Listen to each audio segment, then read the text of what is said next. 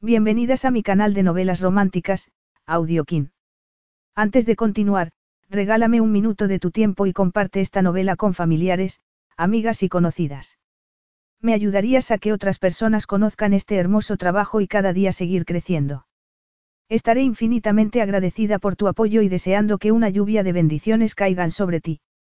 Comencemos con la narración de la novela cuyo título es Un matrimonio perfecto. Argumento. Era un príncipe azul, con condiciones. El mujeriego multimillonario Jonas Alstead tenía 90 días para casarse si no quería quedarse fuera de la dinastía hotelera a la que pertenecía. Lo que necesitaba era una mujer práctica con ideas afines a las suyas que no buscara enamorarse perdidamente. La tentadora oferta de Jonas podría salvar a Katrina Morrison de la ruina, pero cómo podía ser su esposa solo en un papel cuando el deseo amenazaba con romper las normas de su estricto acuerdo. A medida que la pasión complicaba el camino al, sí, quiero, se enamoraría Kat del hombre al que iba a prometer honrar y amar mientras durara su matrimonio temporal. Capítulo 1. Otro mes, otro desayuno. ¿Cuántos desayunos de negocios habían compartido? Jonas Alstead llevaba cinco años como director ejecutivo de Alstead de Hijos. Había hecho las cuentas, 60 desayunos. 60 reuniones de tres horas con el hombre conocido como el tiburón blanco de la costa oeste. Jack, que además era su abuelo, tenía fama de ser el empresario más implacable, y en ocasiones moralmente ambiguo, a ese lado del país. Jonas preferiría que lo torturaran antes que tener que asistir a esa reunión cada mes. Al ocupar el puesto de director ejecutivo les había prohibido a sus empleados que trataran directamente con el presidente del consejo, ya que poca gente podía soportar los modales bruscos de Jack, sus interrogatorios y sus advertencias directas sobre posibles situaciones desastrosas. Pocos, incluso los que eran auténticos animales corporativos, podían soportar su agresividad y su búsqueda de la perfección. Jonas había aprendido que, para conservar a su plantilla, tenía que protegerla de Jack. Eso significaba que el que quedaba expuesto era él, pero, bueno, podía con Jack y, además, ganaba una pasta. Estaba deseando que llegara el día en que pudiera dirigir Alstead de hijos sin las críticas constantes de su abuelo. El apellido Alstead no era de fiar y, aunque a Jack no le importaba lo más mínimo y de hecho decía, mejor que esos cretinos nos teman, es bueno para el negocio, Jonas no soportaba que se dudara de su palabra y se cuestionara su integridad. Era un hombre de negocios duro e implacable, pero cuando daba su palabra, la mantenía. Siempre. Su familia tenía fama de hacer tratos legales aunque de dudosa moralidad, de perder la integridad en la búsqueda del todopoderoso dólar. Ver la desconfianza en la cara de sus inversores, proveedores y competidores lo avergonzaba de forma descomunal. Estaba decidido a rehabilitar el nombre de la empresa e igual de comprometido a forjarse una reputación como hombre de fiar. Parecía que estaba haciendo progresos, aunque le estaba llevando muchísimo tiempo. Además, seguir teniendo a Jack como presidente del consejo tampoco ayudaba. Pero, cielos, era la empresa de su abuelo y, mientras el viejo no decidiera soltar las riendas, lo único que podía hacer él era intentar controlarlo. Y proteger a su preciada plantilla. Subió la escalera hacia la ostentosa casa de playa en la prestigiosa palisade Beach Road, Santa Mónica. Pertenecía a la familia desde hacía muchas generaciones, desde mucho antes de que la élite hollywoodiense descubriera la zona. Jonas había crecido ahí. Bueno, había pasado su infancia de una casa a otra, un niño sin madre reclamando atención de su impasible padre y de su exigente abuelo. Entró en el espacioso vestíbulo y saludó a Henry, el mayordomo. Deseoso de quitarse de en medio la reunión, atravesó la mansión de estilo colonial español hasta la zona exterior con sus vistas de 180 grados a la playa y el océano. Hacía viento y había olas altas, las condiciones perfectas para un poco de surf o surf. Bajó los escalones hasta el patio, esa zona sombreada por los árboles era el lugar favorito de Jack para comer. Su abuelo estaba sentado a la cabeza de la mesa, con las gafas apoyadas en la punta de la nariz y una taza de café en mano mientras leía la sección de negocios del periódico, uno de sus hábitos diarios. A Jack le gustaban sus hábitos, tanto en lo profesional como en lo personal. No le gustaban las personas, ya fueran hijos, nietos, colegas o empleados, que no seguían las reglas, y la forma de Jonas de llevar la empresa le suponía una fuente constante de irritación. Pero, por mucho que quisiera mostrar su desaprobación, no podía rebatir las cifras, Desde que Jonas se había convertido en director ejecutivo, el flujo de dinero y beneficios había crecido a ritmo constante. Al llegar se fijó en que Preston Cintaire estaba allí. ¿Por qué iba a desayunar con ellos el abogado de su abuelo? Le estrechó la mano y miró a Jack, que lo miró como diciendo, te lo explicaré cuando lo considere. Ese hombre era más terco que una mula. Buenos días, Jack, dijo sentándose. Cuando era pequeño lo había llamado, abuelito Jack, pero llevaba mucho tiempo dirigiéndose a él por su nombre de pila. Jonas. ¿Desayuna algo? Jonas agarró el plato de ensalada de fruta. ¿Cómo va Cliff House? Le preguntó Jack. Cliff House era su proyecto más reciente, una propiedad que en la década de 1920 había sido el hotel más lujoso de Santa Bárbara. Ahora mismo era una ruina, pero tenía unas vistas y un potencial increíbles y, lo mejor de todo, Jonas la había adquirido arrebatándosela a Harrison Marshall en sus propias narices. Harrison era un chef y restaurador reconocido mundialmente, además de amigo de la familia, y quitarle la propiedad había sido divertido, además de una apropiación limpia, sencillamente había ofrecido más dinero y el dueño había aceptado enseguida. Bien de tiempo y dentro del presupuesto. No esperaba menos, contestó Jack con brusquedad. Dame más datos. Jonas le dio un informe verbal mientras miraba de soslayo la casa de al lado, más pequeña pero impresionante de todos modos. Las ventanas estaban cerradas y las cortinas echadas. Eso significaba que su padre estaba en Europa buscando arte que añadir a su ya extensa colección. Toda esa riqueza estaba asociada a su apellido. Las casas, los coches, la posibilidad de no volver a trabajar en su vida. Esa había sido la elección de su padre. Jonas se estremeció.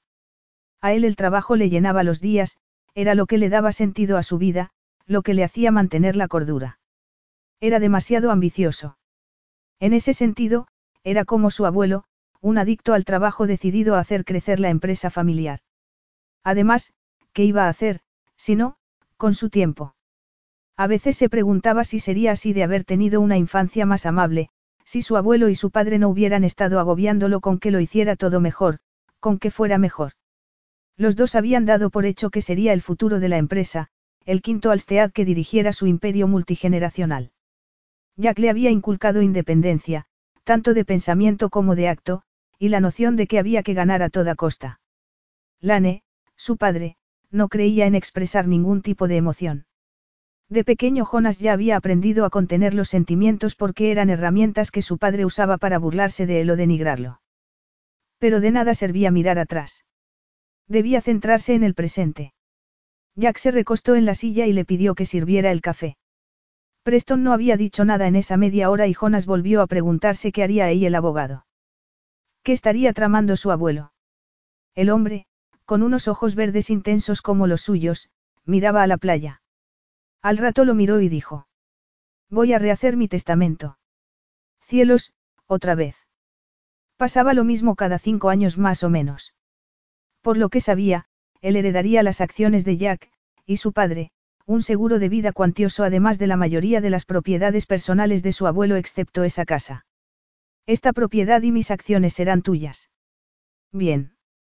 Se molestaría mucho si hubiera estado trabajando 16 horas al día durante una década a cambio de nada. Gracias, dijo, porque sabía que era la única respuesta que Jack quería o toleraría. Pero. Solo si te casas en los próximos 90 días. Qué descaro. Tuvo que controlarse mucho para no levantarse. Es que su abuelo había perdido la chaveta. Eso es pedir demasiado, Jack. ¿Hay alguna explicación? Estás enfadado, dijo Jack en tono de diversión. Tú no lo estarías. Claro. Puedes enfadarte todo lo que quieras, pero no pienso cambiar de opinión. O te casas o lo pierdes todo. Jonas se frotó la frente y miró a Preston. Esto es legal. Preston le lanzó una mirada compasiva. Son sus bienes y puede repartirlos como quiera. Es chantaje, pero es un chantaje legal. He tomado una decisión, dijo Jack ignorando el comentario del abogado.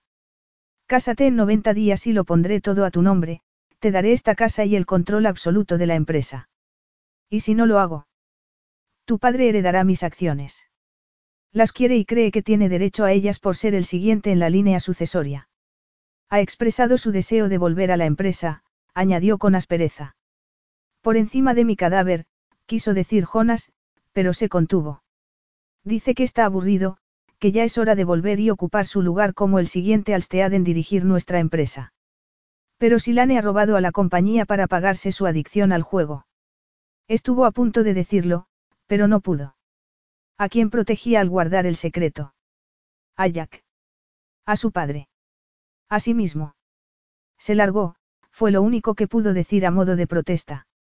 Pero sigue siendo un empresario con talento. Y es mi hijo. Y todo el trabajo que he hecho desde que se marchó no ha significado nada. Lo haría sin mi consentimiento. Jack se encogió de hombros. Mi prioridad siempre será lo que considere mejor para Alstead. Claro, como no, que Dios lo librara de anteponer los deseos de su nieto a la empresa. Has hecho un trabajo razonable, pero ¿qué o quién viene detrás de ti? Cuando eras un veinteañero salías con un montón de chicas y me daba igual, pero estás a punto de cumplir 35 y me preocupa que no sientes la cabeza nunca. Llevas soltero más de 50 años, así que me parece un poco hipócrita que juzgues mi estilo de vida. Estuve casado. Tuve un heredero y Lane hizo lo mismo. Tú no. Deberías estar casado. A estas alturas ya deberías tener un hijo o dos. Ahora la gente se casa y tiene hijos más tarde. Quiero verte casado. Quiero conocer a tu hijo. Quiero asegurarme de que la fortuna Alstead no salga de la familia. Me sorprende que no me hayas exigido también que engendre un hijo en tres meses. No soy tan exigente. Dicho esto, si te casas, hay muchas probabilidades de que de esa unión salgan hijos. Con el tiempo. Y te conozco lo bastante bien como para saber que detestarías tanto como yo que alguien ajeno a nuestro linaje se beneficiase del dinero alstead, de generaciones de esfuerzo y trabajo. Linaje. Jack hablaba como un señor medieval. No estamos en la Inglaterra del siglo XVI, Jack. Y no me hace gracia que te entrometas en mi vida. Venga ya. Los matrimonios concertados llevaban funcionando cientos de años antes de que el amor lo enturbiara todo. Es sencillo, Jonas. Cásate y te daré Alstead. No te cases y tendrás que aguantar a tu padre. Jonas vociferó para sí. Jack sabía muy bien qué botones pulsar. Sabía que Jonas haría lo que fuera con tal de mantener a su padre alejado de la empresa y tener el control absoluto de Alstead de hijos. Pero esa libertad tenía un precio, y el precio era casarse. Justo lo que había querido evitar a toda costa. Retiró la silla, tiró la servilleta en la mesa y le estrechó la mano a Preston. Ignoró a su abuelo, estaba demasiado furioso para hablarle. Cuando echó a andar, la voz de Jack lo siguió. Bueno, ¿qué vas a hacer? Jonas se giró despacio y, esbozando una fría sonrisa, dijo. Supongo que lo descubrirás dentro de tres meses. Mientras tanto, espera. Katrina Morrison se metió la mano debajo del pelo y, con disimulo, apartó la etiqueta del vestido con la esperanza de que dejase de rasparle. Ojalá pudiera arrancarla directamente. Pero Tess, su mejor amiga, que además resultaba ser la encargada de Deanger, una boutique del centro de Santa Bárbara que vendía ropa de diseño, le daría un bofetón si lo hacía. Aún tenía que vender los vestidos que Kat había, tomado prestados. A saber lo que le haría si rompía el vestido o lo manchaba de vino o comida. Aunque, le hiciera lo que le hiciera su amiga, sería peor tener que pagar el vestido, porque no le sobraban mil y pico dólares.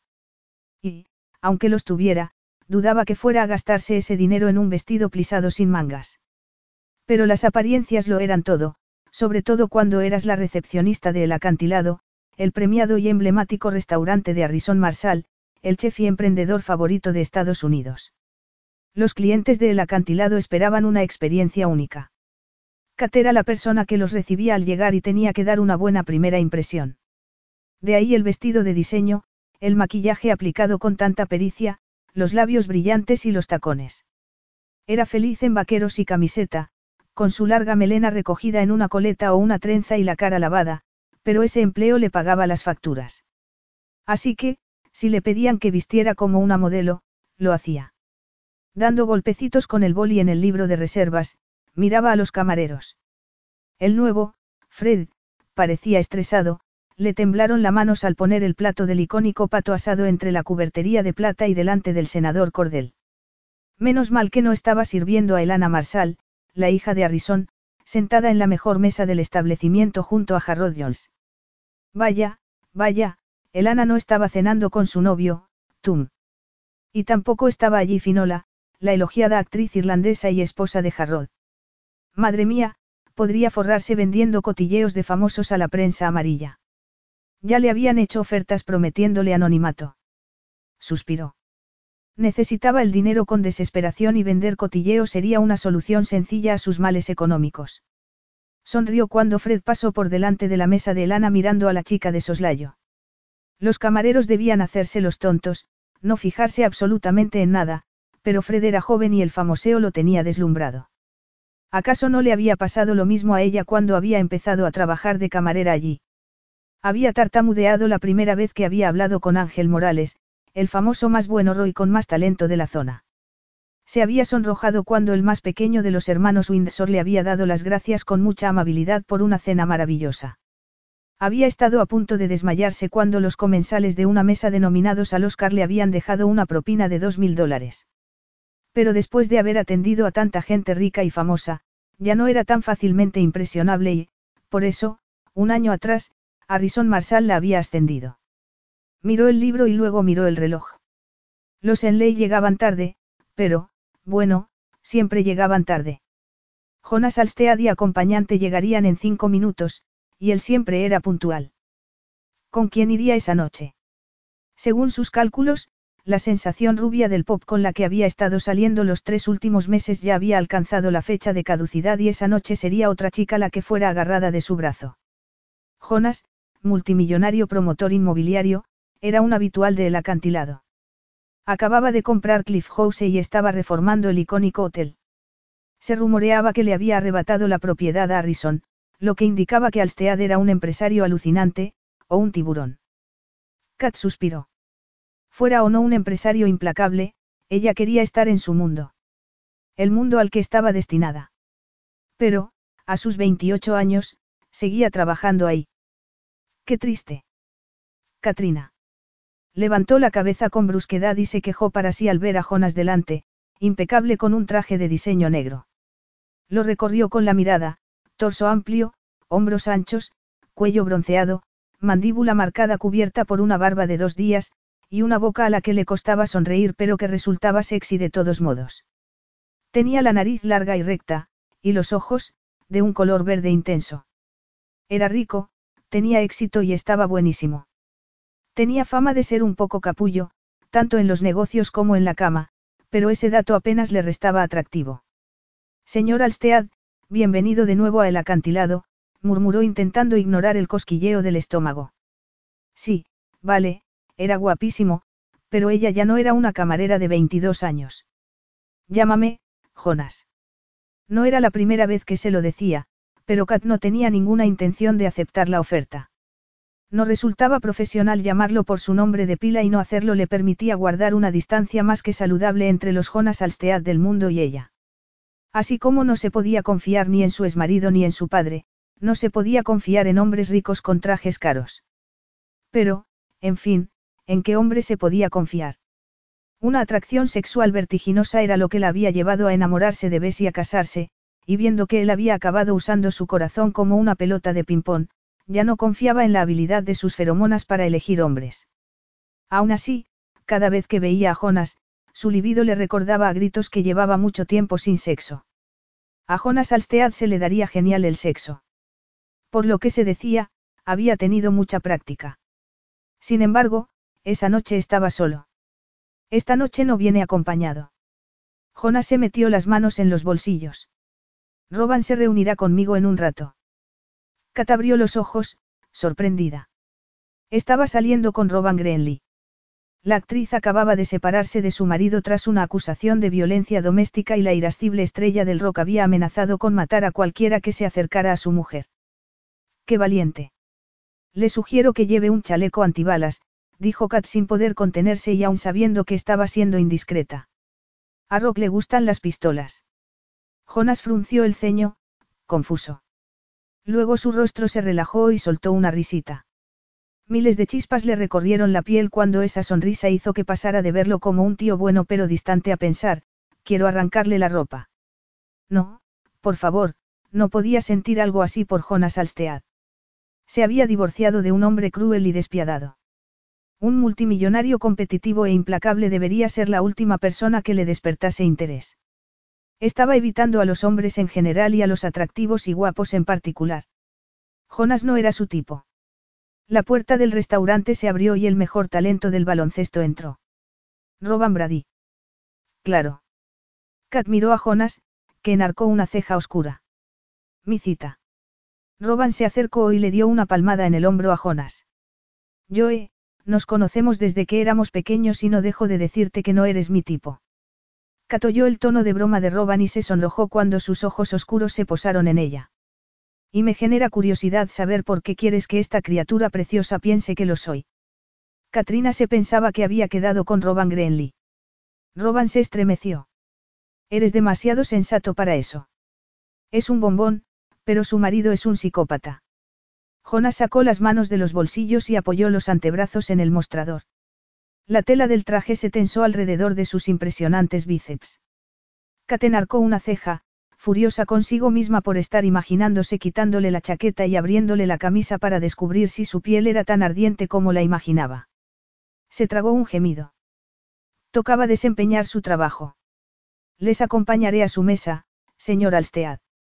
Ya que te sientes tan cómoda haciendo suposiciones sobre mi vida amorosa, deberías sentirte cómoda también para llamarme, Jonas. Kat ignoró el provocativo comentario y la cara de diversión del acompañante. Les he sentado junto a la ventana. Tiene las mejores vistas de la playa. Por aquí, caballeros, dijo forzando una expresión de serenidad. Por favor, no me mires el trasero, pensó mientras Jonas la seguía. Y, si lo miras, por favor, que te guste. Pero Katrina. ¿A ti qué te pasa? Tienes. Por suerte ya estaban en la mesa. Se giró hacia él, pero Jonas, en lugar de acabar el comentario, se situó tras ella y llevó la mano a su cuello. Kat notó sus dedos en la piel. Apenas la rozó, pero solo con eso sintió como si los pies se le hubiesen pegado al suelo y todas las células del cuerpo le hubiesen empezado a vibrar. Si la besaba, entraría en combustión espontánea. Estaba segura. Jonas giró la mano, le arrancó la etiqueta del vestido y se la mostró. Está claro que se te ha olvidado quitártela. Toma. Kat miró la etiqueta y lo miró a él, horrorizada. Cielos, cielos. Ahora no podría devolver el vestido. El estómago se le subió a la garganta y de pronto sintió que le faltaba el aire. ¿Estás bien? preguntó Jonas. Katrina. Su voz la sacó del abismo lo suficiente como para que le entraran un poco de aire en los pulmones y oxígeno en el cerebro. No puedes desmayarte. No puedes gritarle. Necesitas este puñetero trabajo. No podía hablar. Era incapaz de ordenarle a su lengua que generara la más mínima respuesta. En el fondo sabía que Jonas se habría pensado que le estaba haciendo un favor, pero lo cierto era que lo que había hecho había sido cargarla con una maleta más de estrés. Agarró la etiqueta y se giró rezando por poder llegar al lavabo de empleados sin vomitar. Ahora debía más de mil dólares por un vestido que no podía permitirse, y todo por culpa de Jonas Alstead. Si él hubiera quedado con Roban Grenly, Kat habría llamado al psicópata de su marido para decirle dónde encontrar a Jonas. Y le habría sugerido que llevara su pistola más grande. Capítulo 2. Al llegar al mostrador, situado en la entrada del restaurante y junto a la barra, miró las hileras de botellas de alcohol deseando poder pedirse algo fuerte y bien cargado. Se fijó en una chica y cuatro chicos, todos ellos tatuados y con pendientes. Estaban tomándose un mariella, el cóctel famoso en el mundo entero que llevaba el nombre de la esposa de Harrison. Ahora mismo le iría muy bien un Mariella, o tres. Bueno, lo que mejor le iría sería una de las tarjetas de crédito ilimitado de Mariella Santiago Marsal o acceso a su cuenta bancaria. Cielos, ¿qué iba a hacer ahora? Por favor, por favor, dime que te habías dejado la etiqueta puesta por error y que no ibas a devolver el vestido mañana. Al girarse, Kat, aturdida, se quedó mirando a la criatura multicolor que tenía delante. Llevaba un vestido de cóctel ajustado con escote muy bajo y tirantes finísimos de color sorbete de limón. La prenda era el contrapunto perfecto a los tatuajes que le cubrían la piel. Al mirarla a la cara vio un rostro que parecía mágico y estaba dominado por unos cálidos ojos marrones. Tenía varios pendientes en el labio inferior y en la ceja, y un tatuaje diminuto de una mariposa en la sien. Estás alucinante, dijo Kat suspirando. Gracias, pero no has respondido a mi pregunta.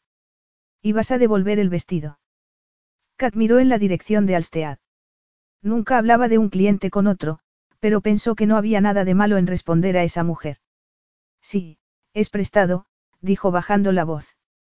Iba a devolverlo mañana, pero ahora voy a tener que pagarlo, añadió. No sabía que tenía esa especie de hada para estar arrancándole todos sus secretos, pero continuó, lo mataría. No tengo mil dólares para gastármelos en un vestido. No tengo mil dólares. Mil trescientos. Es un callisto. 1395 incluyendo los impuestos. Kat contuvo las ganas de golpearse la cabeza contra el mostrador. Cielos. Te juro que me da igual que sea súper atractivo y que esté como un tren. Es idiota.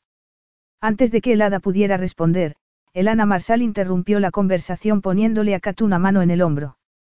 Kat se giró, rezando porque la pequeña de los Marsal no la hubiera oído. Hola, Elana. ¿Has pasado una buena velada? Sí. Gracias, Kat. Elana miró a la chica duende recorriendo todos sus tatuajes. Me encanta el ángel del brazo, dijo y, sin esperar respuesta, se dirigió a Kat, bueno, ¿quién es el idiota? Kat se moría de vergüenza. Elana y ella eran amigas, más o menos. Se saludaban, se preguntaban qué tal, y esas cosas. Pero era la hija de su jefe, toda una heredera. Kat miró a la chica duende, que en silencio parecía estar suplicándole que no respondiera. La chica duende sonrió. No lo son todos en algún momento u otro. Elana asintió. Pues sí. Y yo tengo uno aquí. Kat sonrió al acompañante de Elana y pensó que la joven podría salir con alguien mucho mejor que el director de casting casado. Y también con alguien mejor que Tum, su prometido, por muy majo que fuera. Sin embargo, tenía problemas mucho más grandes que preocuparse por la vida amorosa de la hija de su jefe. Tenía un trabajo que hacer, un trabajo que ahora necesitaba más que nunca. Le dio las buenas noches a Elana y volvió a girarse hacia esa visión que tenía delante. Lo siento muchísimo. Deja que te acompañe a la barra. La chica duende sonrió. La verdad es que voy a la mesa de Jonas Alstead. Podía empeorar aún más la noche. Sí. He quedado para cenar con mi jefe y con su amigo. Por favor, dime que trabajas para Roban Brady. La chica sonrió y el pendiente que llevaba en la lengua destelló. No, soy Sian y trabajo para Jonas Alstead.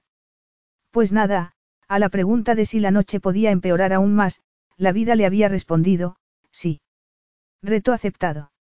A la mañana siguiente, tras una larga noche con muchas preocupaciones y pocas horas de sueño, oyó el sonido de una llave en el cerrojo.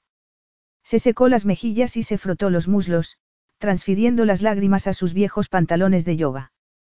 Oyó el familiar sonido del bolso de Tess cayendo al suelo y luego su amiga entró en el pequeño cuarto de estar con dos vasos de café. Qué bien que estás despierta. Dijo Tess pasándole un vaso. He visto tu mensaje y he pensado que podía pasarme para ver qué es esa, catástrofe. ¿Has dormido? Añadió al sentarse a su lado y mirarla a la cara. Llegué a casa pasada la medianoche y estaba demasiado nerviosa para dormir. Tengo que pagar el vestido. Cielos, ¿por qué? Anoche un cliente, pensando que me ayudaba, arrancó la etiqueta. Tess vociferó en voz baja y arrugó la nariz. Cielos, Kat, si se te hubiera caído algo encima, podríamos haberlo llevado al tinte. Si se te hubiera roto, podríamos haberlo llevado a arreglar, pero no puedo justificar que no tenga etiqueta. Ya, ya, lo entiendo. De verdad. Ese idiota de Jonas Alstead. El magnate de las propiedades y uno de los solteros más buenorros de California.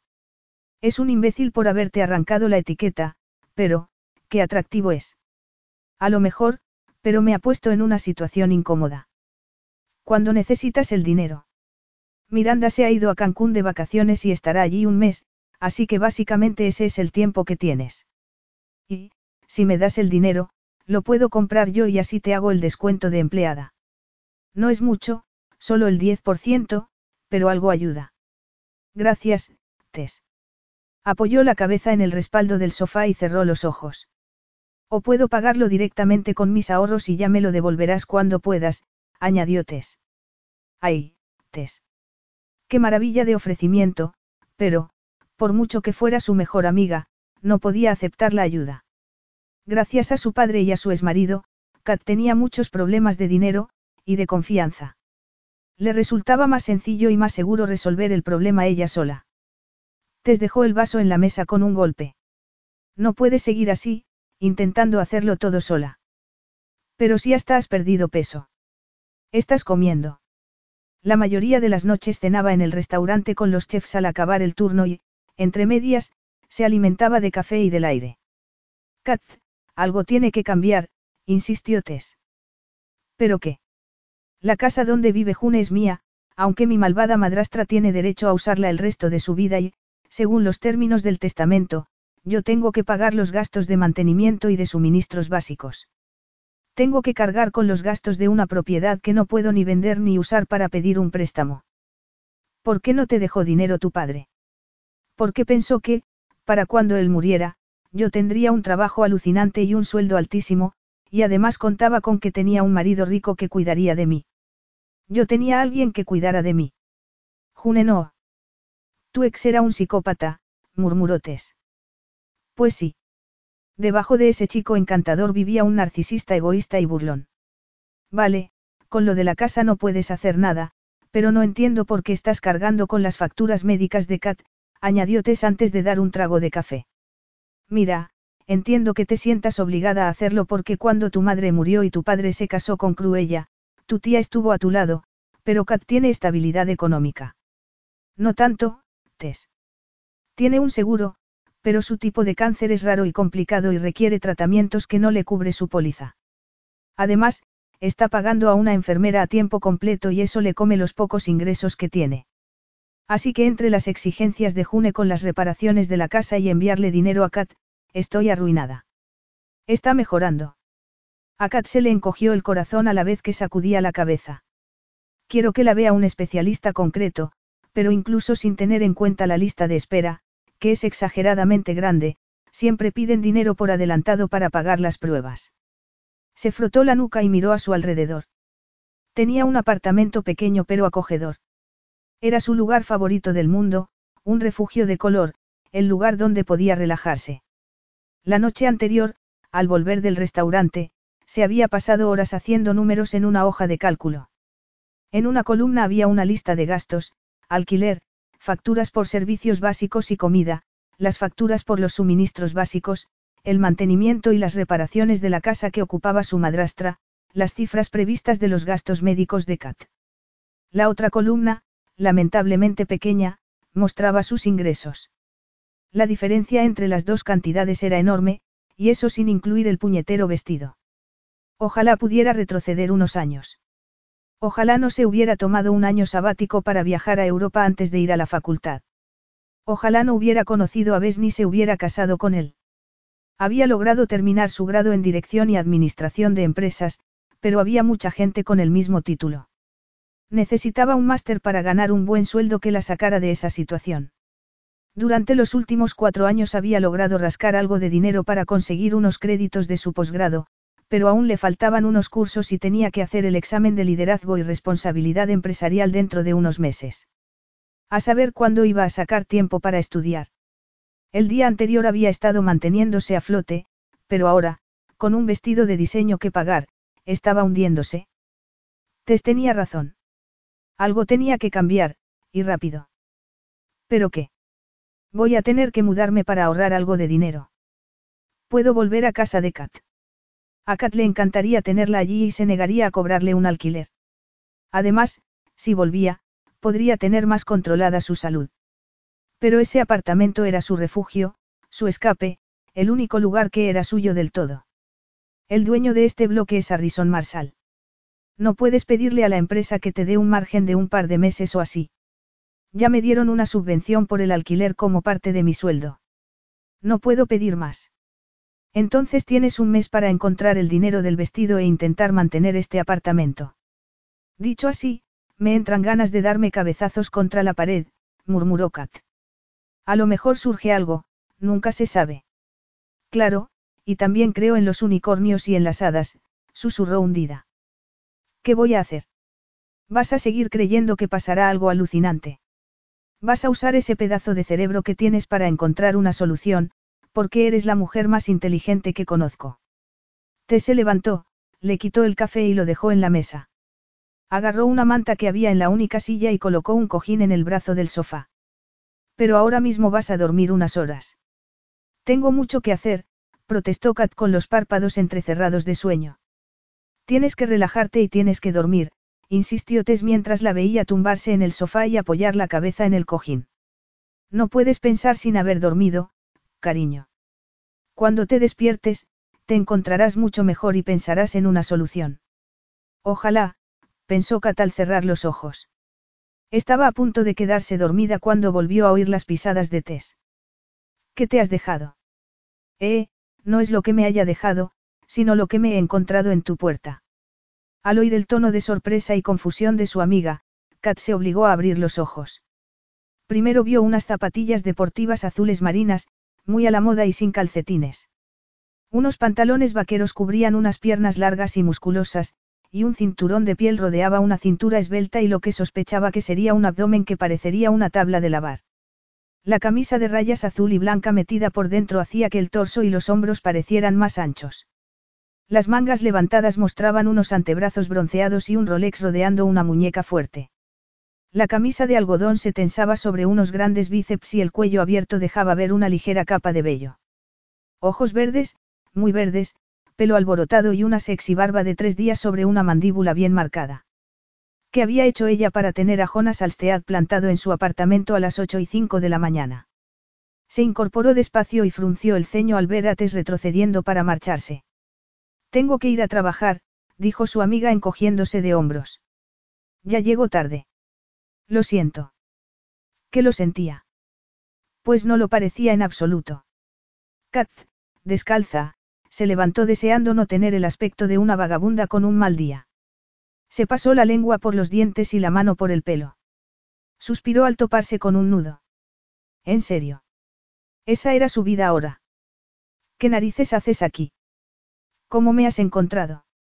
Él se sacó un cheque del bolsillo trasero de los pantalones y lo dejó en la mesa. Mil cuatrocientos dólares para pagar el vestido que me he cargado. Había creído que Sian mantendría la boca cerrada. Kat miró el cheque, suspiró y decidió fingir. No tengo ni idea de a qué te refieres. Jonas se metió las manos en los bolsillos y la miró. Y un santo cielo que no. Llevabas prestado un vestido de diseño e ibas a devolver. Te arranqué la etiqueta y, según me dijo Sian, ahora estás metida en un apuro de 1.400 dólares, pero yo voy a sacarte de ese apuro. Kat miró el cheque. Qué tentador resultaba aceptar el dinero. Él le había arrancado la etiqueta y era multimillonario, así que podía permitirse la donación. Pero ella no aceptaba caridad, nunca. Y menos de un hombre sexy que iba tirando el dinero como si fuera confeti. Nadie, y menos los empresarios implacables, daban dinero sin querer nada a cambio. Entre su ex y su padre, estaba harta de los hombres y de los jueguecitos que se traían con el dinero. Se cruzó de brazos y negó con la cabeza. No voy a cobrar el cheque. ¿Qué? preguntó él impactado. No voy a aceptar el dinero. Yo decidí ponerme el vestido aún sabiendo que no podría pagarlo si le pasaba algo. Pasó algo, pero eso es problema mío, no tuyo. Y un santo cielo que no lo es. Contestó Jonas con frustración. No debería haber arrancado la etiqueta. A lo mejor no, pero no voy a aceptar el dinero. Considéralo una propina, propuso Jonas. Demasiado tarde. Gracias, pero no. Eres la mujer más exasperante, frustrante, sexy. Kat contuvo el aliento al oír esa última palabra. Se miraron.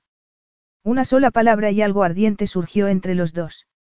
El aire que los rodeaba pareció cargarse de electricidad. Se sentía tan atraído por ella como ella por él.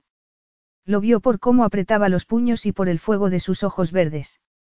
Si daba un paso al frente, estaría en sus brazos. Sentiría su calor y su fuerza. Descubriría si sus atrayentes labios tenían tan buen sabor como aspecto, si se le encendería la piel bajo la calidez de sus manos. Lo deseaba. Por muy cretino que fuera, quería saborearlo, sentirlo, hacerle el amor. Estaba perdiendo la cabeza, no había duda. Demasiado estrés y demasiada falta de sueño. Esto es una locura, murmuró Jonas antes de agarrarla de la muñeca con suavidad, como dándole la oportunidad de soltarse si quería. No quería. Kat le permitió acercarla así. No se apartó cuando él le puso una mano en la espalda baja y le llevó las caderas a las suyas para que sintiera su erección contra su vientre. Con la otra mano le cubría el pecho derecho y con el pulgar le acariciaba el pezón con una precisión brutal. Si no la besaba, Kat se moriría. Se moriría de deseo, de frustración. Estaba de puntillas con la boca alineada a la suya. Dejándose de timideces, le plantó los labios en la boca y lo animó a abrirla acariciándolo con la lengua. Ella no era así. Ella esperaba a que los hombres dieran el primer paso. Ella lo seguía. Pero hoy no. Jonas, acariciándole un pezón y sujetándola contra él, le dejó besarlo. Cuando él no abrió la boca, ella empezó a apartarse. Jonas espetó un áspero, no, contra su boca y apartó la mano de su pecho para llevarla a la nuca y sujetarla. En ese momento Kat supo que no iría a ninguna parte, y cuando él empezó a mover la boca, supo que tampoco quería irse. Jonas Alstead estaba besándola. Se apoderó de su boca y entrelazó la lengua con la suya en una sensual danza.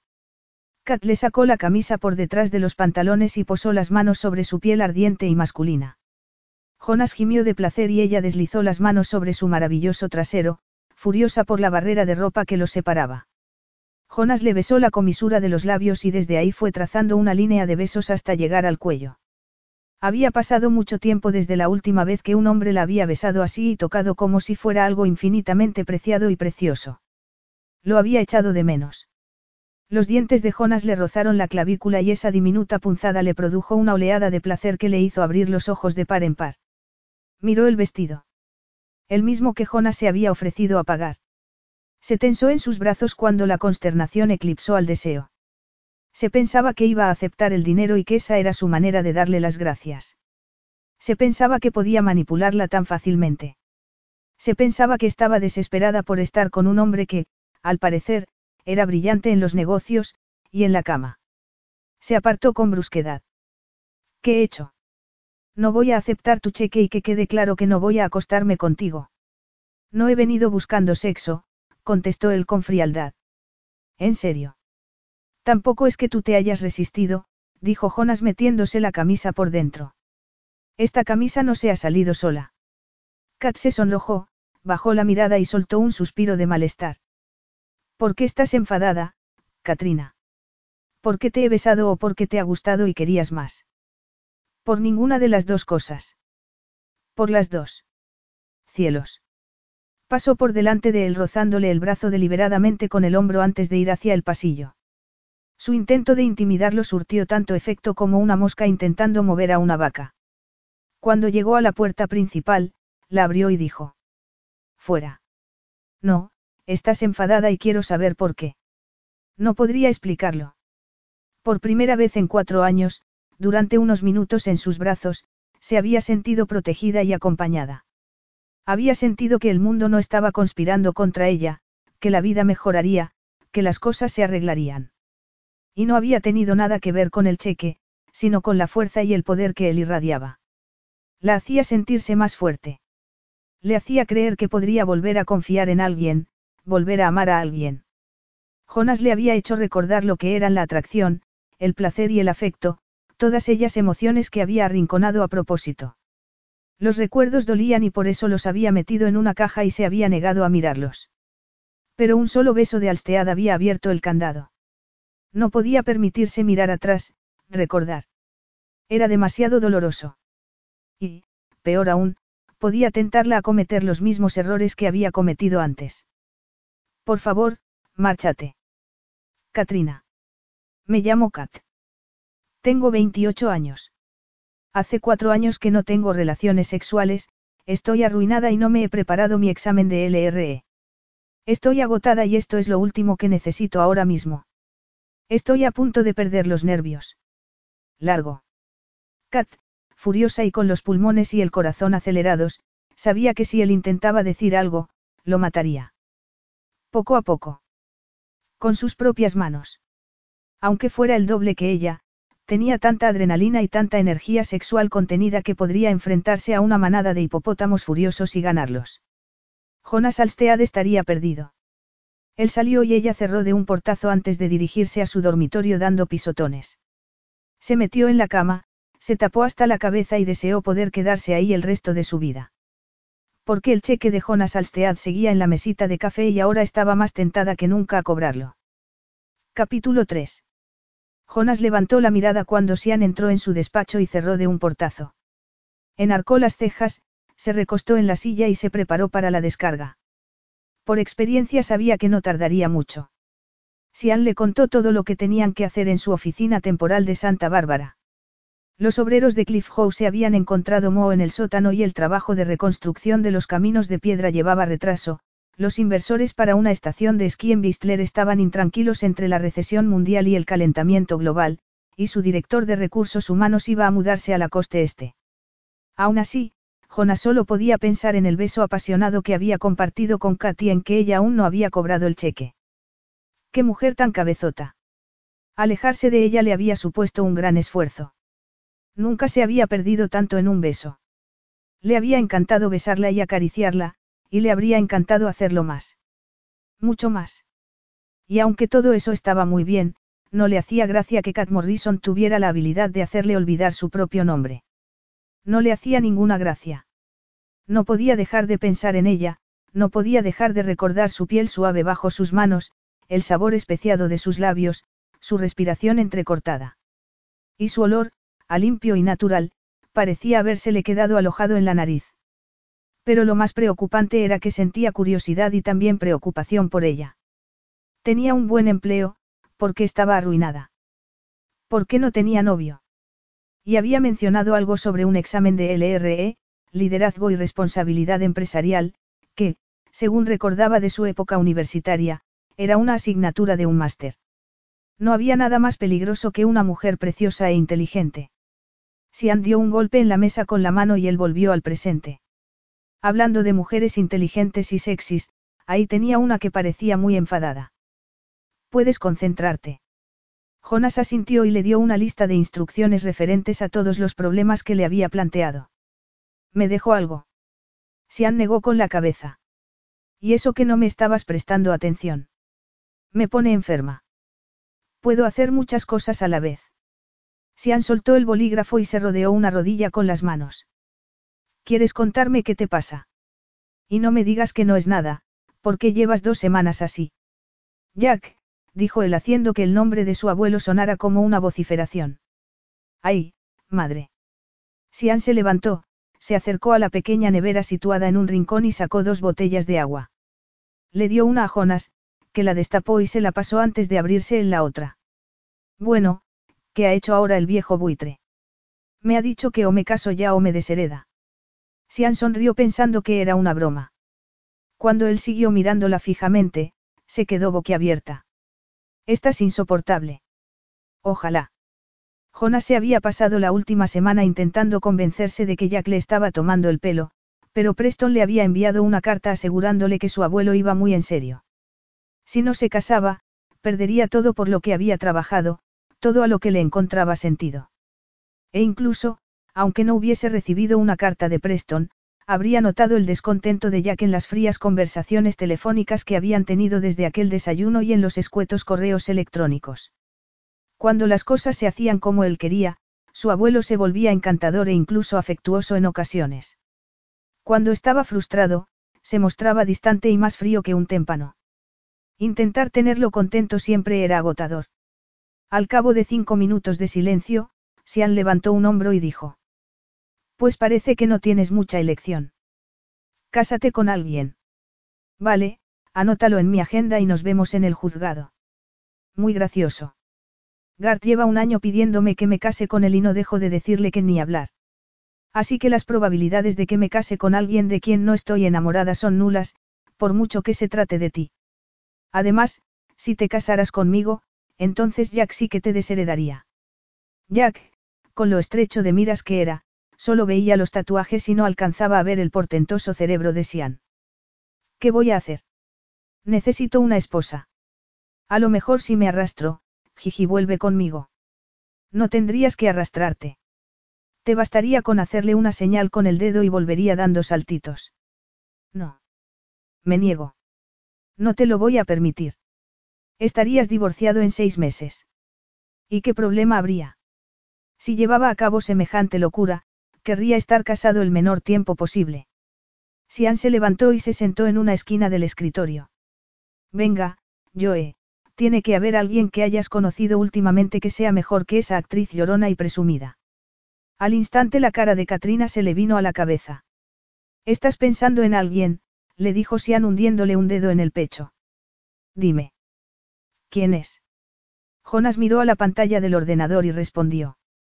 Nadie. Venga, a trabajar. Sian se cruzó de brazos y lo miró. No, dime en quién estás pensando. No funcionaría. Somos demasiado diferentes. Jonas.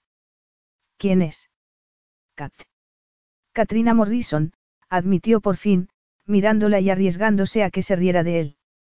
Él también se reiría si no estuviera tan confundido y aterrorizado. Pues te veo casándote con ella. Es majísima y, aunque solo la he visto una vez, me cae muy bien. Además, haríais unos bebés espectaculares. A ver, a ver, que quede claro que no busco una esposa. ¿Cómo? No acabas de decir, necesito una esposa. Una temporal. Una de mentira. Mi plan es estar casado lo justo para contentar a mi abuelo. En cuanto me transfiera las acciones de la empresa, esa mujer saldrá de mi vida. Quiero una mujer que no se piense que esto es para siempre y a la que pueda soportar durante unos meses. No quiero una cazafortunas. Por cierto, ¿has visto el artículo de People? Sara se divorcia de su quinto marido. El quinto es el director de Hollywood. La prensa amarilla era su forma de estar al corriente de su madre. En realidad, preferiría que Sian no le contara lo que leía, pero a ella le gustaba torturarlo. Sí.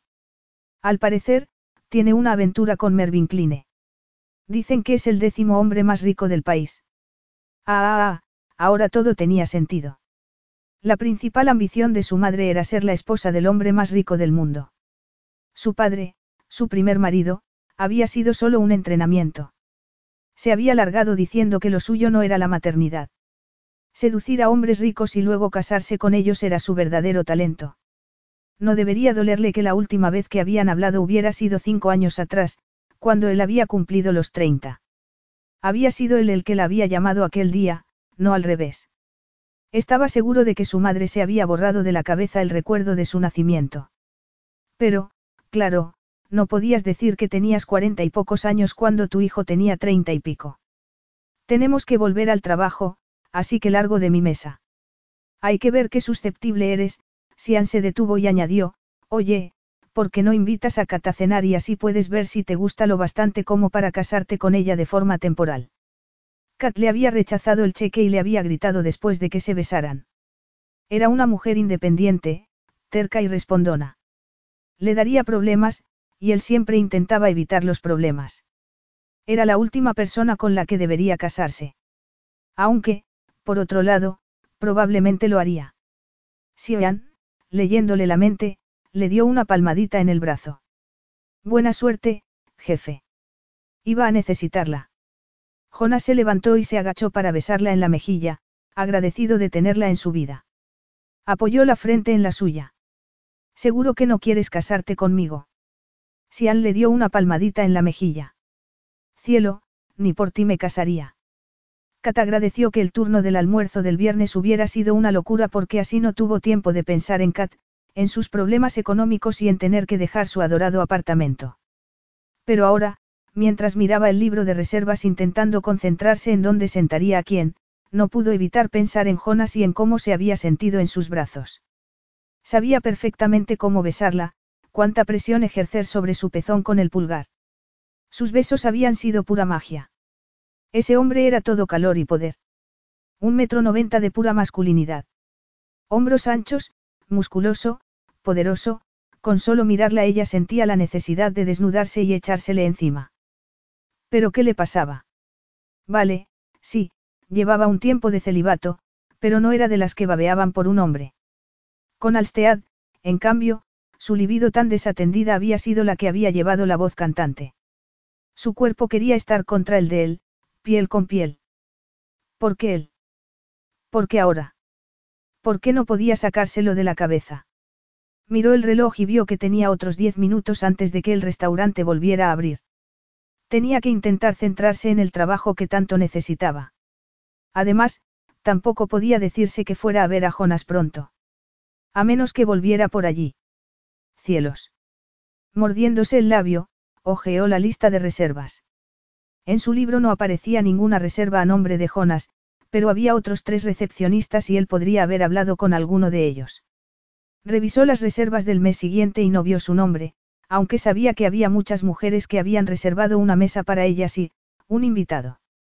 Alstead podía ser el acompañante de una modelo, de una actriz, de la cantante de un grupo de pop indie, esas mujeres eran su tipo. Bueno, sospechaba que cualquier mujer que respirara era su tipo. Alstead no tenía reparos en mostrar su desinterés por el matrimonio. Y no podía culparlo.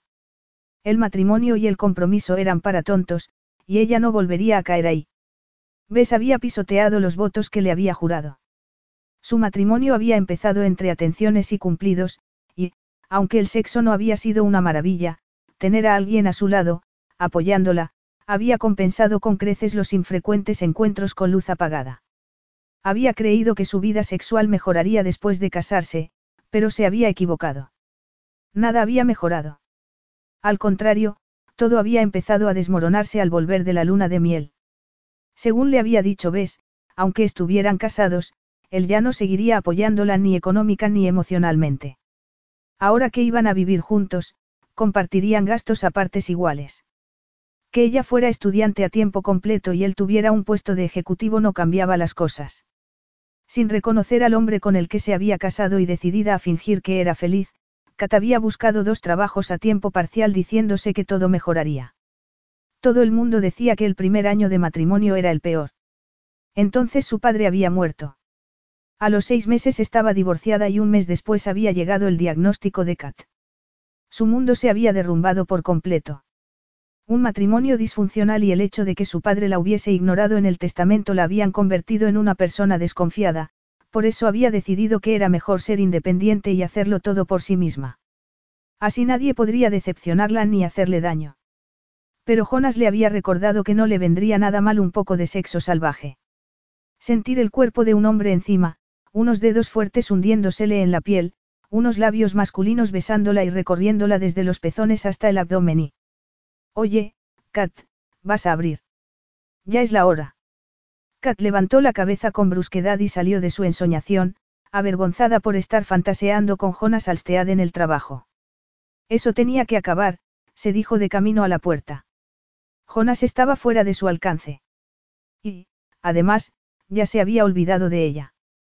Le había dado el cheque para acallar su conciencia y seguir con su vida. Ya era hora de que ella también siguiera adelante con la suya. Pero entonces abrió la puerta y ahí estaba Jonas. Hola, Kat. No tenía reserva. ¿Qué hacía ahí? pensó mientras inhalaba el aroma a lima y sándalo del perfume caro y miraba al hombre que llevaba cerca de diez días invadiendo sus sueños. ¿Qué quiere, señor Alstead? Él sonrió ante tanta formalidad. Dios, me encanta esa voz tan remilgada que pones. Kat, al no saber cómo responder, se cruzó de brazos. ¿Trabajas esta noche? ¿Te apetece cenar conmigo? No trabajo, respondió Kat volviendo al mostrador de recepción. Sacó su bolso y un sobre que tenía dentro. Vale, pues te recojo a las siete y media, dijo Jonas con absoluta seguridad en sí mismo. Que esté libre no quiere decir que vaya a cenar con usted, contestó Kat deseando ser lo bastante atrevida y valiente como para decirle que, aunque no quería cenar, no diría que no a un poco de sexo alucinante y sin compromiso. Sin embargo, Nunca había sido una chica que dijese lo que quería. Y, además, por muy excitante que resultase la fantasía, ella no era de aventuras de una noche. ¿Por qué no? preguntó Jonas extrañado. Estaba claro que no estaba acostumbrado a que lo rechazasen. ¿Y cómo iba a estarlo? Era guapo, rico, inteligente y tenía éxito. Cuando le pedía una cita a una mujer, seguro que la respuesta era, sí, sí. Dios, sí. Pero Kat tenía muchos motivos para decir que no, no tengo tiempo para salir. Estás fuera de mi alcance. No tenemos nada en común. Pero, sobre todo, me atraes tanto que seguro que me abalanzaría sobre ti en cuanto estuviésemos solos. Incapaz de decir la verdad, recurrió a una frase típica. No se me permite socializar con los clientes, señor Alstead. Podría perder mi empleo y este trabajo es importantísimo para mí. No se los animaba a salir con clientes, aunque tampoco estaba prohibido. ¿Por qué estás arruinada? Necesito el dinero, sí. La mayoría de las personas normales necesitamos un sueldo, le respondió insinuando con su tono que él no tendría ni idea de lo que era vivir al día. Si tanto necesitas el dinero, ¿por qué no has cobrado mi cheque? Yo no voy a echar en falta 1.400 dólares. No acepto caridad, señor Alstead, y menos de multimillonarios engreídos. Le devolvió el sobre y él lo aceptó. Jonas frunció el ceño al levantar la solapa y ver el contenido. Kat había reducido el cheque a confeti. ¿Lo has disfrutado? Sí, admitió Kat. Jonas se guardó el sobre en el bolsillo trasero y asintió con una pequeña sonrisa. Seguro que no quieres cenar. Seguro, respondió Kat intentando no mirarlo a la boca pero fracasando. Tu boca dice una cosa, pero tus ojos me dicen que no te importaría desnudarte y echarte encima de mí.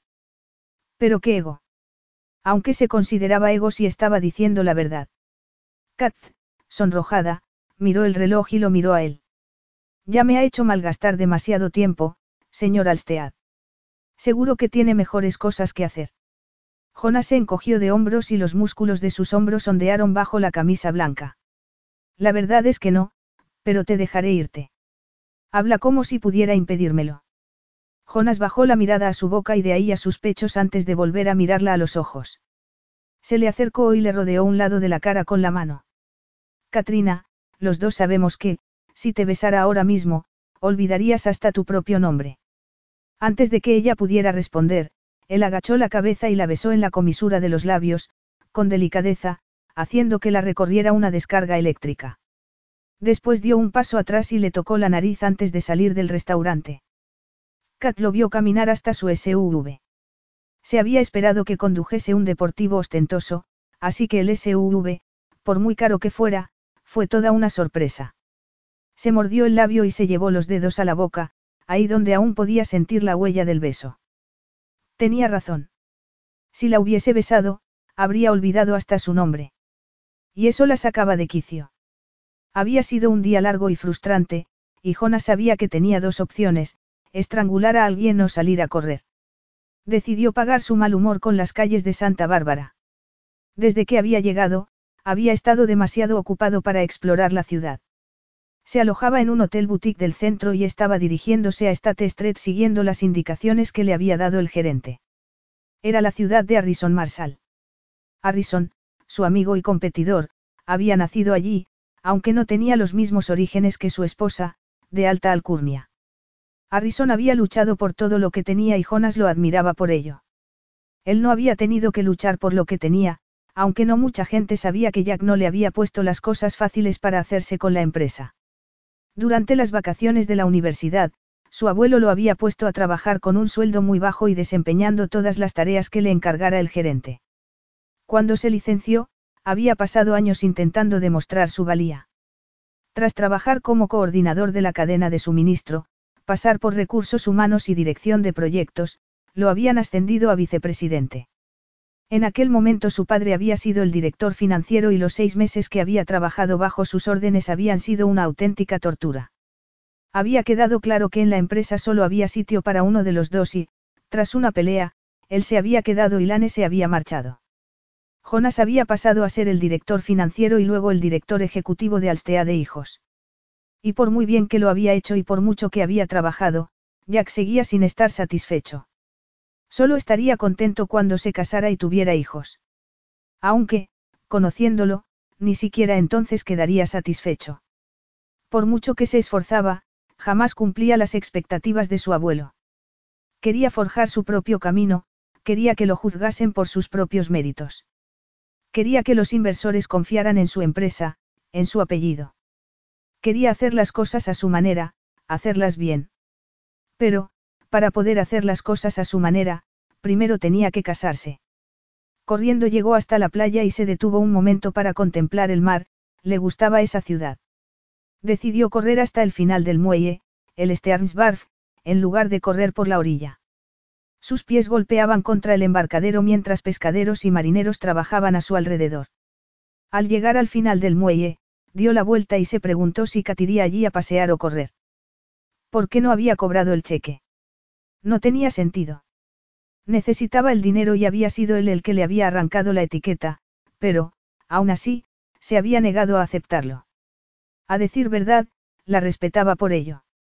No recordaba a ninguna mujer que se hubiera negado a que le pagase algo, ya fuera una cena, una copa, o un bolso. Él suponía acceso al dinero fácil. Pero si hasta una con la que había salido le había pedido que le pagase unos implantes de silicona. Tampoco recordaba a ninguna que se hubiese negado a cenar con él. La reacción de Kat era toda una novedad. Al ver un banco delante, se detuvo.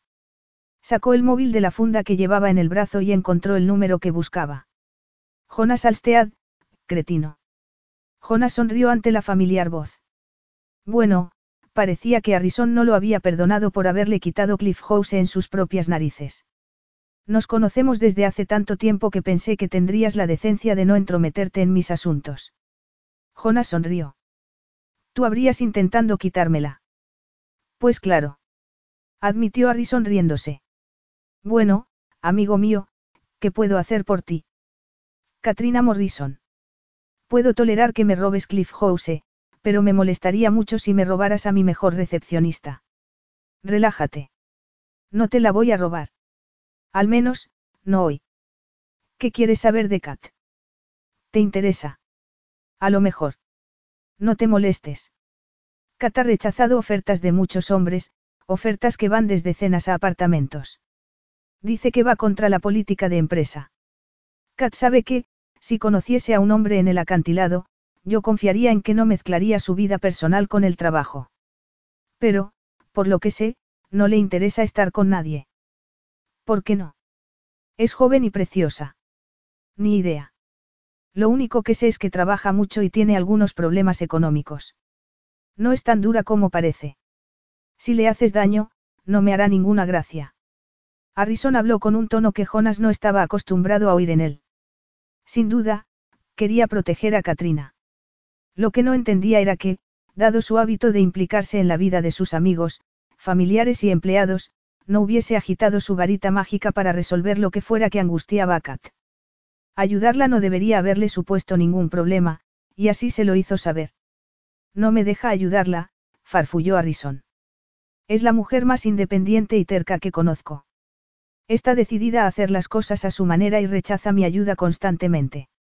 No soporto que hagan eso, murmuró Jonas impresionado porque Kat tuviera las narices de rechazar la ayuda de uno de los hombres más ricos y poderosos de California. Lo único que me acepta es un descuento del alquiler, ya que soy el dueño del bloque de apartamentos donde vive. Aunque he oído que se marcha a finales de mes porque no puede seguir pagando por algún gasto inesperado. El puñetero vestido. Por otro lado, que Kat mostrara esa independencia indicaba que sería la esposa perfecta, ya que no estaría interesada por su dinero ni por lo que pudiera o no obtener de él. A lo mejor podían llegar a un acuerdo. Pero no podía soltarle una proposición de matrimonio a una extraña. Tenía que establecer alguna clase de relación primero. Una amistad como poco. Y mientras tanto debía mantener las manos alejadas de ella. Su abrasadora atracción sexual era una complicación. Aunque, si iban a estar casados diez meses o un año, esa atracción podría resultar un pasatiempo divertido. Si tiene problemas económicos, yo le pagaré el alquiler los próximos meses, dijo Jonas. Aunque yo te lo permitiera, ella no lo aceptaría. Dile que es otro aumento de sueldo. Necesita el trabajo, así que te escuchará. Venga, Harrison. Vas a hacerle daño. Lo creas o no, intento ayudarla. Y era verdad. Él necesitaba una esposa y Kat necesitaba el dinero. Harrison accedió a ofrecerle el alquiler a Kat como un aumento de sueldo y le dijo a Jonas que lo destriparía si le hacía daño. Jonas respondió dándole las gracias antes de colgar. Se guardó el móvil y echó a correr otra vez. Le llevaría algo de tiempo y de esfuerzo conseguir lo que quería, pero se casaría con Katrina Morrison, pensó sonriendo. Capítulo 4. Pasaba la medianoche. Kat había hecho turno doble y estaba tan cansada que tenía ganas de llorar. Esa noche Harrison Marsal había dirigido la cocina y también habían estado allí Mariella, su esposa, y Gabe, sobrino de ella y mano derecha de ambos. La presencia de los Marsal cambiaba la atmósfera dentro del establecimiento, ponía nerviosos a los empleados, incluida ella. Como resultado, tenía una cefalea que parecía que fuera a abrirle el cráneo en dos. Salió por la puerta trasera en dirección al aparcamiento de personal.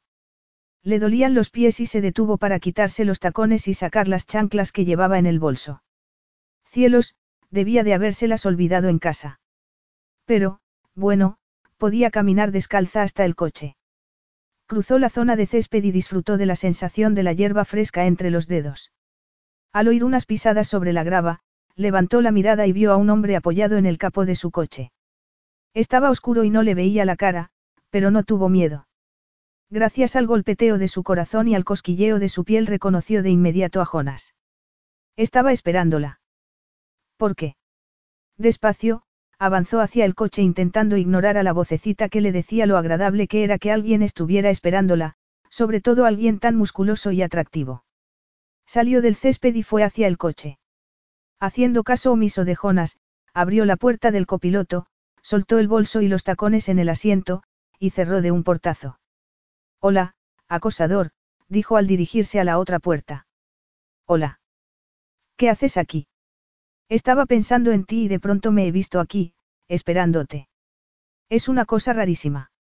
Y tan rara, porque ella era la última mujer en el mundo que debería interesarle.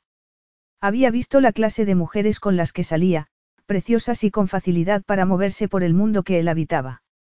Ella solo le interesaba porque lo había rechazado. Sabía que la gente ansiaba lo que no podía tener. Jonas podía comprarse lo que quisiera y solo con chasquear los dedos tenía a la gente a sus pies. Que se hubiera negado a salir con él era una novedad y ahora ella se había convertido en su objetivo. Pero Kat no tenía ni tiempo ni energía para esos jueguecitos. Tenía una vida muy complicada sin añadirle además el estrés de acostarse con un tipo que acabaría hartándose de ella enseguida. Apoyó el trasero en la puerta del coche y se pasó una mano por la cara. Lo único que quiero es meterme en el coche e irme a casa. Un día duro, eh. Turno doble, los jefazos en el local, clientes pesados, promotores inmobiliarios que no me dejan en paz, añadió intentando sonar impertinente cuando lo que de verdad transmitió fue tristeza. Vaya. Jaqueca. Bestial. Kat frunció el ceño cuando Jonas la apartó del coche para situarse tras ella. Gimoteó cuando él le hundió sus fuertes dedos debajo del cuello y entre los omóplatos.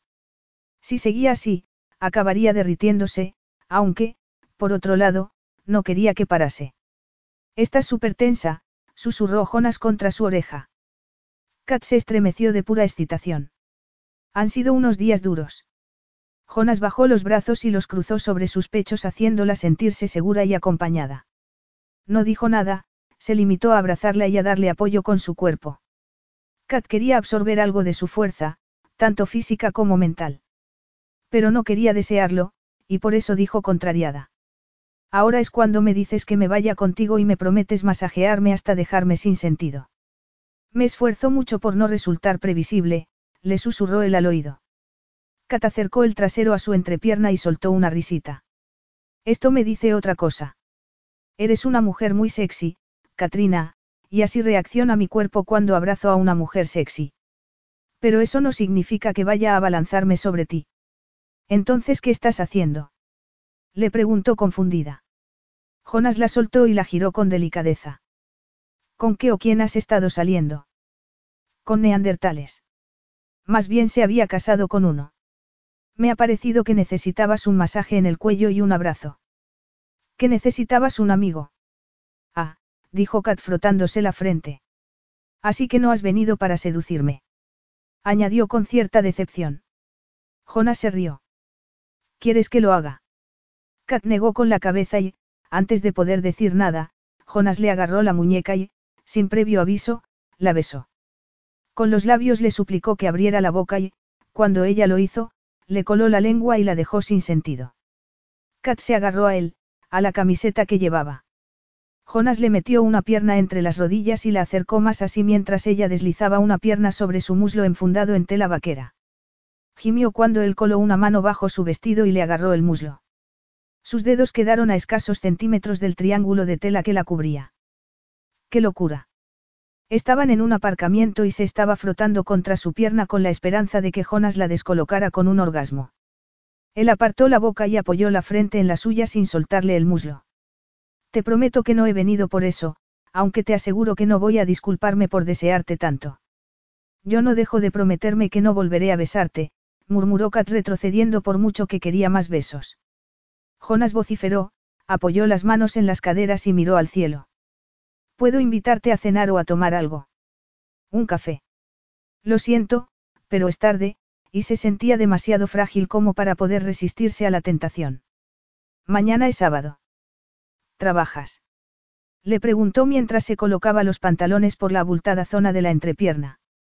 El turno del almuerzo. Jonas le agarró la mano y entrelazó los dedos con los de ella.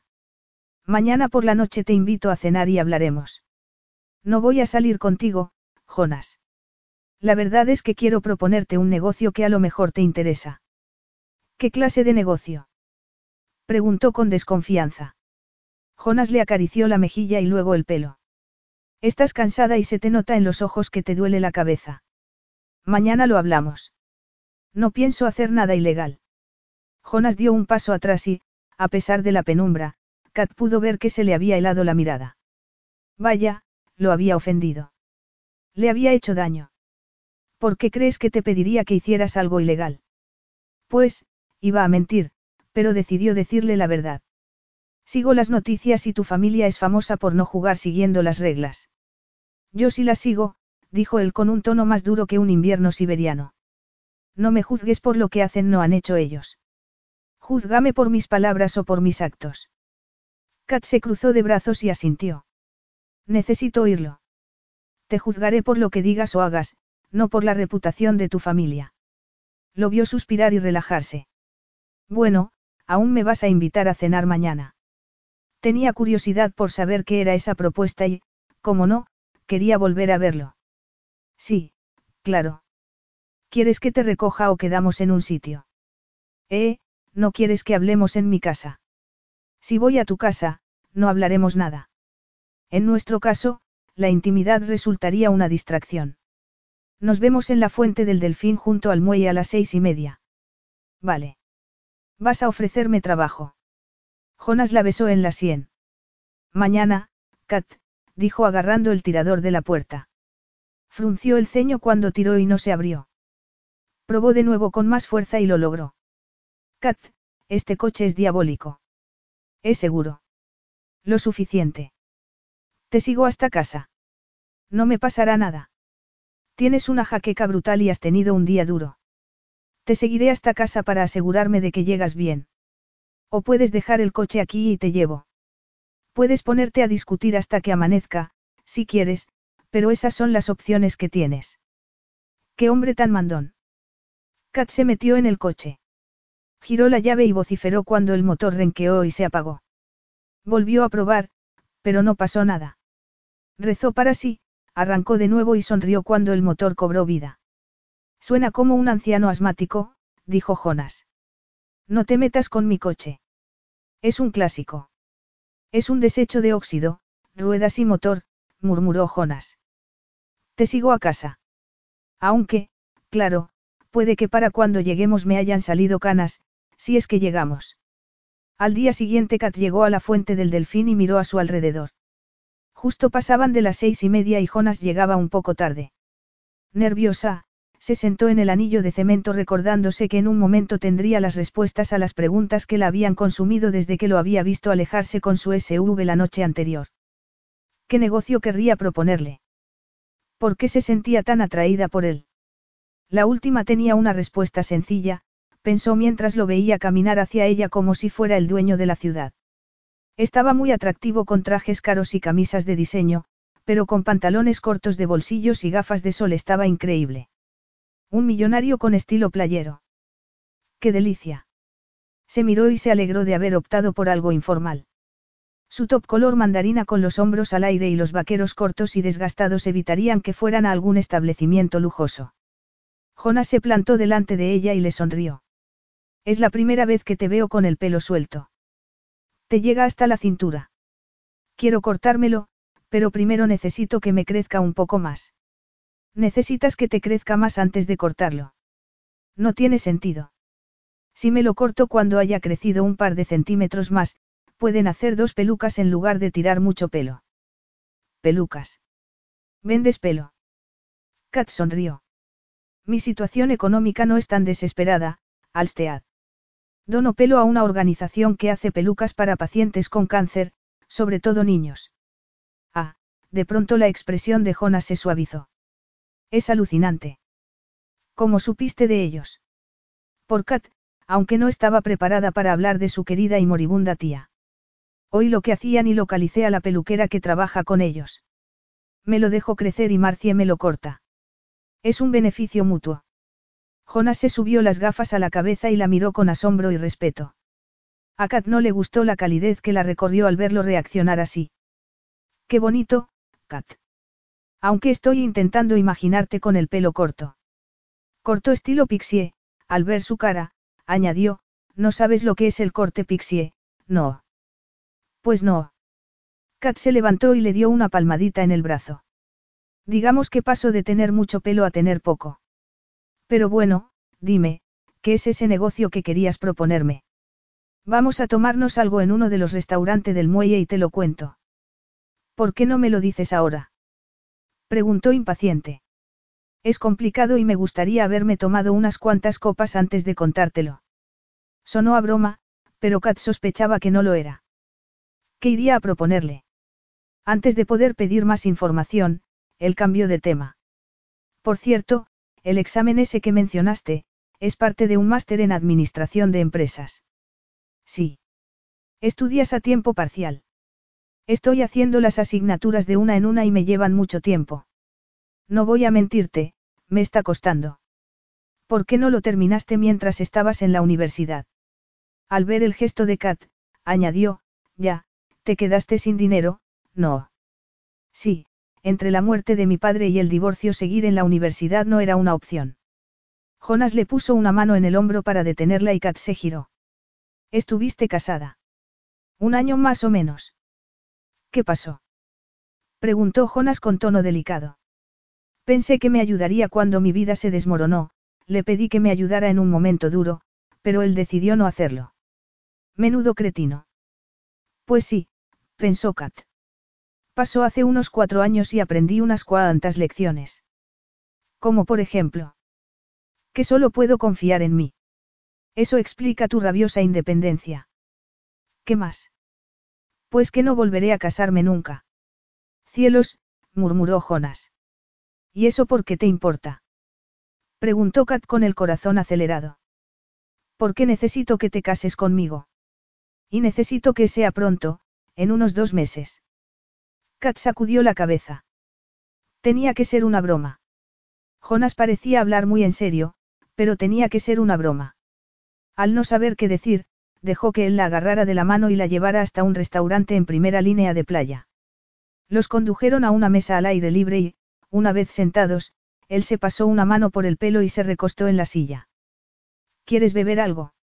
Sí, sí. Lo necesito, murmuró Kat antes de pedir un margarita.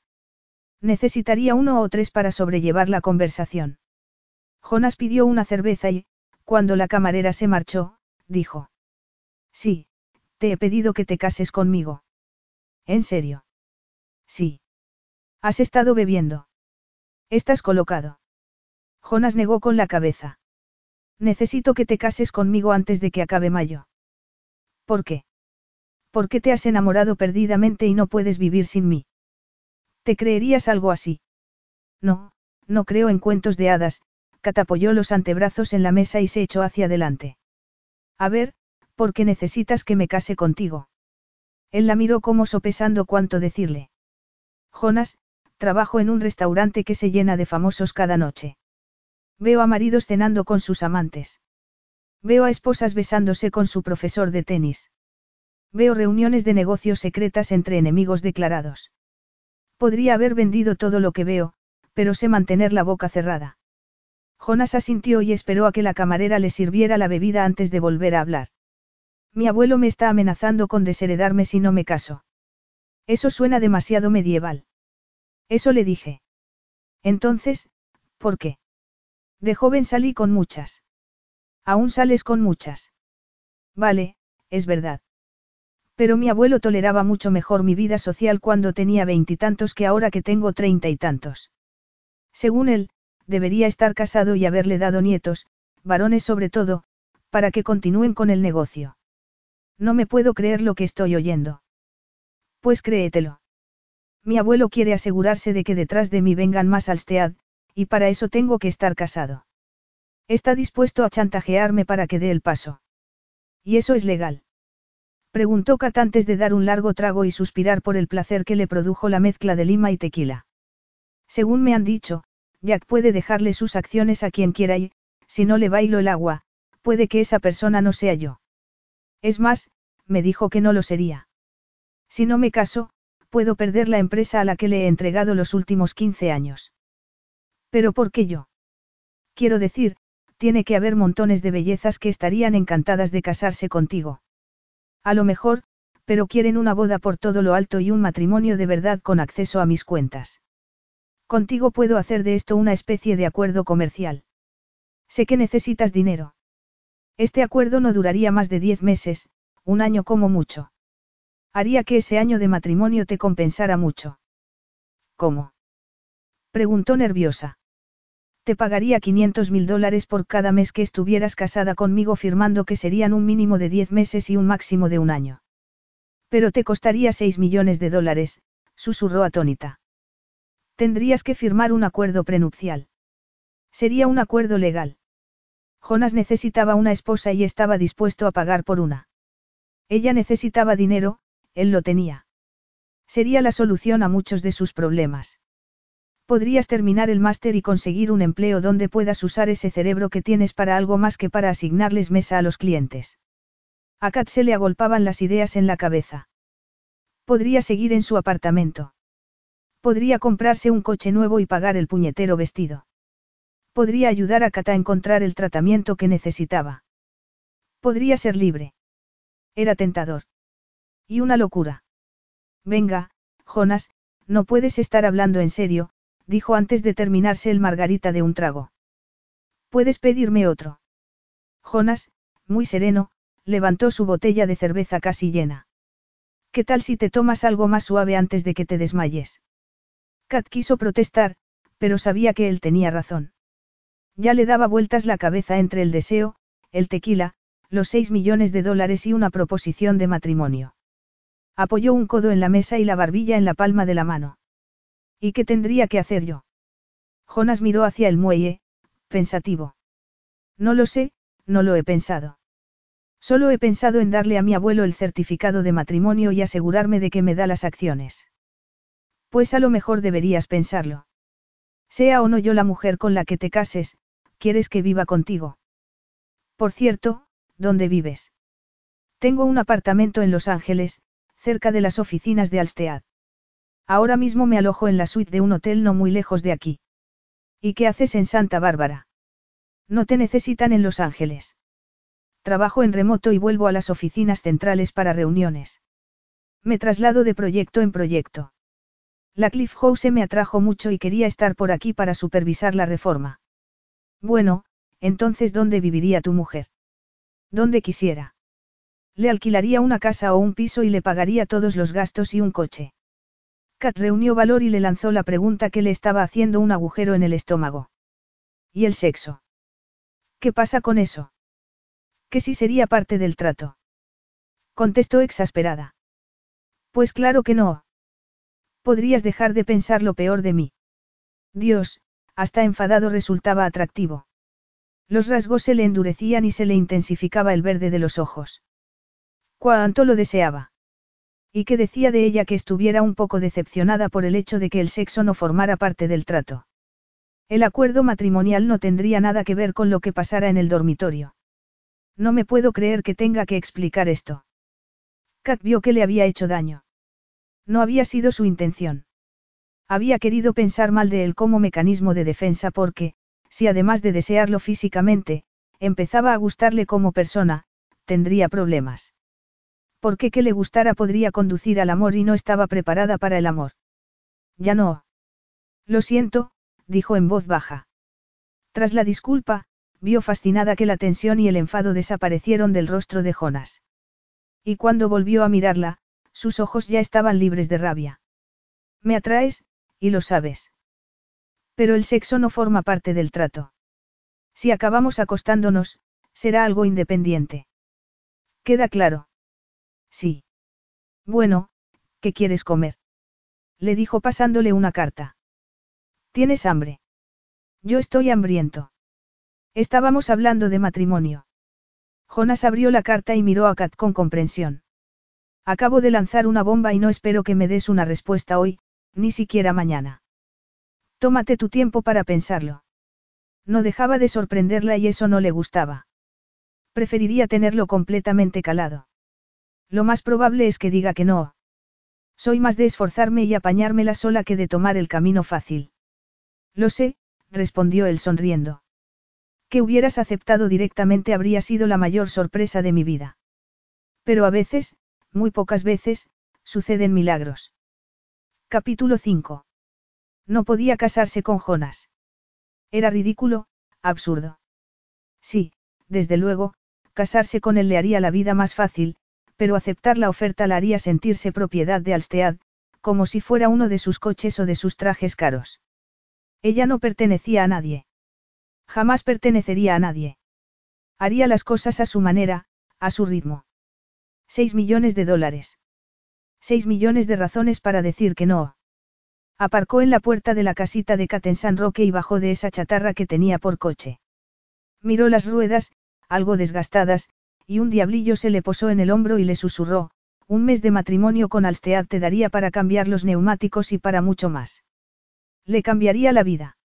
Una pequeña ceremonia, un contrato firmado, y tendría la vida solucionada. Podría olvidarse de las noches que había pasado revisando facturas e intentando estirar el dinero, las horas que había pasado trabajando para pagarse el máster, las discusiones con su madrastra cuando le había suplicado que le diese algo de fondos para poder terminar los estudios. Había llorado, gritado y suplicado, pero June ni se había inmutado. Su padre le había dejado todo, desde dinero hasta pólizas de seguros, el contenido de la casa e incluso los objetos personales de su primera esposa, y June no estaba dispuesta a renunciar a nada. Pídele dinero a tu marido, le había dicho a Kat.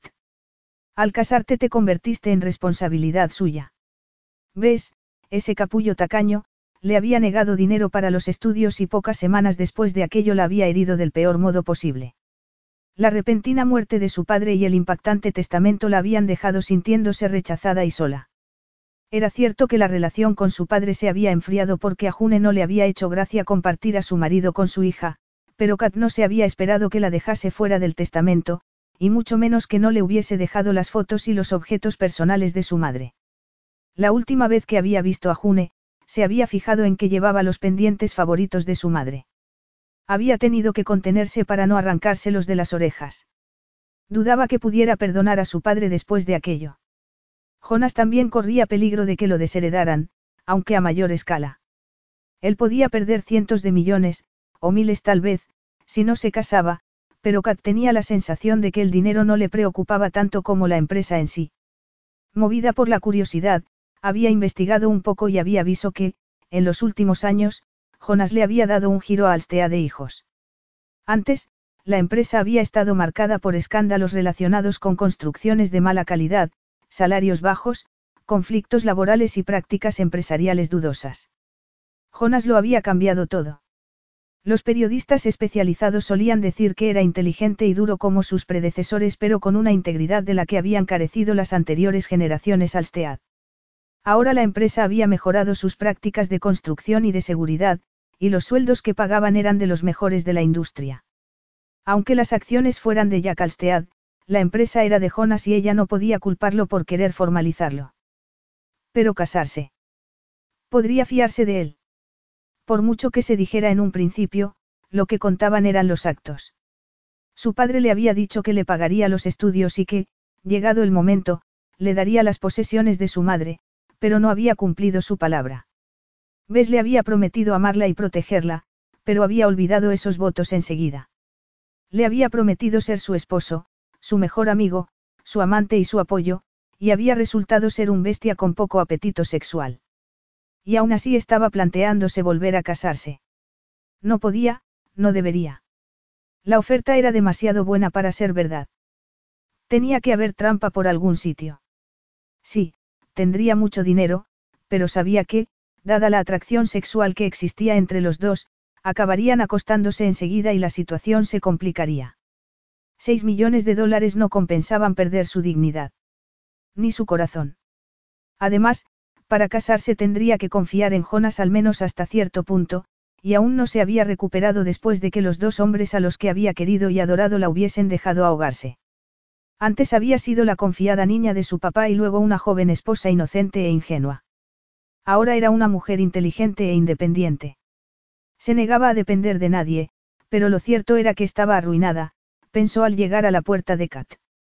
Cielo, he estado buscando tíos buenos en esa aplicación de citas. Kat, en la puerta del salón de Kat, soltó el bolso y miró a su tía. No parecía estar peor que la semana anterior. Eso debía de ser buena señal. Estaban esperando los resultados de las últimas analíticas, que les dirían si Kat llegaría o no a sus 60 cumpleaños. Con lo joven que es y lo llena de vida que está, pensó antes de besarla en la mejilla y preguntar. ¿Has encontrado a alguien que te guste? Se sentó en el borde del sillón de su tía y en la tableta vio la imagen de un hombre muy guapo aunque demasiado joven. Una diferencia de 35 años me parece excesiva, incluso para unas altacunas como tú. La risa de Kat no sonaba con tanta fuerza como antes. No es para mí, tonta. Es para ti. Me estás buscando pareja en una aplicación. Pues claro. Hay 15 que quieren conocerte. Kat se levantó de un brinco. Me has registrado y ahora estás eligiendo mis citas. Le quitó la tableta y vio las fotos de unos hombres con los que nunca saldría. Me has buscado a estos. Uno está lamiendo el manillar de su bici de montaña y este tiene la lengua pegada a una farola congelada. A lo mejor he seleccionado a uno o dos sin darme cuenta cuando me estaba quedando dormida. No pienso salir con ninguno. ¿Por qué no? Kat volvió a mirar las fotos. Demasiado joven. Demasiado presumido. Demasiado enamorado de su moto. Un pirado. Un sociópata. Un adicto al gimnasio. Eres demasiado quisquillosa, refunfuñó Kat. Kat soltó la tableta en el sofá y resopló. Ya tengo bastante con lo que tengo. Lo último que necesito es salir con unos tíos raros. Me encantaría que salieses con alguien, que te divirtieras. El sexo es una forma excelente de aliviar el estrés. Mi madre era toda una dama. ¿Cómo podíais ser gemelas? Es que a mí me cambiaron al nacer y en realidad soy hija de un multimillonario. Vio a Kat respirar hondo, una indicación de que una oleada de dolor estaba a punto de contraerle todo el cuerpo. Su tía cerró los ojos, respiró entrecortadamente y contuvo el dolor mientras ella la miraba sin poder hacer nada. Al minuto se relajó, pero estaba pálida y parecía destrozada. Kat se arrodilló y puso una mano en la rodilla de su tía. No mejoras, ¿verdad? Cuando le diagnosticaron cáncer de páncreas, Kat y Kat se habían prometido que siempre serían sinceras. No, respondió Kat enroscándose en el dedo un mechón del pelo de Kat. Y no pueden darte nada. No pueden probar nada más. Esta es la medicación más fuerte que cubre mi seguro. El siguiente paso son medicamentos experimentales, ensayos clínicos. Ser una cobaya humana. Kat asintió. La gemela de su madre, que era como su segunda madre, no sucumbiría a esa enfermedad. No sin haber luchado y no hasta haber probado hasta la última opción disponible. Esa era la mujer que la había abrazado mientras había llorado sobre el féretro de su madre, a cuya casa había huido cuando las paredes de la suya parecían atraparla. Kat le había hablado de, la semillita y la cigüeña, la había llevado de compras, la había llevado al baile de promoción. Había adoptado el papel de madre de la novia en su boda. Le había secado las lágrimas y la había cuidado después de su primera resaca y de su primera ruptura, le había agarrado la mano en la muerte de su padre y en su divorcio. Había asumido el papel de su madre cuando June se había negado a hacerlo. Kat era su hogar, el único lugar donde se sentía querida. Kat era el centro de su mundo. No podía perderla. Ya había perdido demasiado. Pues entonces lo haremos. ¿Con quién tengo que ponerme en contacto? Kat soltó una carcajada. Ay, mi niña, qué optimista. Eso no va a pasar, cielo. Todos esos tratamientos experimentales se hacen fuera. Hay uno en Suiza que cuesta, Jesús lo que cuesta. Ni entre las dos podemos permitirnos un billete de avión, así que no hablemos del tratamiento. Encontraré el dinero, dijo Kat pensando en Jonas. Kat, no estoy hablando de 10 o 20 mil dólares. Hablo de muchísimo dinero. Tengo que asumirlo, cielo mío, y tú también. No tenía que asumir nada. Mientras hubiera opciones de que se recuperara o, al menos, mejorara, no podía imaginarse un mundo sin Kat. Haría todo lo que estuviera en su poder para mantenerla con vida. Sabía lo que tenía que hacer. No podía pensárselo, solo tenía que enviar un mensaje y listo. Si vacilaba, perdería el valor y Kat moriría antes de lo debido. Hola, soy Kat. Sigue en pie la oferta de los 6 millones de dólares. Si es así, me interesa. Llámame. Hecho. Pues parecía que iba a casarse, pensó conteniendo las lágrimas. Iba a casarse por dinero. Se puso de pie y guardó el teléfono. ¿Te apetece un té? Preferiría un whisky doble, farfulló Kat. Pues olvídalo. Y olvida también lo de que salga con alguno de esos hombres que me has buscado. Se sacó el teléfono del bolsillo trasero. Jonas ya había respondido. Kat, estoy en Toronto por un problema con un proyecto que tenemos aquí. La oferta sigue en pie. Te llamo cuando vuelva a la ciudad. La decisión ya estaba tomada. Casarse con Jonas le daría todo el dinero que necesitaba, pero ¿qué le supondría? Habían pasado cuatro días y no había vuelto a saber nada de Jonas. Si él retiraba la oferta, no podría hacer nada por Kat. Cargada con bolsas en una mano y con los tacones en la otra, cerró el coche de un portazo y fue hacia su puerta. Estaba agotada. Había hecho todos los turnos posibles, para lo que había doblado toda la semana.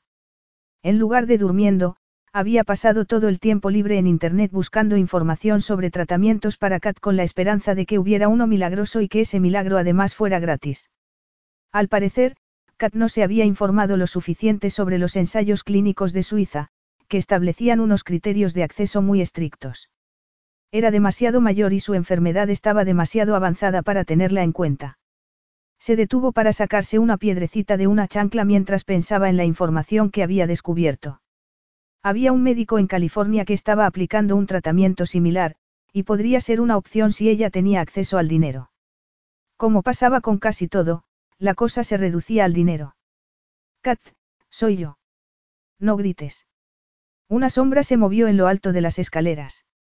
Kat alzó la mirada y vio a Jonas sentado en un escalón. Llevaba vaqueros y una camiseta negra, y parecía cansado. Cielos, tienes el instinto de supervivencia de una polilla. Si ves una sombra, tienes que echar a correr. O al menos, gritar. Sabía que eras tú. No podía explicarlo, pero si hubiera sido otra persona la que hubiera estado acechando en la oscuridad, habría gritado y salido corriendo. Era como si su subconsciente lo reconociera. ¿Cómo era posible? Estaba agotada, pero verlo le dio un chute de energía. Jonas era como un potente elixir. ¡Qué hombre! Tan naturalmente masculino, tan fuerte. Quería meterse en la cama con él para que saciara el hambre que la invadía.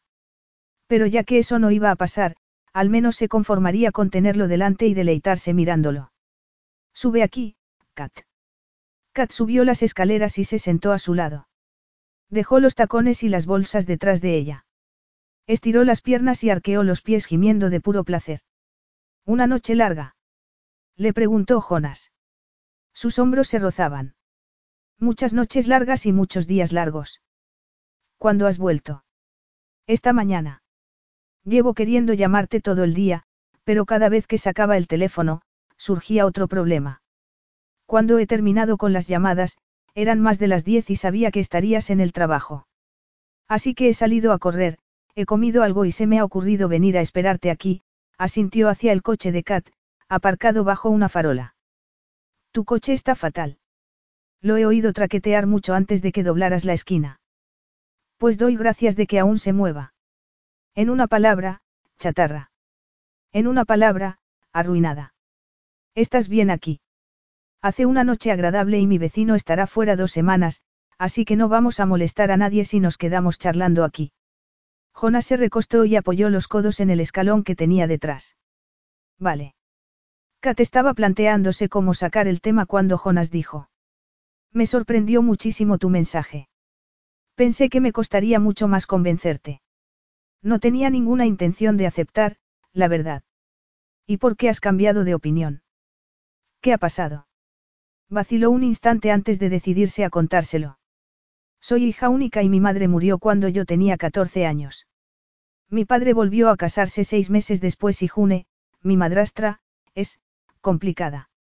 Antes de que mi madre muriera, mi padre y yo estábamos muy unidos, pero a June eso no le gustaba nada y logró separarnos. Acabé pasando la mayor parte del tiempo con mi tía Kat, la gemela de mi madre. Tu padre aún vive. Murió hace cinco años. De un infarto al corazón, dijo bajando la voz y sintiendo esa angustia y ese dolor tan familiares atragantándola. Jonas le puso una mano en el cuello y ella se relajó al instante. ¿Cómo lo hacía? Se lo dejó todo a June, hasta el último centavo. Me dejó la casa donde crecí, pero June tiene derecho a vivir en ella hasta que muera y yo tengo que pagar el mantenimiento y todos los gastos. Uf, exclamó Jonas sin quitarle la mano del cuello, sin dejar de reconfortarla. ¿Y tu madrastra no te ayuda? Kat soltó una amarga carcajada. Si me estuviera quemando, June me echaría gasolina. Pero bueno, por otro lado, Kat es una joya. Me pagó el último semestre de la universidad para que pudiese licenciarme. Tiene que ser una mujer maravillosa. Lo es. Es mi roca, mi mejor amiga, mi segunda madre. Pero. Más o menos por aquella época le diagnosticaron cáncer de páncreas. Es una mujer llena de energía, divertida, un espíritu libre, pero ahora está postrada en una silla y en una cama, y eso me está matando, soltó una risa triste ante la elección de palabras. Mejor dicho, la está matando a ella. El caso es que en Santa Bárbara los médicos no pueden hacer nada más por ella entre mi escasez de dinero y la falta de experiencia de ellos para tratar su cáncer en concreto. Pero en Malibú, en una clínica privada, hay un médico que es investigador y está buscando sujetos para un ensayo muy poco convencional. Ha obtenido resultados fantásticos usando una combinación de remedios homeopáticos y medicamentos fuertes. Yo lo veo como la respuesta a nuestras oraciones. Es caro, pero, sí, me pagas por casarme contigo, podría asumir los gastos. Y pagar el vestido. Kat no logró sonreír ante el intento de Jonas de poner un poco de humor. El dinero es el primer problema, pero hay otros. Por ejemplo, la lista de espera es enorme y está llena de pacientes más jóvenes, con familia, adolescentes, niños. Entiendo que el médico elija a pacientes más jóvenes, pero yo quiero que elijan a Kat. Puede que para ellos no sea una candidata apta, pero para mí lo es todo. Jonas la acercó así y la rodeó por los hombros. Su. Tranquila. Kat se giró hacia él y hundió la cabeza en su cuello, incapaz de contener las lágrimas que llevaba acumulando meses, años. No debería llorar. No debería mostrarse débil, necesitada. Pero cuanto más intentaba controlar las lágrimas y los sollozos, más le brotaban. Llevamos demasiado tiempo siendo fuertes, le susurraron su alma y su corazón. Déjanos llorar. Ya volveremos a ser fuertes luego. Nos recompondremos, pero ahora déjanos llorar. Y Kat los dejó.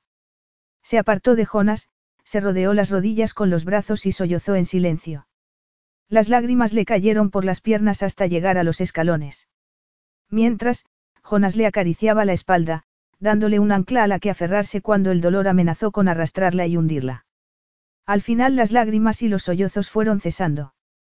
Él se estiró el bajo de la camiseta para secarle las mejillas y la barbilla, y luego se lo acercó a la nariz. ¿Quieres sonarte? No pienso sonarme la nariz en tu camiseta. Menos mal, dijo Jonas sonriendo. ¿Estás mejor? Sí, gracias. Lo siento. Es que estoy tan cansada. Cuesta mucho mantenerse fuerte día tras día, noche tras noche, a la espera de que venga otro golpe que me derribe del todo. Se le escapó otro sollozo. Tranquila, dijo él acercándola. Deja de llorar o te pondrás mala. No puedo permitirme ponerme mala, susurró ella contra su cuello y abrazándolo. Qué bien olía. Olía a sol, a consuelo, a calor. Jonas le pasó una mano por debajo de las piernas y, sin ningún esfuerzo, se levantó con ella en brazos. ¿Dónde tienes la llave? Kat abrió la mano. La había tenido ahí desde que había salido del coche. Él asintió y abrió la puerta. Sin encender las luces, la llevó al dormitorio, la tendió en la cama y le quitó las chanclas. Necesitas dormir. Con delicadeza, empezó a quitarle el vestido.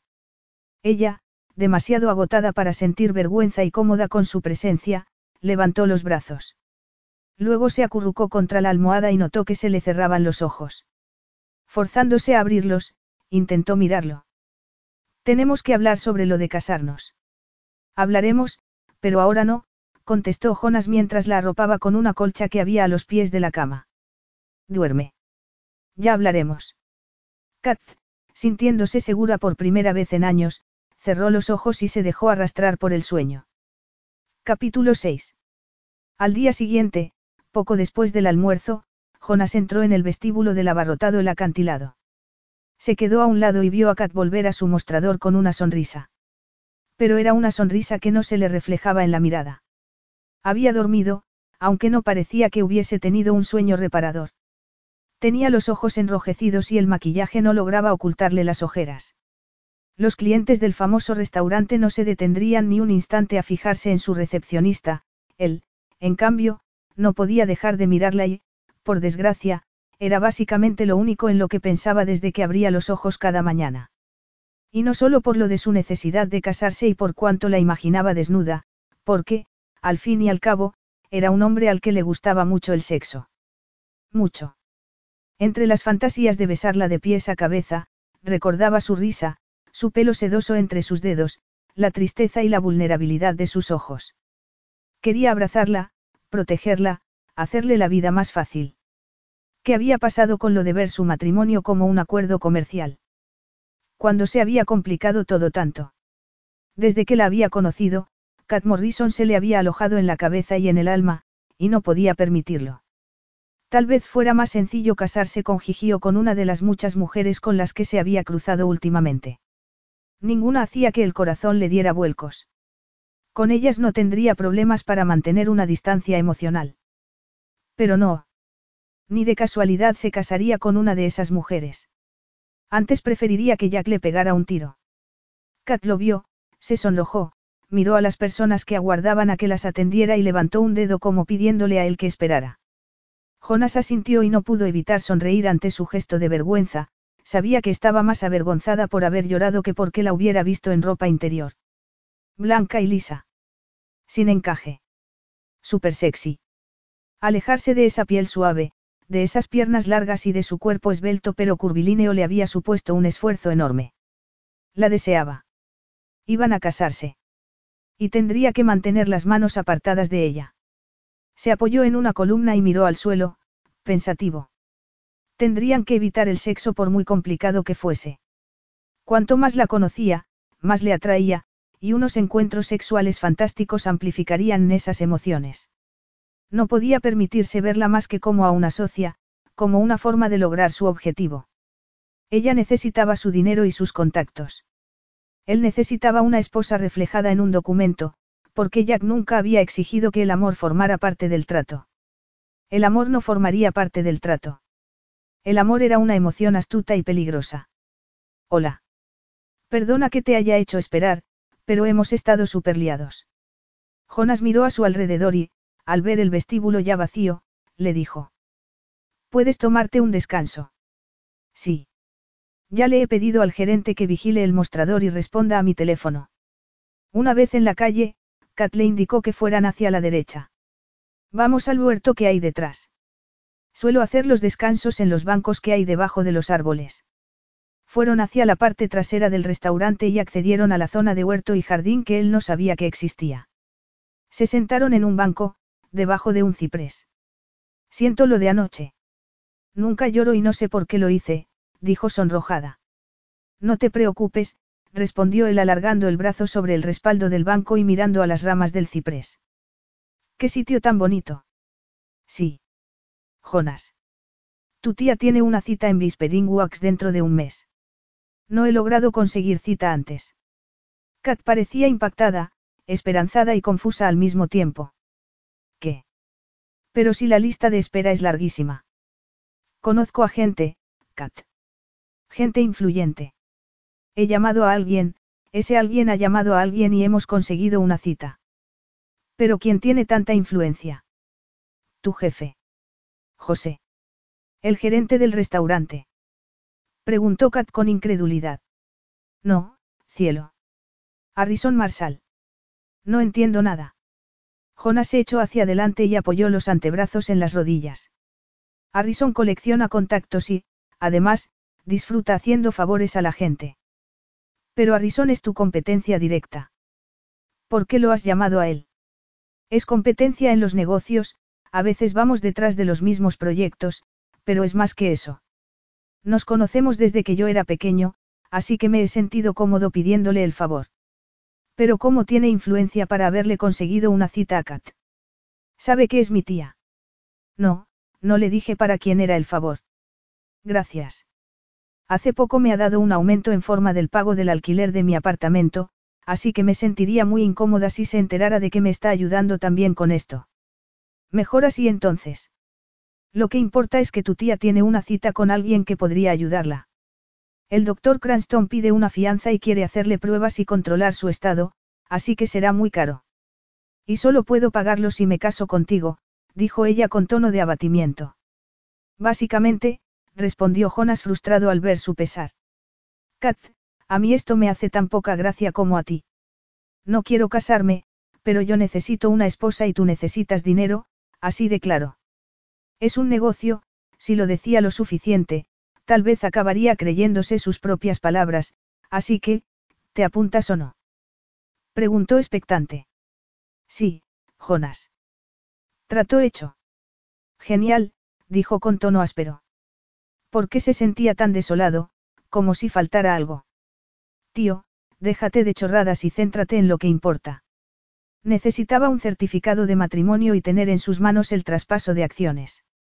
No podía arriesgarse a que Jack cambiase de opinión. Tenía que decírselo, tenía que decirle a todo el mundo que iba a casarse. Una vez la noticia fuera de dominio público, sería difícil que su abuelo o Kat se echasen atrás. Hoy es jueves. ¿Qué te parece el sábado? Para casarnos. ¿Estás loco? Para casarnos no, para celebrar una fiesta de compromiso. Podemos hacerlo en el club de polo. Ella sacudió la cabeza como si no diera crédito. Jonas, las listas de espera en el club de polo son de meses e incluso años para celebrar bodas. Además, no necesitamos una fiesta de compromiso lujosa. Es lo habitual, Kat. Y ya he hablado con Mariella Marsal, que, como ya sabes, dirige la sección de organización de eventos de la empresa de Harrison. Me ha dicho que puede organizar una fiesta para 100 personas en el salón más pequeño cualquier sábado de este mes, pero solo si le doy carta blanca en lo que respecta a las flores y la comida.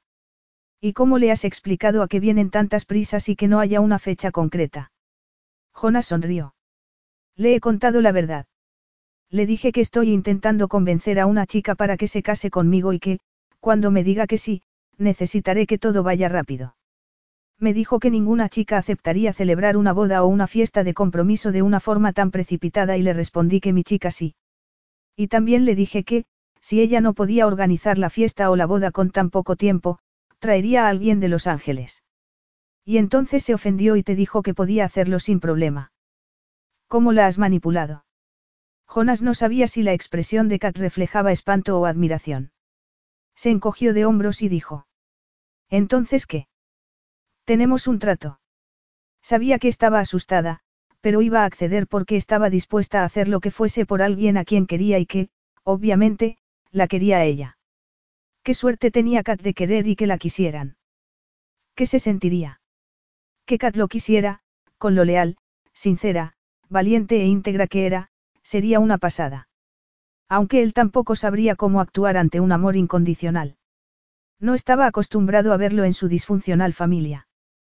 Tenemos un trato, respondió Kat con la voz y los dedos temblorosos. Pero con una condición. Necesito que la gente piense que nos conocimos, nos enamoramos y estamos deseando casarnos. Voy a mentirle a Kat también. Es una romántica empedernida y necesita oír que soy feliz y que estoy enamorada. También voy a decirle que has usado tus contactos para que entre en el ensayo clínico gratis. No quiero que se preocupe por quién le está pagando el tratamiento. Espero que me apoyes en esa mentira. Esas eran sus condiciones. Qué sencillas. Pero había algo más, podía vérselo en la mirada. Y solo aceptaré el dinero que necesito para su tratamiento. Si pagas Whispering Wax, estaré casada contigo un mínimo de diez meses y un máximo de un año. Quería menos dinero. Kat, tienes que parecer mi esposa, actuar como mi esposa. Y eso significa que tendrás que gastar dinero en ti. En ropa, en un coche, en un piso. Vas a tener que dejar tu trabajo. No. No pienso dejar mi trabajo. Cuando salgas de mi vida, necesitaré un sueldo para pagar las facturas. Pues termina el puñetero máster y consigue un trabajo que te guste de verdad. No a costa de tu dinero. Estás siendo ridícula queriendo ser tan independiente. Puedes pagar el vestido, si eso te hace sentir mejor. Kat. Bueno, tengo que volver al trabajo. Me he tomado más tiempo de descanso del que debía. ¿Qué pensará la gente cuando mi mujer siga trabajando en un restaurante? Preguntó él siguiéndola. Kat se encogió de hombros. Pues no haberme elegido a mí. Necesito tu dinero para Kat. Es todo lo que estoy dispuesta a aceptar. Jonas sacudió la cabeza frustrado. Pues entonces no hay trato. Kat se giró y lo fulminó con la mirada. ¿Cómo dices? Vaya. Había visto a la Kat de actitud profesional e incluso a la sexy, pero ese fuego que le estaban lanzando sus ojos lo excitó como ninguna otra cosa. ¿Qué no haría por colar la mano bajo ese vestido, sentir su cremosa piel bajo los dedos y saborear esa boca? Esto es un negocio, Alstead. Negocio, se recordó obligándose a centrarse en la discusión. Yo te pago la ropa, los gastos y lo que sea que necesites durante el próximo año. ¿Lo tomas o lo dejas? Me necesitas, dijo ella cruzándose de brazos. Necesito a una mujer con la que casarme. La que sea. Me gustas, pero no eres el único pez en el mar. Imbécil, murmuró Kat contrariada. Pero quiero un contrato. Quiero informes detallados de los gastos. Y nada de joyas caras o zapatos o ropa de precios desorbitados. Y como me compres un coche, te destripo. Un contrato, vale. Y me comprometo a que las joyas sean sencillas, pero la ropa tiene que ser de diseño. Pues entonces se la tienes que comprar a mi amiga Tessen de Anger para que pueda llevarse la comisión. Él asintió, conmovido por su generosidad. Lo del coche no es negociable. Ese cacharro es una trampa mortal. Pero tiene que ser pequeño y barato, y más te vale enseñármelo antes de comprarlo. Cuando nos divorciemos, se vende, contestó con los ojos brillantes. Jonas, sonriendo, veía que Kat estaba disfrutando con la negociación. ¿Algo más? Seguro que sí, contestó Kat concentrada. Todo lo que hablemos lo añadiremos al acuerdo prematrimonial. ¿No te fías de mí? Preguntó ella enarcando las cejas. Lo cierto era que sí se fiaba y eso lo aterraba. No solía confiar en nadie. Es el procedimiento normal. Kat soltó una risa nerviosa. Venga, Jonas, nada de esto es normal. Jonas le rodeó la cara con las manos y notó su suave piel bajo los dedos. Todo irá bien, Kat. La besó en la sien, no se fiaba de poder controlarse si se acercaba a la boca. Eso espero. Merece la pena todo esto por tener el control de la empresa. Jonas tardó en responder.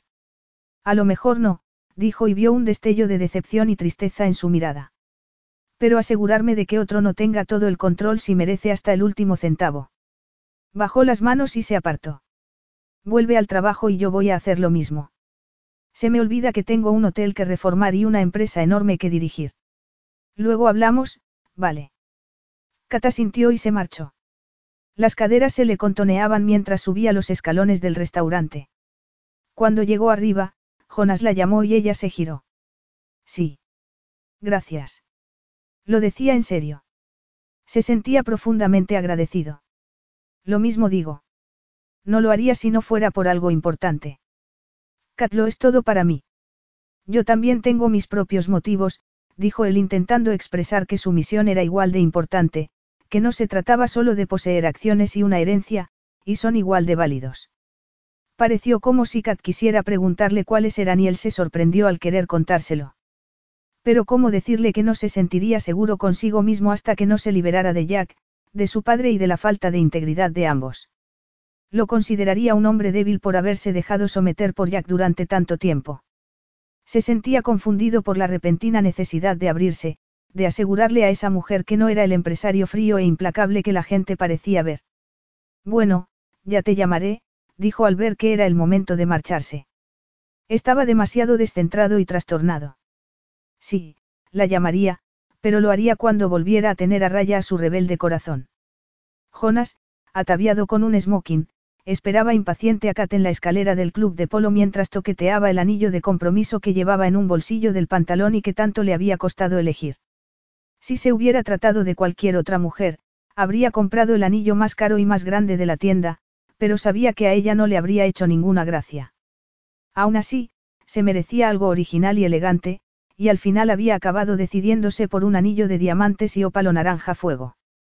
Ojalá le gustase. Justo cuando iba a ir a buscarla, oyó movimiento y levantó la mirada hacia lo alto de las escaleras. Estaba, impresionante. Alucinante.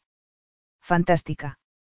Ninguno de esos adjetivos transmitía la sensación que le estaba encogiendo el pecho. Kat llevaba un top corto blanco y una falda larga de vuelo del mismo naranja que el del ópalo del anillo. Se había recogido esa melena magnífica con un estilo que le recordaba al de las princesas de las películas de Disney. Llevaba unos pendientes largos y un maquillaje natural. Estaba, sensacional. Y nerviosa. Apoyó la mano en la barandilla, cerró los ojos y Jonas la vio mover los labios como si estuviese rezando. Kat. Ella abrió los ojos y vio la mirada de preocupación de Jonas. ¿Qué estamos haciendo? Preguntó en voz baja. Te prometo que todo irá bien, respondió él agarrándose también a la barandilla. Si se dejaba llevar, subiría las escaleras corriendo y la llevaría directa a la cama. Cuánto la deseaba. Cuánto deseaba quitarle ese top diminuto y ver la falda tirada en el suelo. La quería desnuda y jadeando. Y la quería ya. ¿Estás bien? Le preguntó ella preocupada. Jonas sonrió. Solo intento reanimar a mi corazón. Estás espectacular. Deslumbrante. Kat, con una pequeñísima sonrisa, empezó a bajar las escaleras. Gracias. Tú también estás muy guapo. Cuando la tuvo al lado, Jonas la besó en la mejilla porque necesitaba sentir una conexión con ella por pequeña que fuera. Le daba vueltas la cabeza por el olor tan delicioso que desprendía. ¿Qué le pasaba? Había salido y se había acostado con algunas de las mujeres más bellas del mundo, pero ninguna le había hecho sentirse así nunca. Llegas muy tarde, murmuró él. El turno del almuerzo se ha alargado, no me arrancaba el coche y había muchísimo tráfico. Deja el trabajo y elige un puñetero coche de una vez. Además, te ofrecí enviarte a un chofer. Kat sonrió y a él se le paró el corazón. Sospechaba que, antes de que acabara la noche, iba a necesitar un desfibrilador. Kat le estiró la corbata negra que llevaba. No voy a discutir contigo, Alstead. Esta noche no. Menos mal, respondió él colando el dedo índice bajo la cinturilla de la falda y deseando poder lamer la tira de piel desnuda entre la falda y el top. Me alegro de que te hayas puesto esto en lugar del vestido blanco y negro. A ese vestido no le pasaba nada, pero T se lo ha dejado olvidado y, como yo iba tarde, he tenido que elegir entre los otros que ha traído de la tienda. Kat no tenía por qué saber que Jonas le había pedido a Tess que se asegurara de olvidarse ese vestido. ¿Y te han gustado los otros dos? Sí, respondió Cata regañadientes. El dorado es alucinante. Me alegro. Les hemos quitado la etiqueta a los tres, así que olvídate de devolverlos. Como ahora tienes vestidos para los otros dos eventos formales a los que asistiremos, nos vamos a ahorrar unas cuantas discusiones durante las próximas semanas. Eres diabólico, dijo ella quitándole el dedo de la cinturilla y apretándole la mano. Jonas entrelazó los dedos con los de ella. No, solo me gusta salirme con la mía. Y me gusta no tener que discutir por dinero. Niño rico malcriado, murmuró Kat. Él sonrió. Independiente empedernida con dificultades económicas. Con dificultades económicas. Dijo ella riéndose. Puedes decir, pobre, directamente. No me ofendo con facilidad. A Jonas se le aceleró el corazón, pero lo obligó a calmarse. Sin poder contenerse, la besó, aunque fue una ligera caricia con los labios y un suave roce con la lengua. Si se permitía seguir, esa falda acabaría tirada por las escaleras. Se apartó, recordándose que debía centrarse. Era un acuerdo matrimonial beneficioso para los dos. Tengo algo para ti, dijo sacando el anillo. No es caro, así que no empieces. Kat no dijo nada. Agarró el anillo y lo miró, fascinada por la forma irregular de la piedra. Es verdad que es un poco raro, pero he pensado que te gustaría, dijo Jonas incómodo con su silencio.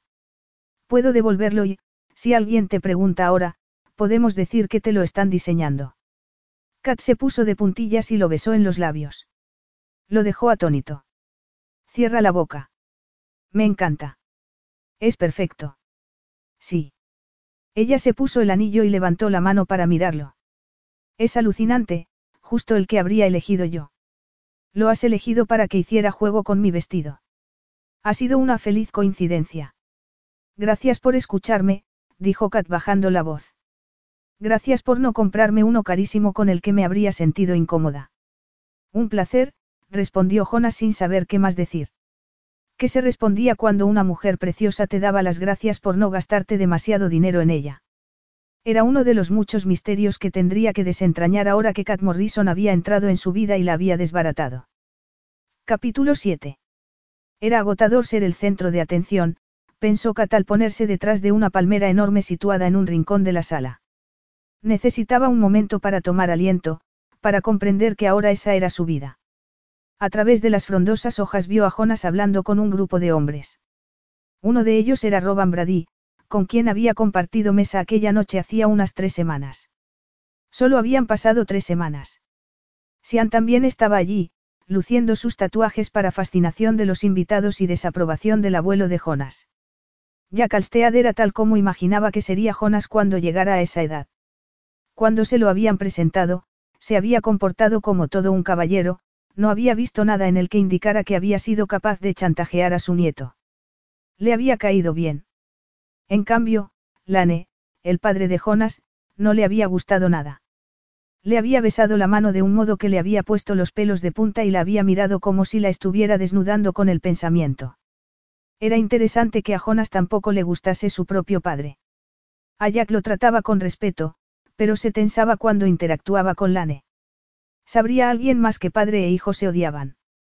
Desde luego, Jack parecía ajeno a tanta tensión. Volvió a mirar a Jonas y suspiró. Debería ser ilegal que un hombre estuviera tan guapo en smoking. Al dejar de mirarlo se dio cuenta de que Jack y su jefe estaban al otro lado de la palmera.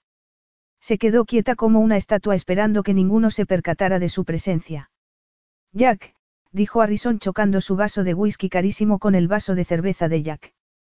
Por cierto, qué buen detalle que el abuelo de Jonas bebiera cerveza en un evento de etiqueta.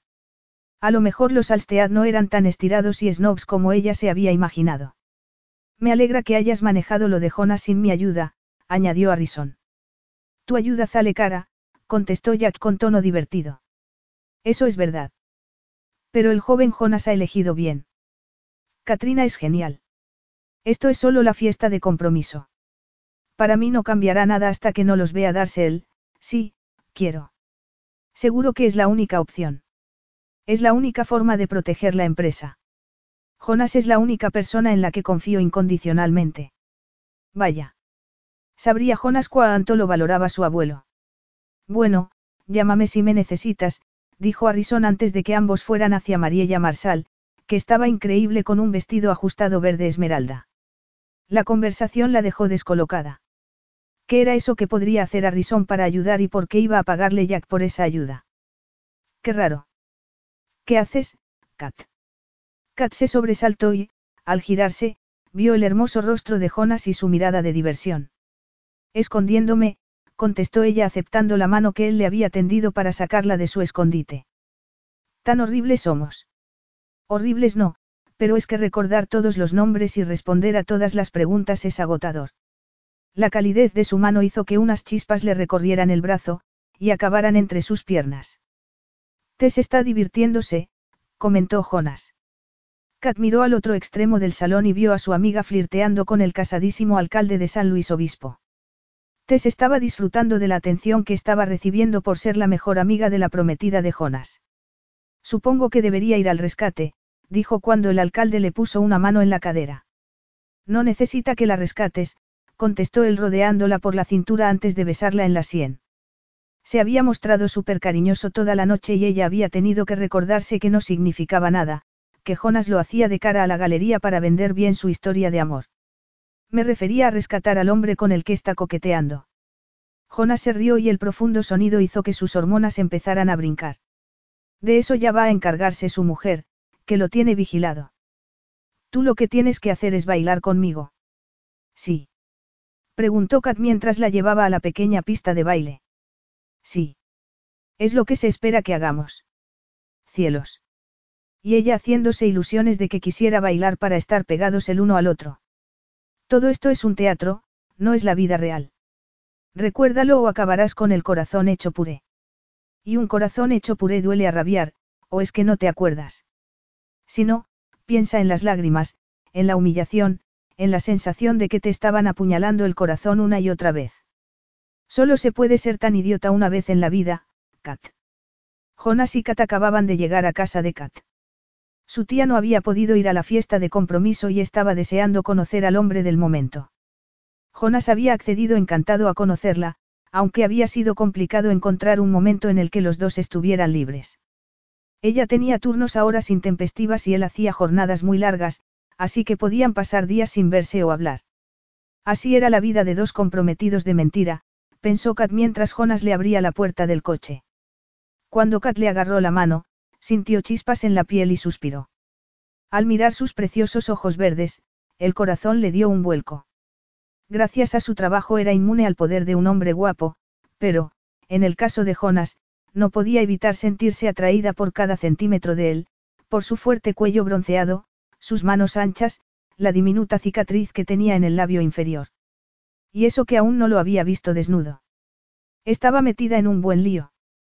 Su atracción mutua era como una entidad viviente y, cuando estaban cerca, las ganas de arrancarse la ropa el uno al otro eran una tentación constante. Sospechaba que por eso habían usado sus ocupadas agendas como excusa para evitarse. Los dos estaban de acuerdo en que el sexo no formaba parte del trato porque lo complicaría todo. Pero se moría de ganas de saber cómo sería hacer el amor con él. Ojalá Jonas también se pasara las noches despierto fantaseando con lo que se harían. Se molestaría mucho si se enteraba de que él dormía ocho horas del tirón mientras que ella estaba salida perdida. No mires, pero nos están vigilando por la ventana. Jonas la miró sonriendo. Entonces deberíamos darle a tu tía algo que ver, respondió rodeándole la cara con sus grandes manos antes de besarla. Qué labios tan masculinos y habilidosos. Kat olvidó que era un beso de demostración, una forma de asegurarle a su tía que estaba feliz y enamorada, y disfrutó del momento.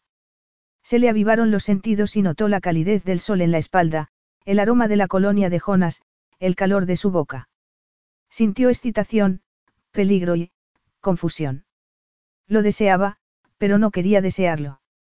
Se apartó y fue hacia la casa intentando centrarse. ¿Cómo se encontraría hoy Kat? Ahora mismo lo único que podían hacer su médico y su enfermera era intentar controlarle el dolor. En una semana una ambulancia privada la trasladaría a la clínica donde le darían un nuevo tratamiento con el que, con suerte, mejoraría de forma inmediata. Pero, de momento, Kat tenía que convencer a su avispada tía de que estaba perdidamente enamorada de un sexy multimillonario. Y ahora que lo pensaba, tampoco sería tan difícil. Qué color tan interesante, dijo Jonas cuando llegaron a la puerta. Solo su tía pintaría la puerta principal de un intenso tono frambuesa. Es una mujer interesante, respondió Kat usando su llave para abrir. Ojalá la hubieras conocido antes, cuando no estaba tan enferma. La mayoría de las tardes mis amigas y yo acabábamos en su casa. Era guay. Era todo lo que mi madrastra no era. ¿Qué quieres decir? No había pretendido decir tanto, pero con Jonas las palabras fluían sin que se diera cuenta. June, mi malvada madrastra, siempre estaba preocupadísima por lo que la gente pensara de ella, de su casa, de su matrimonio, de su hijastra. Mi padre hacía todo lo posible por hacerla feliz, y eso incluía vivir por encima de sus posibilidades. Mi casa estaba cargada de tensión. Esta estaba llena de amor, de aceptación y de risas. Aquí podía estar. Jonas le agarró la mano. Me alegro de que tuvieras a Kat. Kat se fijó en la tristeza de sus ojos. Sé que tu madre se marchó cuando eras un bebé, pero tuviste a una Kat en tu vida. No tuve tanta suerte, respondió él desviando la mirada. Lo siento, susurró Kat deseando tener el valor de abrazarlo, de ofrecerle consuelo aun sabiendo que él no agradecería el gesto. Eh, vosotros dos, entrad aquí. Dejad de besaros en mi pasillo. Kat, con el pelo cortísimo después de la quimio, estaba sentada junto a la ventana con su tableta en el regazo. Kat vio que había adelgazado más, y era un peso que no podía permitirse perder. Se agachó para besarla en la mejilla. No estábamos besándonos en el pasillo. ¿Y por qué no? Es un hombre guapísimo. Besa bien. Compórtate, Catherine. A ver, di. Beso bien. Preguntó Jonas desde la puerta. Kat soltó una carcajada. Hacía mucho tiempo que Kat no la oía reír con tantas ganas. Aún agradecida porque Jonas hubiese hecho reír a su tía, se sonrojó por la pregunta. Besaba increíble. Y los dos lo sabían. Como también sabían que, si se desnudaran, dejarían marcas de quemaduras en las sábanas. O en la pared. O en el suelo.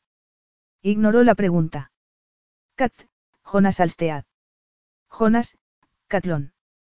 Kat y mi madre eran gemelas idénticas. Yo era la más guapa, señaló Kat cuando Jonas se acercó y agarró la frágil mano que la mujer levantó. Me lo creo. Encantado de conocerte, dijo Jonas tomándole las dos manos. Yo sí que estoy encantada. Siéntate aquí. Quiero conocerte mejor. Jonas se sentó en el sillón contiguo y Kat, en el brazo del sillón de Kat. Kat, prometiste no interrogarlo. Jonas, de lo más tranquilo, estiró las piernas. Relájate, Katrina. Seguro que puedo responder a cualquier pregunta que me haga tu tía. Ya me cae bien, dijo Kat. ¿Por qué te casas con ella? Kat contuvo el aliento. Si respondes que estás enamorado de mí, Kat pillará la mentira. Porque es la mujer más interesante que he conocido en mucho tiempo. Vas a comprarle un coche nuevo. Estoy intentándolo, pero tu sobrina es una cabezota. Le he dado algunas opciones y las rechaza todas. Dos deportivos y un sedán de lujo, protestó Kat. Ya sé lo cabezota que es. Me pone de los nervios. Odia pedir ayuda. Lo considera una debilidad, dijo Kat ignorando a su sobrina. Kat. ¿En serio? No me vengas con esas, contestó su tía. Jonas intentaba contener la risa. Y la has convencido para que deje el trabajo y vuelva a estudiar. Estoy en ello, respondió Jonas mirando a Kat. No empieces. Deberías hacerlo, Kit Kat. Con el máster podrías dedicarte a lo que quieres. ¿Y qué es? Preguntó Jonas, interesado. Me gustaría hacer lo que haces tú. Proyectos. Construcciones o reformas. Si tuviera mucho dinero, me dedicaría a eso. Kat los miró emocionada. A lo mejor después de casaros, Jonas puede meterte en el negocio. Es inteligente, Jonas. Muy inteligente. Jonas no dejaba de mirar a Kat. Ya lo sé, Kat. Cerebro y belleza, una combinación brutal. Kat se imaginó trabajando con él y sonrió para sí. Seguro que discutirían, se reirían y volverían a discutir. Sin embargo, eso no sucedería, al igual que no habría sexo entre los dos y que su matrimonio no pasaría de un acuerdo comercial, así que mejor no dejar volar tanto la imaginación. Kat cambió de tema y preguntó a Jonas por su infancia, sus estudios y sus aficiones. Kat escuchaba absorbiendo todos los detalles. Era un hombre sencillo, nada snob, y eso le encantaba. Pero no podía permitirse que le gustase tanto. Se levantó en un intento de poner algo de distancia. Voy a saludar a Moira. Es la enfermera de Kat. Cielo, cuando vuelvas, tráele a Jonas una taza de café. Él se queda aquí conmigo para que nos conozcamos un poco más. Compórtate. Puf, exclamó Kat. Kat fue hacia la puerta rezando porque Kat no sacara los álbumes de fotos. Estaba a punto de salir al pasillo cuando Jonas la llamó. No has respondido a la pregunta de Kat. ¿Qué pregunta? No le has dicho si besó bien o no, contestó él con mirada y sonrisa picaronas. La carcajada de Kat llenó la sala. Kat se sonrojó y miró al techo. Cuando volvió a mirar a Jonas, estaba serio, como desesperado por conocer la respuesta. Es que no sabía que solo su roce la hacía arder. Que con solo mirarla sus inhibiciones y su sentido común se esfumaban. Decir que besaba bien era como decir que Miguel Ángel era un pintor mediocre. Tenía que responder, pero ¿cómo iba a decirle que era el único hombre que la había dejado sin aliento? Que sus besos eran mágicos, sus brazos, como un hogar, y que su voz la desarmaba. Abrió la boca para decir algo, no sabía qué, pero entonces oyó detrás la jovial voz de Moira. Kit Kat. He leído lo de tu compromiso en las páginas de sociedad. Qué emocionante. Kat se giró para abrazarla. ¡Ay! Vais a volveros locos el uno al otro. Qué divertido. La definición de, diversión, de Kat y la de Kat no tenían nada que ver. Capítulo 8. Kat estaba sentada en el balcón de la tercera planta de Cliff House, con los brazos apoyados en la barandilla y las piernas colgando. Jonas le había pedido que se reunieran allí y, al llegar, le había hecho un recorrido del icónico hotel mientras le explicaba sus planes para reformarlo y la animaba a darle sugerencias. En un principio ella había dudado si compartir o no sus ideas, pero al ver su interés por escucharla, la conversación había fluido. Como deseaba poder dedicarse a lo que de verdad le gustaba. Por cierto, hablando de planes de futuro, iba a tener que posponer el examen. Con la locura de vida que tenía desde que se había convertido en, la cenicienta prometida del multimillonario más codiciado de California, como ahora la llamaban en los tabloides, ni siquiera había abierto los libros. Entre el trabajo, quedar con Jonas y esquivar a los paparazzi, no le quedaban ni energía ni tiempo para estudiar. Le vibró el teléfono y, al sacarlo, vio que Tess le había enviado un enlace a una web. Cuando lo abrió, se quedó alucinada al ver el titular. Como una recepcionista de restaurante cazó a un multimillonario. Sigue estos diez sencillos pasos. Paso 1, tienes que estar donde estén los ricos. Kat Morrison trabaja de recepcionista en el exclusivo restaurante El Acantilado y seguro que fue ahí donde urdió la conquista de Jonas. Dispuesta a dejar de seguir leyendo esa basura y cerrar la página, vio un enlace a otro artículo en el que especulaban sobre la vida amorosa de los hijos de Harrison Marshall, a los que describían como, la realeza de la costa oeste. ¿Cómo podía fascinarle tanto a la gente la vida de los ricos y de los famosos? Sintió la mano de Jonas en el hombro y se sorprendió cuando él, con sus pantalones de diseño, se sentó a su lado en el polvoriento balcón. Frente a ellos, el Pacífico era una mezcla perfecta de azul y verde, y el atardecer lanzaba rayos de sol que caían en el agua como confeti. Pronto los obreros acabarían la jornada y ellos dos serían los únicos ocupantes del hotel. Le he comentado al jefe de proyecto lo de cambiar el suelo del salón de baile del modo que sugieres y me ha dicho que es una opción más barata y menos laboriosa. Este proyecto ya se ha salido de presupuesto y va retrasado, así que te agradezco tu ayuda. De nada, dijo Kat complacida y encantada. Tienes buena cabeza. Deberías aprovecharla terminando el máster. Nuestro matrimonio podría darte la oportunidad. Era una noche preciosa y no quería discutir ese tema. Solo quería quedarse ahí sentada, disfrutando de la puesta de sol, a su lado, oliendo el mar y viendo a las olas besar la orilla. No quiero discutir contigo. Pues no discutas, solo escucha. Respeto que quieras ser independiente y que hayas llegado hasta donde estás por tu propio esfuerzo, pero te complicas mucho la vida por querer hacerlo todo sola. Estás agotada, estresada, machacada física y mentalmente. Y eso me enfada porque a mí me supondría muy poco esfuerzo aligerarte toda esa carga. Recuerda que en este acuerdo los dos salimos beneficiados, no solo tú. Te necesito como mi esposa tanto como tú necesitas mi dinero. ¿Y vas a decirme por qué? Porque Kat sospechaba que no era solo por perder la herencia. Puede. Si aceptas mi ayuda. ¿Qué clase de ayuda?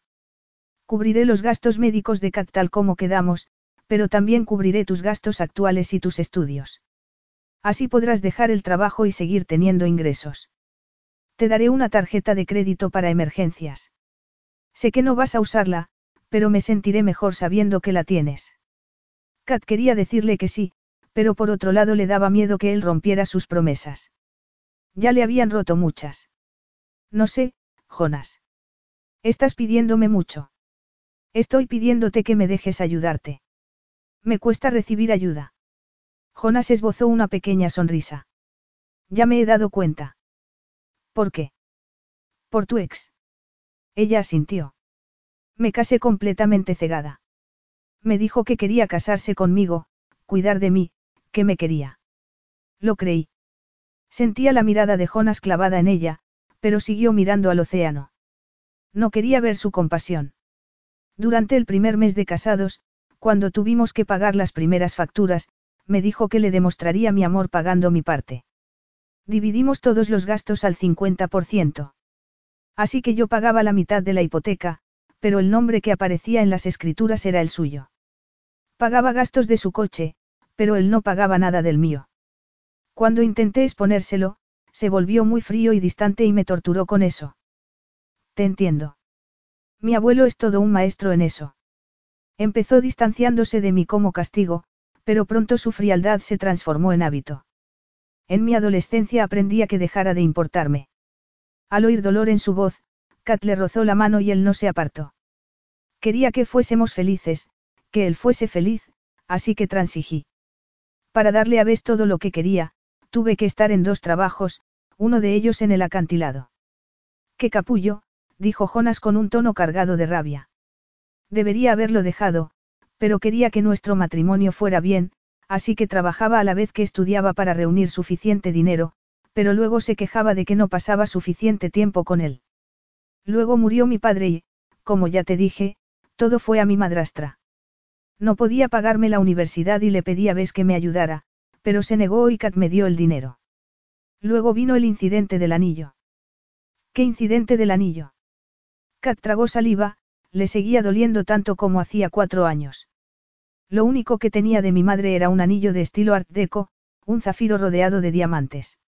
No tenía un valor tremendo, pero se lo regalaron cuando cumplió los 21 y mi padre me lo dio cuando los cumplí yo. Tenía grabadas las iniciales de las dos.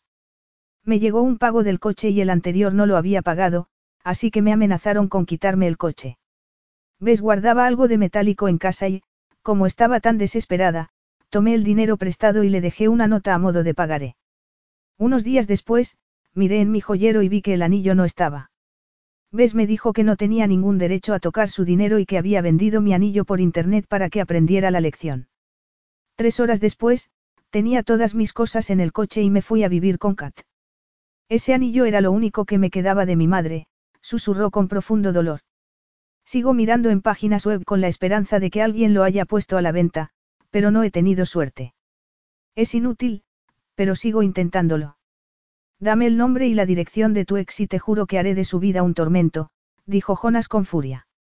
Pero primero le arrancaré la cabeza y la enterraré donde no brille el sol.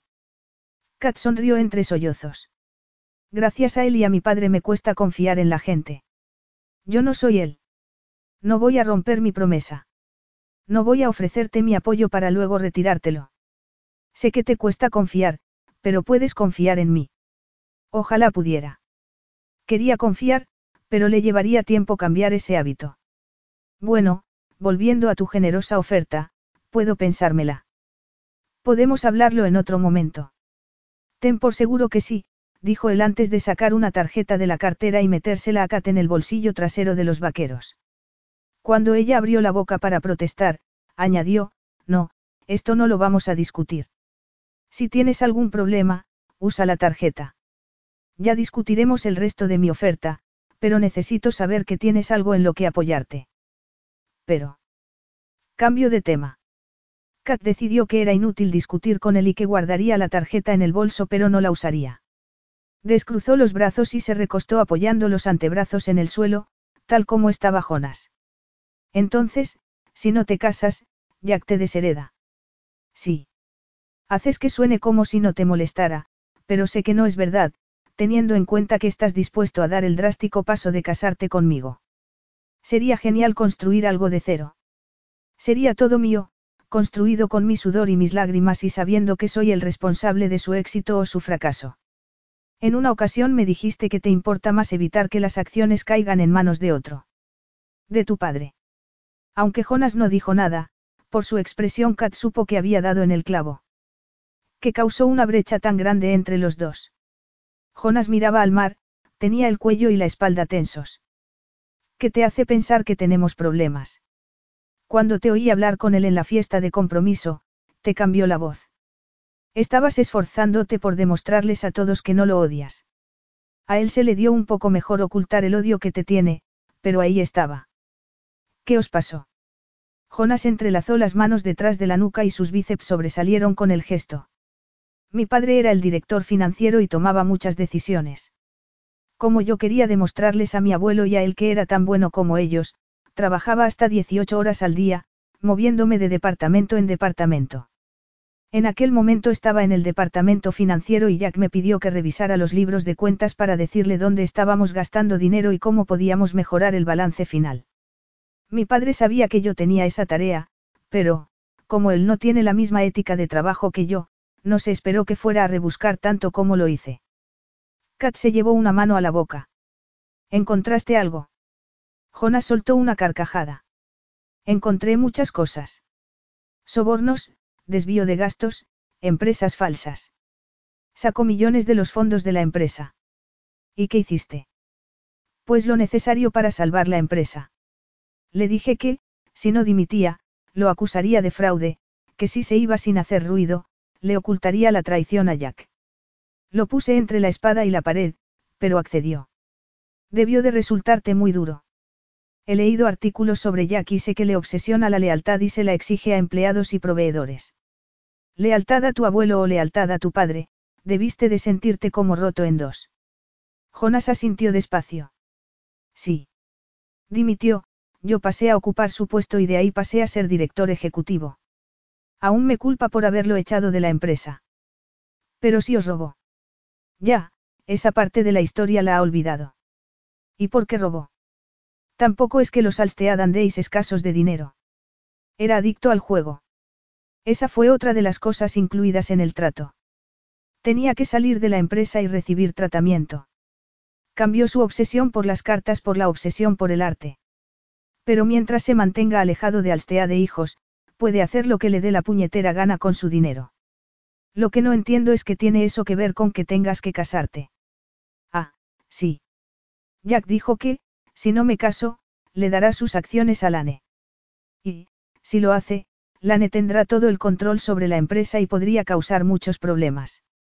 Podría pasar una de estas dos cosas, me despiden y él tiene carta blanca para dejar a la empresa pelada o lo asesino y me meten en la cárcel e igualmente él saquea a la empresa. Quiero esta empresa, Kat. Quiero que la gente la mire y me mire a mí con respeto. Eso ya está pasando.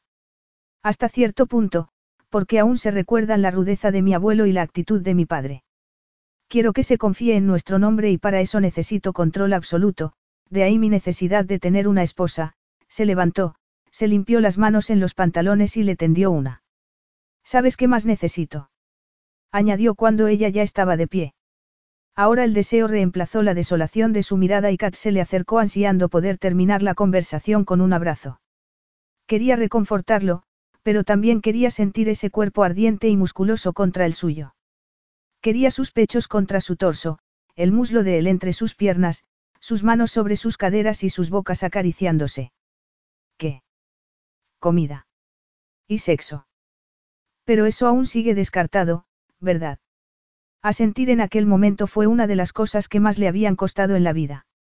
Después de que los dos se hubieran abierto emocionalmente, quería estar con él físicamente incluso más que antes. Aún así, con gran renuencia, admitió que debían contenerse. Era lo más inteligente, y ella se enorgullecía de ser una mujer inteligente. Jonas vociferó para sí y juntos entraron en el viejo hotel. Bueno, pues vamos a por algo de comida. Luego te llevaré a casa, prepararás una bolsa, tampoco necesitas mucho, unos pantalones cortos, una camiseta y un bañador, y nos iremos al aeropuerto. ¿Tienes pasaporte? Sí, espera. Una bolsa. Avión. Pasaporte. ¿A dónde vamos? No puedo ir a ningún sitio. ¿Por qué no? Este fin de semana no trabajas y necesitas un descanso. Yo te lo voy a dar. Pero, tengo que. Kat está en la clínica y no puede recibir visitas hasta la semana que viene. No tienes mascotas ni otras obligaciones. Ven conmigo a Saint Kitts. Mañana tengo que ver una obra allí. Me llevará una hora o dos como mucho, pero podemos pasar el resto del fin de semana sin hacer nada. Ay, eso sonaba de maravilla. Di que sí. No pienses, no analices, solo di que sí. Sí. Vamos a Saint Kitts. Estaba loca. Tenía obligaciones. Debería mantenerse alejada de la tentación para no acabar acostándose con ese multimillonario que resultaba ser demasiado atractivo y demasiado bueno. Katrina Morrison no tomaba decisiones impulsivas. Sin embargo, hoy no parecía ser esa mujer. Jonas, con Kat lado, estaba de pie en el enorme y exuberante jardín mirando la plantación de azúcar del siglo XVIII. Le gustaba la propiedad, con sus jardines y las impresionantes vistas al océano, pero no sabía si le gustaba lo suficiente para añadirla a la cartera Alstead. Catojeaba la carpeta que él le había dado con la documentación para decidir si merecía la pena adquirirla. ¿Qué opinas? Debería comprarla. Hace tres años reformaron la fontanería, el tejado, los jardines y la piscina, pero las habitaciones necesitan decoración nueva y hay que actualizar el mobiliario. El restaurante necesita chefs con más experiencia. La mayoría de los cambios que tendrías que hacer son estéticos, pero esos cambios no alterarían el balance final. Las reservas se mantienen estables y el precio está en línea con lo que están cobrando otros hoteles.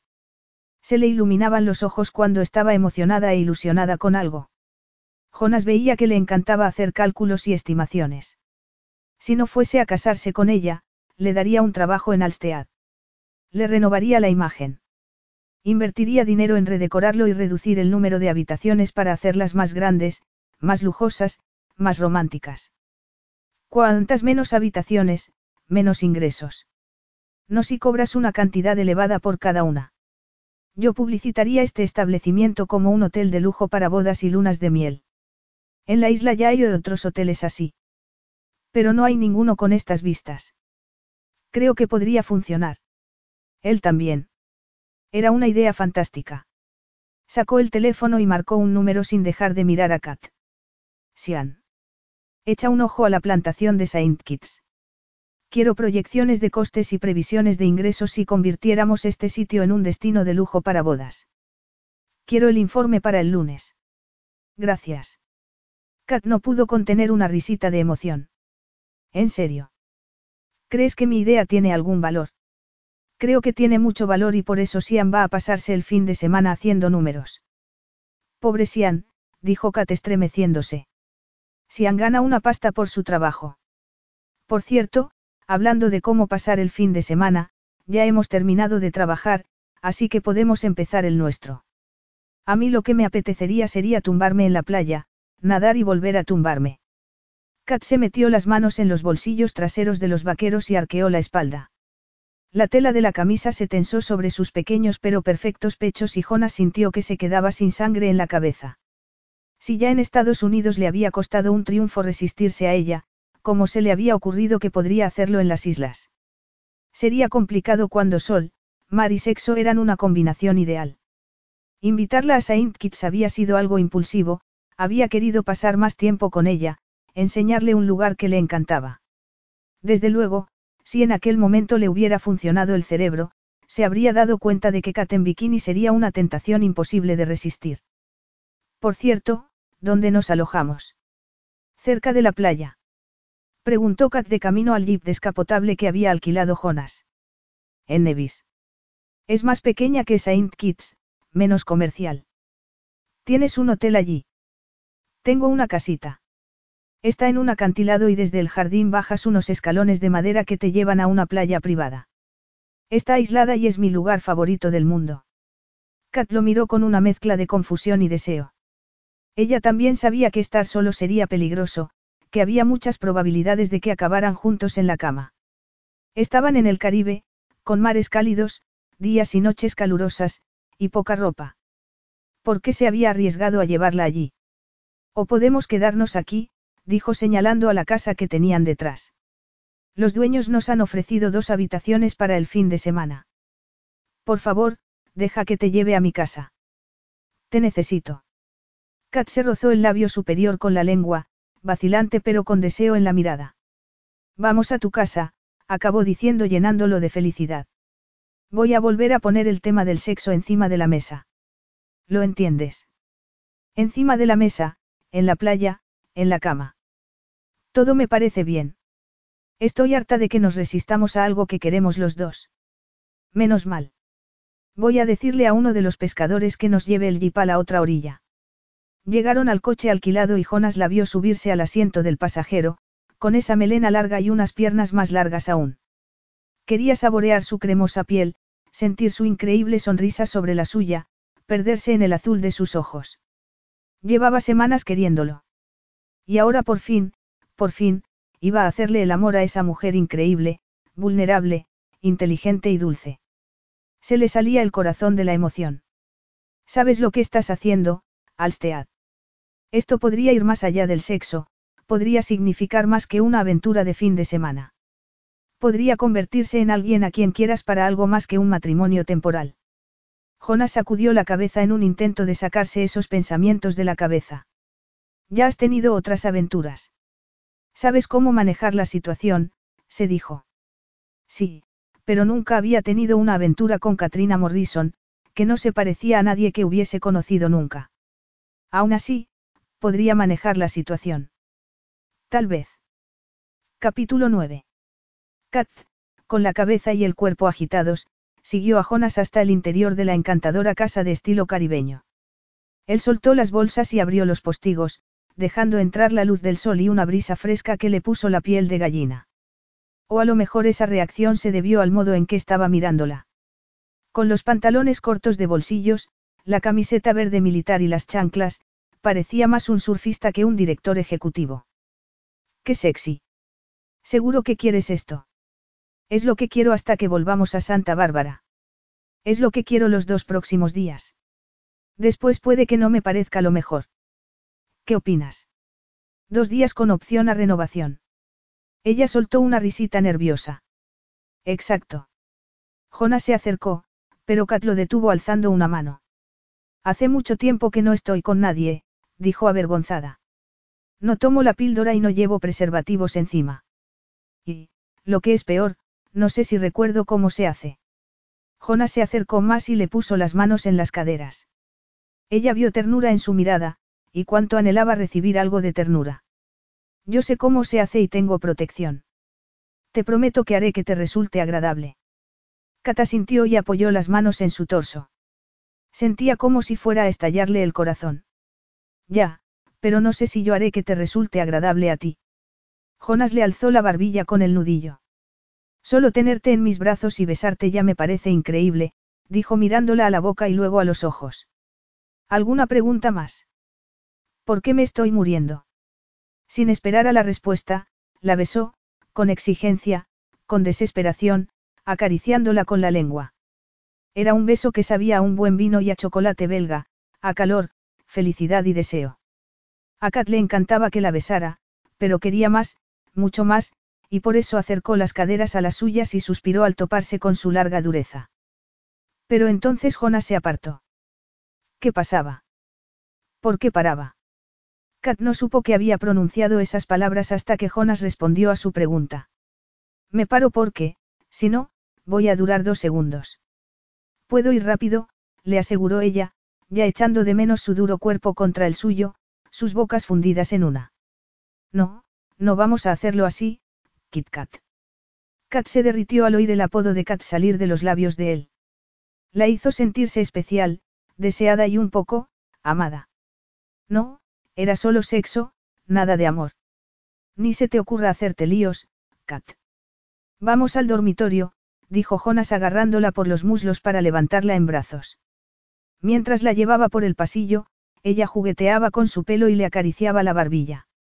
Ya en la habitación, la dejó en el suelo frente a un espejo de pie enmarcado en madera blanca. Se situó tras ella y posó las manos en sus hombros mientras Kat, fascinada, veía sus dedos danzar hacia su escote en forma de V y desabrocharle la camisa. Observa cómo te toco, le dijo Jonas con una mirada que era puro fuego verde. Le quitó la camisa dejando al descubierto su sujetador de encaje blanco. Le besó un lado del cuello mientras le cubría los pechos con sus grandes manos. Kat levantó los brazos y lo agarró por el cuello a la vez que arqueaba la espalda y acercaba más los pezones a sus palmas. Jonas gimió y se los acarició. Mira cómo se te oscurecen los ojos, le susurró al oído. Mira qué azul tan intenso, qué sexy. Intentó mirar su reflejo, pero la atención se le desviaba al rostro de Jonas. Pasión y concentración, él tenía toda su atención puesta en ella, su único objetivo era complacerla. Jonas bajó las manos y le desabrochó el sujetador. Ella intentó girarse, pero él la sujetó contra su cuerpo, mirándola a los ojos a través del espejo.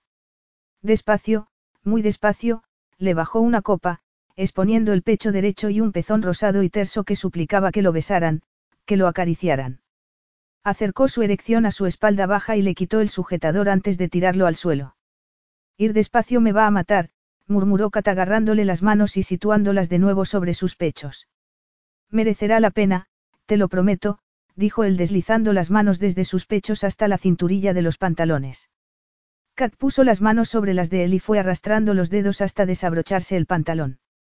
Lo dejó caer al suelo. Lo miraba por el espejo, pero él tenía toda la atención centrada en el diminuto triángulo situado entre sus piernas. ¡Qué preciosa eres! Prácticamente desnuda y rodeada por sus brazos, se miró en el espejo. Tenía los pechos altos, el estómago plano y las piernas largas. Parecía como si reluciera desde dentro, como si Jonas hubiera encendido todas las luces de su interior. Parecía una mujer desesperada por las caricias de su amante. Y lo era. Anhelaba conocer sus secretos, saborear su alma. Jonas, besándole el cuello, coló una mano bajo la tela de la ropa interior y con un dedo localizó su punto más tierno. Kat sintió chispas y un intenso calor. Pero además sintió paz, sintió que estaba bien que Jonas estuviera tocándola. Jonas, qué gusto. Me alegro, cielo.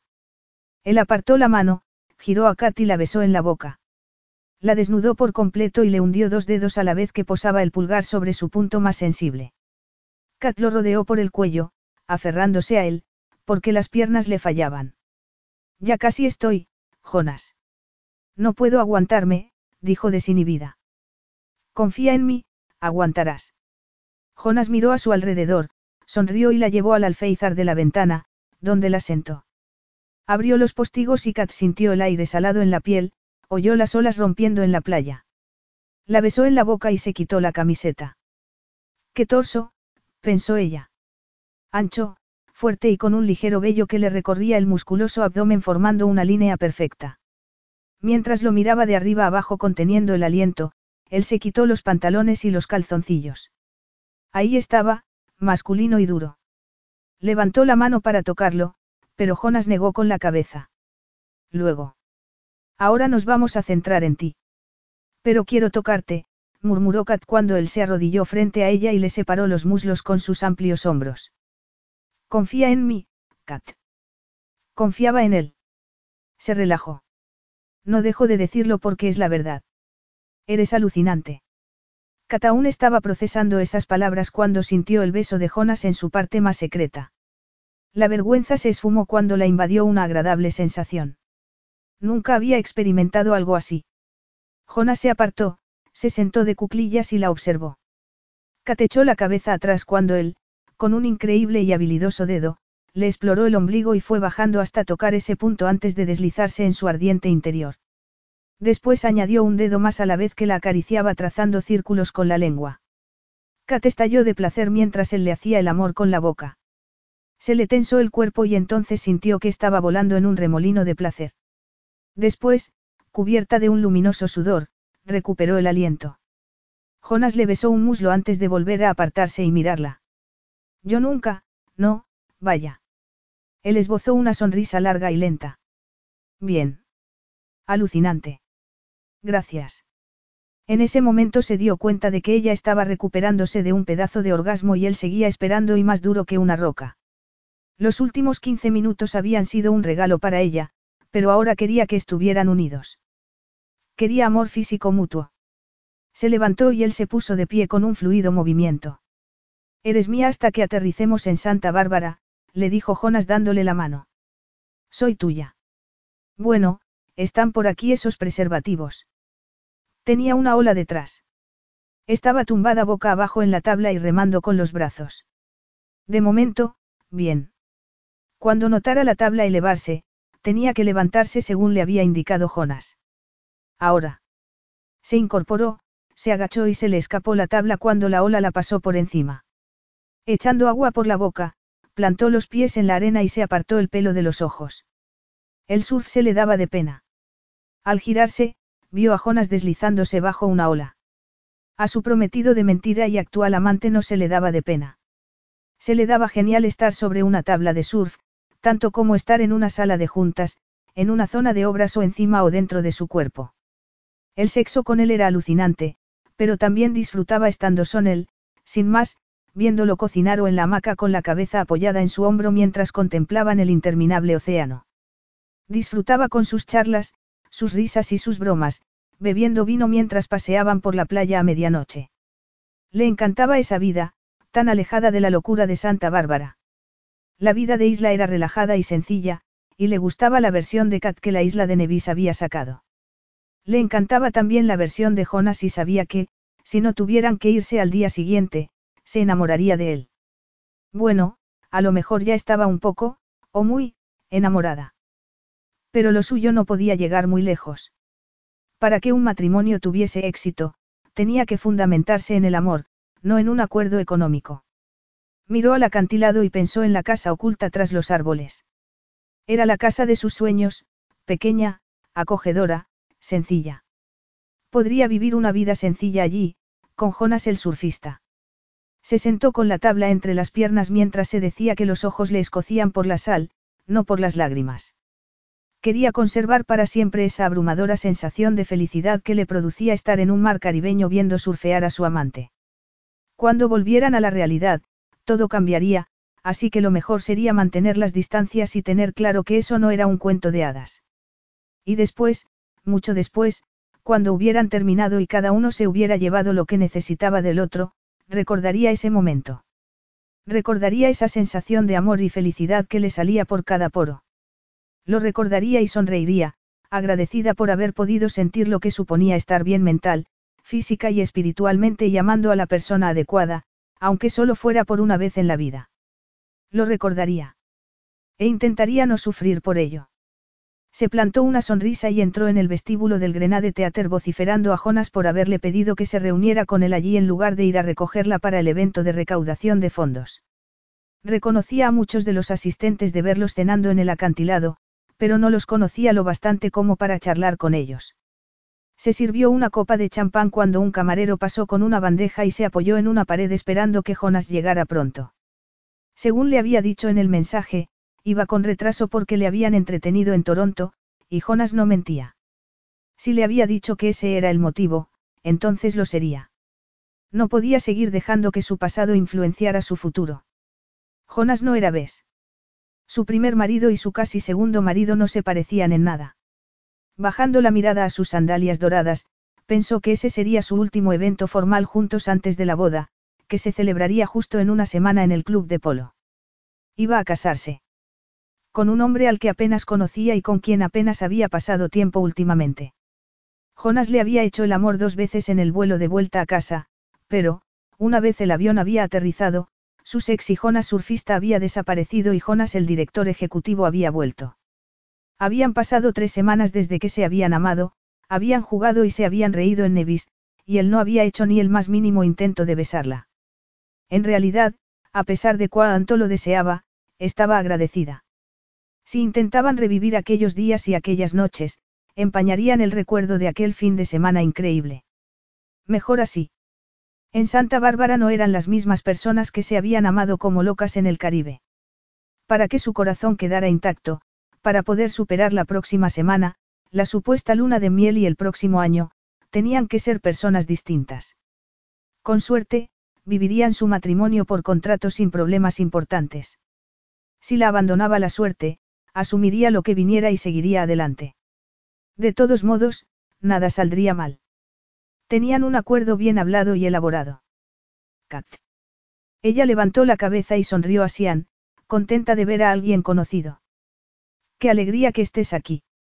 Jonas quería asegurarse de que sabes que su vuelo viene con retraso, la miró de arriba abajo y en silencio, girando el dedo, le indicó que diera una vuelta.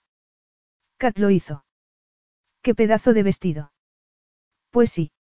Era dorado, hasta los pies, con una abertura a la altura del muslo y escotadísimo por delante y por detrás. Casi se sentía desnuda, de hecho, no llevaba ropa interior, pero Tess, que se autodenominaba su estilista, no le había permitido ponerse otra cosa para la proyección especial del lago de los cisnes. Oye, ¿te has enterado de que Jonas ha comprado el hotel de la plantación que visteis en Saint Kitts? Le preguntó Sian. Dolida porque él no se lo hubiera contado, respondió. Vaya, qué bien. Animado por tus sugerencias, va a convertirlo en un destino superlujoso para lunas de miel. Me ha dicho también que se te da de maravilla el desarrollo inmobiliario y que, si las cosas fueran distintas, te contrataría sin dudarlo. Vaya, qué cumplido. Aunque habría significado mucho más si él se lo hubiera dicho a la cara. Sian se situó a su lado, también apoyada en la pared, y empezaron a charlar sobre los vestidos y los zapatos de las invitadas. Mariella Santiago Marsal va de Guxi. Me encanta cómo le sienta el color. Hay que tener cuidado con ese tono mandarina. Kat le siguió la mirada y vio a la mujer de Harrison, que estaba impresionante. Mariella miró a su alrededor y, al verla, le sonrió. La reina se ha percatado de tu presencia, dijo Sian riéndose. Y Jonas ha llegado por fin. Kat se giró y dejó de oír a Sian. Estaba centrada en Jonas, que caminaba hacia ella ignorando los saludos de la gente, mirándola fijamente. Se le encendió la piel al ver la pasión y el deseo en sus ojos. Fue como si pudiera sentir su boca, sus habilidosos labios moviéndose por su mandíbula, por su cuello, hasta llegar a su pecho y tomarle un pezón entre los dientes. Notó que Sian le quitó la copa de las manos y ella plantó las dos manos en la pared esperando que eso le sirviera de sujeción a sus temblorosas piernas. Sentía el calor en los ojos de Jonas y quería arder con él. Fue como si todo y todos desaparecieran a su alrededor. Jonas se le puso delante, tapándola del resto de la sala, y con el dedo índice le tiró del escote. Por tu culpa y por culpa de este cuerpo tan sexy que tienes no puedo concentrarme. Recordarte debajo de mí, recordarme dentro de ti, me ha distraído todo el día. Por tu culpa en las últimas semanas no he sido nada productivo. Te deseo. Te he deseado desde que volvimos de la isla y estoy harto de luchar contra ello. Kat, incapaz de mirar a otro lado, estaba desesperada por sentir su boca en la suya. Lo necesitaba. Ya. Llévame a casa, Jonas. Quiero estar contigo. Necesito estar contigo. Jonas asintió, le agarró la mano y salieron entre miradas de envidia y de impacto. A Kat no le importaba lo que pensara toda esa gente. Lo único que importaba era Jonas y lo que pudieran darse el uno al otro. Capítulo 10. Sin soltar a Kat de la mano, Jonas llamó a su chofer, que estaba fumándose un cigarro con uno de los aparcacoches y al instante corrió a abrirles la puerta de la limusina. Se quedó sin aliento cuando Kat se agachó para entrar y la tela del vestido se le pegó a cada curva. Al ver que no llevaba ropa interior, su erección se volvió de acero. Entró tras ella, le indicó al conductor que los llevara al hotel, porque estaba más cerca que el apartamento de Kat, y subió la pantalla divisoria. Acababa de abandonar un evento de etiqueta y todos los presentes sabían cómo pretendía pasar el resto de la noche, pero le daba igual. Que pensaran lo que quisieran. Había estado conteniéndose demasiado tiempo y le habría sido imposible quedarse allí a ver el lago de los cisnes al lado de Kat, inhalando su perfume, sin volverse loco. Miró el reloj. Había logrado aguantar tres semanas, seis días y ocho horas sin tocarla y habían sido tres semanas, seis días y ocho horas demasiado largas. ¿Estás bien? preguntó ella preocupada. Estoy bien, respondió él deslizando un dedo por el borde del escote. Este vestido. ¿Te gusta? Preguntó Kat con tono medio inocente, medio pícaro. Es una pasada, contestó Jonas bajándole un tirante. Con un movimiento más, su pecho perfecto quedó desnudo y él, incapaz de resistirse, le tomó un pezón en la boca y lo acarició con la lengua. Una llamarada lo recorrió desde la boca hasta la entrepierna y el sexo le palpitó, duro y ardiente. Sintió las manos de Kat en el pelo, sujetándole la cabeza, y oyó sus suaves gemidos. Se apartó y la miró. ¿Cuánto te he echado de menos? Yo también a ti. Echo de menos estar en Nevis, respondió ella con voz temblorosa. Él también echaba de menos la sencillez que habían encontrado allí. Kat, rodeándolo por el cuello, lo acercó así y lo besó, primero vacilante y luego con más seguridad. Coló los dedos entre los botones de su camisa para llegar a su piel desnuda mientras sus lenguas se deslizaban la una contra la otra. Estaba embargado por el deseo y la desesperación y quería más, la necesitaba ahora. No podía esperar. Coló las manos bajo la abertura del vestido y se lo subió hasta las caderas. ¡Qué sexy! Álzate, le susurró contra la boca y con la mano en su trasero. Kat se alzó y Jonas se bajó la cremallera de los pantalones. Al instante, Kat metió las manos en sus calzoncillos y él perdió el sentido. Necesitaba estar dentro de ella. Miró por la ventanilla tintada y vio que iban por State Street, si se daban prisa, les daría tiempo. Bolsillo de la chaqueta, cartera, condón, murmuró contra los labios de Kat mientras metía la mano entre sus muslos para comprobar si estaba tan lista como lo estaba él. Kat abrió el preservativo con los dientes y al instante Jonas sintió la calidez de sus dedos mientras se lo ponía. Después la agarró por la cintura con las dos manos y se la sentó encima.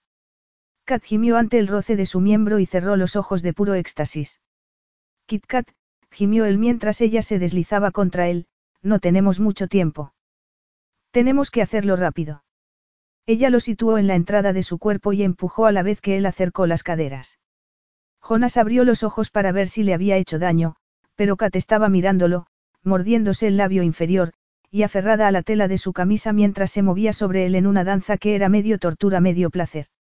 Tortura y placer, eso describía las últimas semanas. Placer por estar con ella, tortura por no estar a solas con ella.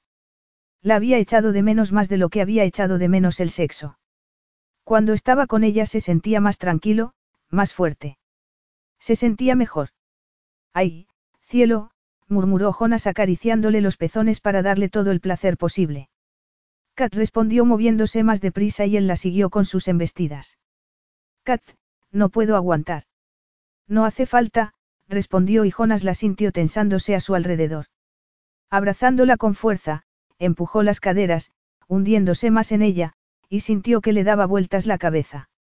El orgasmo le recorrió todo el cuerpo y se le coló en el cerebro, nublándole la visión. Algo había cambiado dentro de él desde que habían vuelto de Nevis y eso significaba que entre ellos tenía que cambiar algo. No podía vivir con ella fingiendo ser su esposo y sin poder tenerla en su cama. Algo tenía que cambiar, pensó de nuevo con Kat apoyada en su pecho. Ojalá supiera que. Tumbado en la enorme cama de su dormitorio y con Kat tendida sobre su pecho, Jonas vio las señales de un nuevo día a través de las puertas que daban al balcón de su ático. Vio los tonos rosados y naranjas que prometían un amanecer alucinante. Aunque estaba agotado por haber pasado toda la noche haciendo el amor con Kat, no había podido dormir. La miró y tocó el anillo de compromiso mientras pensaba que no era así como quería que ella llevase su alianza. No debería ser así. Con cuidado para no despertarla, le apartó el brazo y se levantó. Si ella abría esos increíbles ojos, no podría contenerse y volvería a hacerle el amor. Necesitaba tiempo para pensar. Se puso unos pantalones de correr, salió al balcón y se apoyó en la barandilla a contemplar el mar. El compromiso falso y las mentiras estaban matándolo. Estaba harto de manipular y de que lo manipularan. Se había pasado los últimos 15 años intentando cumplir las expectativas de su abuelo, intentando mantener limpio el apellido familiar. Ocultarle a su abuelo el robo de su padre había sido una estupidez, y ahora lo reconocía. Lane había cometido el crimen y debería haber asumido las consecuencias. Jack, que no toleraba el robo ni soportaba la deslealtad, lo habría desheredado. En aquel momento había pensado que estaba protegiendo a su padre, pero en realidad le había dado miedo que Jack lo culpara a él por estropear la relación entre los dos. Por otro lado, al proteger a su padre había esperado que éste se sintiera agradecido y que eso los hubiera unido. Había esperado que por fin pudieran ser padre e hijo, el equipo con el que llevaba soñando desde niño. Pero no había sido así. ¿Cómo había podido pensar que iban a forjar una relación más fuerte construida sobre el engaño, el robo y la deslealtad? Y no estaba haciendo lo mismo con Kat. Quería algo distinto en su vida, pero ¿qué? ¿Qué quería? La empresa. Sí, quería la empresa. Le encantaba su trabajo, pero quería desempeñarlo de un modo limpio y libre. Quería la empresa solo si Jack lo consideraba la persona más indicada para ello. Si no, prefería volar solo y empezar de nuevo. No le tenía miedo al trabajo duro y al menos estaría liberado de Jack y del resto de accionistas. Además, quería tener a Kat en su vida, en su corazón y en su cama. Pero si le decía que quería empezar de cero y vivir y trabajar sin la manipulación de su abuelo, que quería una vida con ella, no lo creería. Por culpa del capullo de su exmarido, Kat no creería que mantendría su promesa de pagar el tratamiento de Kat, que cuidaría de las dos y que crearía una nueva empresa con ella a su lado. Podía marcharse de Alstead, pero, si rompía el trato con Kat, habría consecuencias. Kat ya estaba en la clínica y estaba mejorando. No mucho, pero había esperanza. No podía arriesgarse a que perdiera el tratamiento, no sería justo. Y no porque no tuviera los seis millones que había acordado darle. No, ese no era el problema. El problema era el orgullo de Kat, que no le dejaría pagar el tratamiento de Kat a cambio de nada. Si él rompía el trato, ella se negaría a continuar con sus estudios y seguiría trabajando en el restaurante. No podía hacerle algo así. Se merecía ser feliz. Ahora que empezaba a ver la luz, no podía devolverla a la oscuridad. Pero tampoco podía seguir adelante con el matrimonio tal como lo habían establecido. Tenía que asegurarse de que a Kat no le faltara de nada y hacerlo de un modo que ella no pudiera rechazar. Podría perderla, y lo asumía. Pero lo que había compartido con ella en Nevis había sido honestidad, y no se conformaría con menos. Prefería perder lo que tenían ahora con la esperanza de que pudieran volver a empezar antes que perderla para siempre porque no habían cimentado su relación en la verdad. Si estaban destinados a estar juntos, si lo amaba aunque fuera un poco, encontrarían el modo de volver a estar juntos. Y más valía que lo encontraran porque, si no, él estaría bien jodido. Oyó unas suaves pisadas tras él y suspiró cuando Kat lo rodeó por la cintura y apoyó la mejilla en su espalda. Él echó los brazos atrás y la agarró de la cadera cerrando los ojos.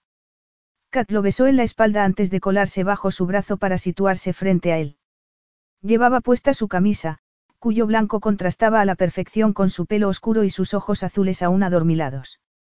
Tenía el pelo alborotado y la marca de la almohada en una mejilla. Jamás la había visto tan preciosa. Le acarició la mejilla. Hola. Hola, respondió ella girándose para mirar el mar. Hace una mañana preciosa. No tan preciosa como tú, dijo Jonas, y la vio sorprenderse. Kat no lo creía. Si ni siquiera creía lo que le estaba diciendo, como esperaba que se fiase de que haría lo que le había prometido aunque se retirara del acuerdo. Un largo y tenso silencio se hizo entre los dos y fue Kat quien lo rompió. ¿Qué estamos haciendo? ¿A qué te refieres? A esto. Ayer me sacaste del teatro y hemos pasado toda la noche haciendo el amor después de que hayas estado tres semanas evitando quedarte a solas conmigo. Siempre nos hemos sentido atraídos el uno por el otro, pero... Pero. Pero ahora que hemos vuelto a Santa Bárbara, esto debería ser un negocio. Añadirle sexo complica la situación. Hemos hecho el amor. Lo sabes y lo sé, dijo para ver cómo reaccionaba. Estás loco. ¿Por qué dices eso? Acordamos que no se volvería algo personal. Estaba horrorizada y asustada. ¿Pero qué os pasa a los hombres?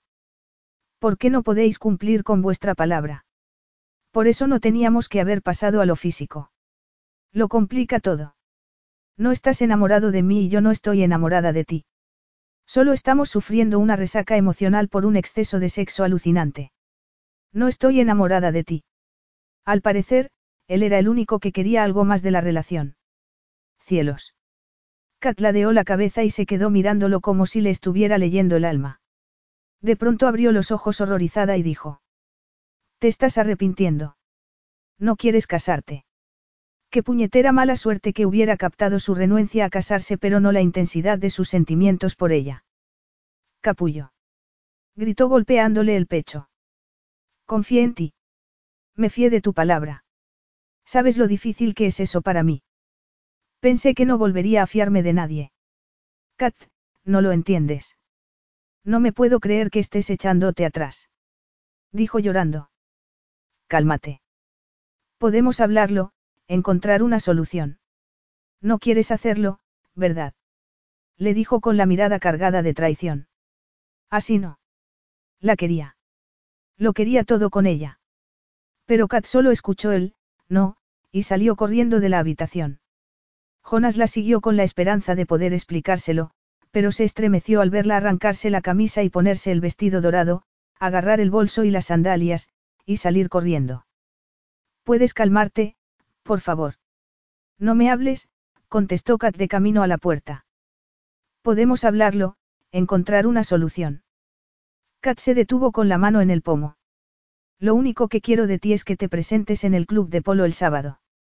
Nos casaremos según lo acordado, me pagarás según acordaste, y pasaremos los próximos meses ignorándonos. Queda claro. Kat, dijo él pasándose la mano por el pelo. Mira, hablaremos cuando te calmes. ¿Tienes dinero para el taxi? Puedo llamar a mi chofer, añadió cuando ella abrió la puerta. Los ojos de Kat contenían la energía de un millón de huracanes. Cásate conmigo el sábado. Págame.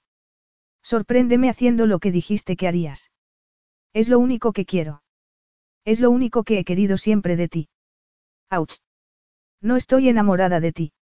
La vio alejarse de él, descalza, y se sintió como si tuviera un puñal clavado en la espalda. No voy a hacerlo. ¿No vas a hacer qué? Le preguntó ya Cajonas casarme. Bailar a tu son. Ceder al chantaje. Estaban en el despacho de su abuelo, en la casa de playa, y por primera vez en su vida se sentía libre. ¿Cómo dices? Preguntó Jack con un tono tan frío como los cubitos de hielo que se había echado en el bourbon. No voy a casarme.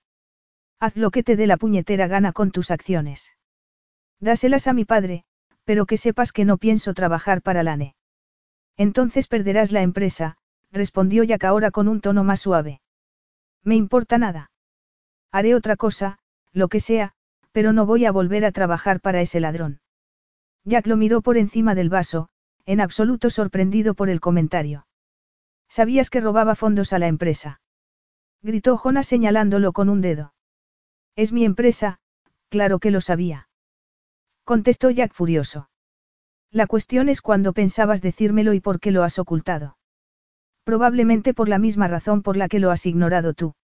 Era más sencillo dejar que se fuera que acusarlo. Se generaba menos escándalo diciendo que había dimitido. ¿Por qué no me lo dijiste? Preguntó Jack con una tristeza que lo descolocó. Creía que éramos un equipo, que confiabas en mí. Pero está claro que no.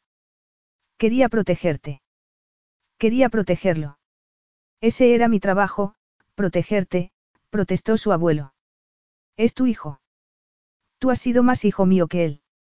Siempre has sido mi prioridad, mi principal preocupación. Entonces, ¿por qué insististe en que me casara? Preguntó Jonas con la voz rota por la emoción. Es que no he hecho ya bastante. No te he demostrado bastante lealtad, no he sido lo bastante bueno. Totalmente. Lo hice para obligarte a plantarme cara. Si me hubieras mandado bien lejos hace tres meses, te habría dicho que solo te entregaría mis acciones a ti, que estaba orgulloso de que por fin hubieras defendido tus ideas y tu postura. Pero si no dejo de plantarte cara. En lo que se refiere a los negocios, sí. Pero ¿qué pasa con la vida personal? Jonas, estabas dispuesto a casarte con una extraña porque creías que era lo que yo quería. Y siempre deberías hacer las cosas solo porque quieras tú. Quería que te dieras cuenta. Y no podrías habérmelo dicho. No habría sido tan divertido, respondió Jack, que tuvo el atrevimiento de sonreír. Bueno, entonces vas a casarte con tu chica. Ojalá. No, la quiero, pero ella a mí no. ¿Cómo lo sabes? Preguntó Jack con verdadero interés. Era la primera conversación no relacionada con el negocio que habían tenido en años. Me lo ha dicho. Pues haz que te quiera. No estamos en la época de las cavernas. Las mujeres ahora toman sus propias decisiones. Bueno, te cases o no, las acciones son tuyas. Ya no estoy seguro de quererlas, y que conste que no lo digo por rencor. Es que ya no sé si quiero seguir en Alstead. Ahora mismo solo puedo pensar en solucionar lo de Kat. Jack asintió. No pareces enfadado. ¿Por qué no estás enfadado? Eres mi nieto y harás lo correcto. Por ti y por la empresa. Hagas lo que hagas, podré soportarlo. Si te mueres y le dejas las acciones a mi padre, te juro por Dios que te desentierro y te doy una paliza que te dejará muerto otra vez. Está claro. Jack sonrió y alzó el vaso. Bebe algo, Jonas. Lo necesitas. Capítulo 11. Kat, en el apartamento de Tess, miró el móvil y vio que tenía 20 llamadas perdidas de Jonas, cinco por cada día que llevaban separados. Se había pedido unos días libres en el trabajo y se los habían dado sin problema dando por hecho que necesitaría tiempo para los últimos preparativos de la boda. Ya que Mariella Marsal seguía preguntándole por el día en cuestión y las columnas de sociedad seguían hablando de su historia de Cenicienta, suponía que la boda seguía en pie. Lo que no entendía era por qué Jonas le había dicho que ya no quería casarse. Que tenía que hacía que los hombres con los que estaba no pudieran mantener su palabra. Estaba segurísima de que Jonas cumpliría las promesas económicas, de hecho, seguía pagando el tratamiento de Kat. Pero en sus caricias, en las emociones que veía en su mirada, le había parecido ver que podían tener una oportunidad, que él podría ser alguien a quien confiarle su maltratado corazón. ¿Por qué había tenido que enamorarse de él? porque era el único hombre que había logrado colarse bajo la barricada que se había construido para protegerse. ¿Por qué no podía amarla? ¿Por qué no se veía siquiera capaz de aguantar casado con ella diez meses aún arriesgándose a perder al STEA de hijos? ¿Por qué no podía encontrar un hombre que la quisiera, que la antepusiera a todo? Ves no lo había hecho y su padre se había olvidado de ella al estar con June. Para Jonas solo había sido un modo de salvar su empresa, un trato de 6 millones de dólares para no perder unas acciones que valían miles de millones. Había querido a Bess y adorado a su padre, pero lo que había sentido por ellos no era nada comparado con lo que sentía por Jonas. Lo amaba con locura. Era todo lo que quería y necesitaba. Pero le había dicho que no lo quería para protegerse, porque, si él no era capaz de mantener sus promesas, lo mejor era olvidarlo. Vendería los vestidos tan espectaculares que le había regalado, devolvería el anillo y le pediría un plan de pago para poder devolverle el dinero que ya había pagado por el tratamiento de Kat. En cuanto al resto de dinero que necesitaba, lo encontraría donde hiciera falta. Podía hacerlo. Todo iría bien. Había sobrevivido al retorcido amor de Bess y al abandono de su padre. Podría sobrevivir también a lo de Jonas. Faltaban tres días para la boda. Era ahora o nunca. Levantó el teléfono y empezó a escribir. Podemos vernos. La respuesta de él fue igual de breve. En tu apartamento. En media hora. Cata sintió y soltó el teléfono. Probablemente en una hora estaría diciéndole adiós a otro hombre que amaba. Estaba convirtiéndose en un hábito, pensó llorando. Con lágrimas recorriéndole la cara, Kat salió del coche y corrió hacia la puerta de su casa. Vio a Jonas bajando los escalones. Tenía los ojos enrojecidos, estaba impactado. Es verdad. Por favor, dime que no es verdad. Lo he oído en la radio, han dicho. Jonas la abrazó. Es verdad, Kit Kat. Harrison ha tenido un accidente horrible esta mañana. Kat lo agarró de las solapas de la chaqueta. No me digas que está muerto. Vamos dentro y te diré lo que sé. Una vez dentro, él se quitó la chaqueta y la corbata y se subió las mangas. Kat se sentó en el borde del sofá y, temblando, lo miró mientras imaginaba en el hospital a su carismático, amable y divertido jefe. No me dejó pagar nada del alquiler. Me dijo que estaba haciendo un trabajo genial y que quería recompensarme. Jonas se sentó a su lado. Es un buen hombre. Es un gran hombre, lo corrigió. Dime, ¿qué ha pasado? Jonas respiró hondo y se pasó una mano por el pelo. Iba deprisa y en uno de los coches más rápidos que puede haber. No es buena combinación. Pero es muy buen conductor. Hasta podía haber sido piloto profesional. Ya, yo tampoco lo entiendo. Conocía el coche, conocía la carretera, y, aunque iba a mucha velocidad, no era exagerada. El coche dio una vuelta y él salió disparado, que ha resultado ser positivo. Fue directo al quirófano. Vivirá. Ha salido de la operación y está en cuidados intensivos. Los próximos días serán decisivos, pero no pinta bien, Kat. ¿Cómo sabes todo esto? He hablado con Gabe, su sobrino. No puede morir, Jonas, dijo Kat aún llorando. Tiene mucho por lo que vivir. Mariella, sus hijos, sus negocios, sus empleados. Tiene que recuperarse. Jonas le puso una mano en la espalda y ella tuvo que contenerse para no recostarse en él, para no buscar su consuelo y empaparse de su fuerza. Su jefe estaba en el hospital luchando por su vida y toda su familia estaría rota de preocupación. Mariella estaría a su lado y todos los amigos que tenía por el mundo estarían pensando en él, mandándole buena energía. Si a ella le pasara algo así, ¿quién se preocuparía? Tessicat. Algunos compañeros de trabajo. No tenía ni padres, ni hijos, ni marido, ni amante. No tenía a Jonas. Quería amarlo y estar siempre con él. Quería ser su esposa en todos los sentidos de la palabra. No solo durante unos meses, sino para toda la vida. Lo amaba. Pero él no la quería. Así no. Y no podía culparlo por no sentir lo mismo. Tenía que dejarlo marchar. Tenemos que hablar del sábado. Jonas se levantó y fue hacia la ventana. Apoyó un hombro en la pared y miró a la calle. Kat empezó a hablar, pero se detuvo cuando él levantó una mano. Una de las muchas razones por las que he estado llamándote era para decirte que no podemos casarnos el sábado. Y ahora menos. Mariella no podrá coordinar la organización y, aunque se ocupara alguien de su equipo, lo normal sería que la pospusiéramos por Harrison. Lo conozco desde que yo era un crío. Mi abuelo y él son buenos amigos. Tenemos muchos amigos en común y nadie disfrutaría de la boda. Por respeto a él y a su familia. Kata sintió y se preparó para decir las palabras que le romperían el corazón a ella y los liberarían a los dos. Deberías aprovechar estos días para hablar con tu abuelo. Dile que no funcionará. Jack y yo hemos llegado a un acuerdo. Que me case ya no es un requisito para heredar las acciones. Kat miró al suelo intentando contener la tristeza que la invadió. Entonces no hay motivos para que nos casemos. Mis motivaciones para meternos en esta locura ya no son válidas, dijo Jonas como eligiendo las palabras con cuidado para dejarla con delicadeza. La miró y en esas profundidades verdes Kat vio una emoción que no podía identificar. Bueno, entonces eso hace que la decisión sea más sencilla. ¿Por qué?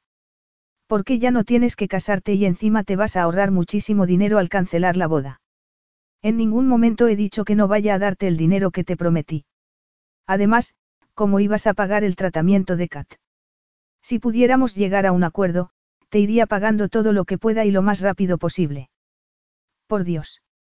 exclamó Jonas golpeando el marco de madera de la ventana. ¿Cuándo vas a darte cuenta de que el dinero me importa nada? Es que no has aprendido nada de mí en todo este tiempo. Sé que eres bueno y honrado y que tienes un corazón enorme. Sé que la mujer que se gane tu amor será tremendamente afortunada. Solo intento hacer lo correcto. Me gustaría que siguiéramos siendo amigos. Amigos. Tienes que estar mal. Jonas miró el reloj. Odio tener que interrumpir esta conversación ahora que estamos hablando de la ruptura, pero tengo que irme.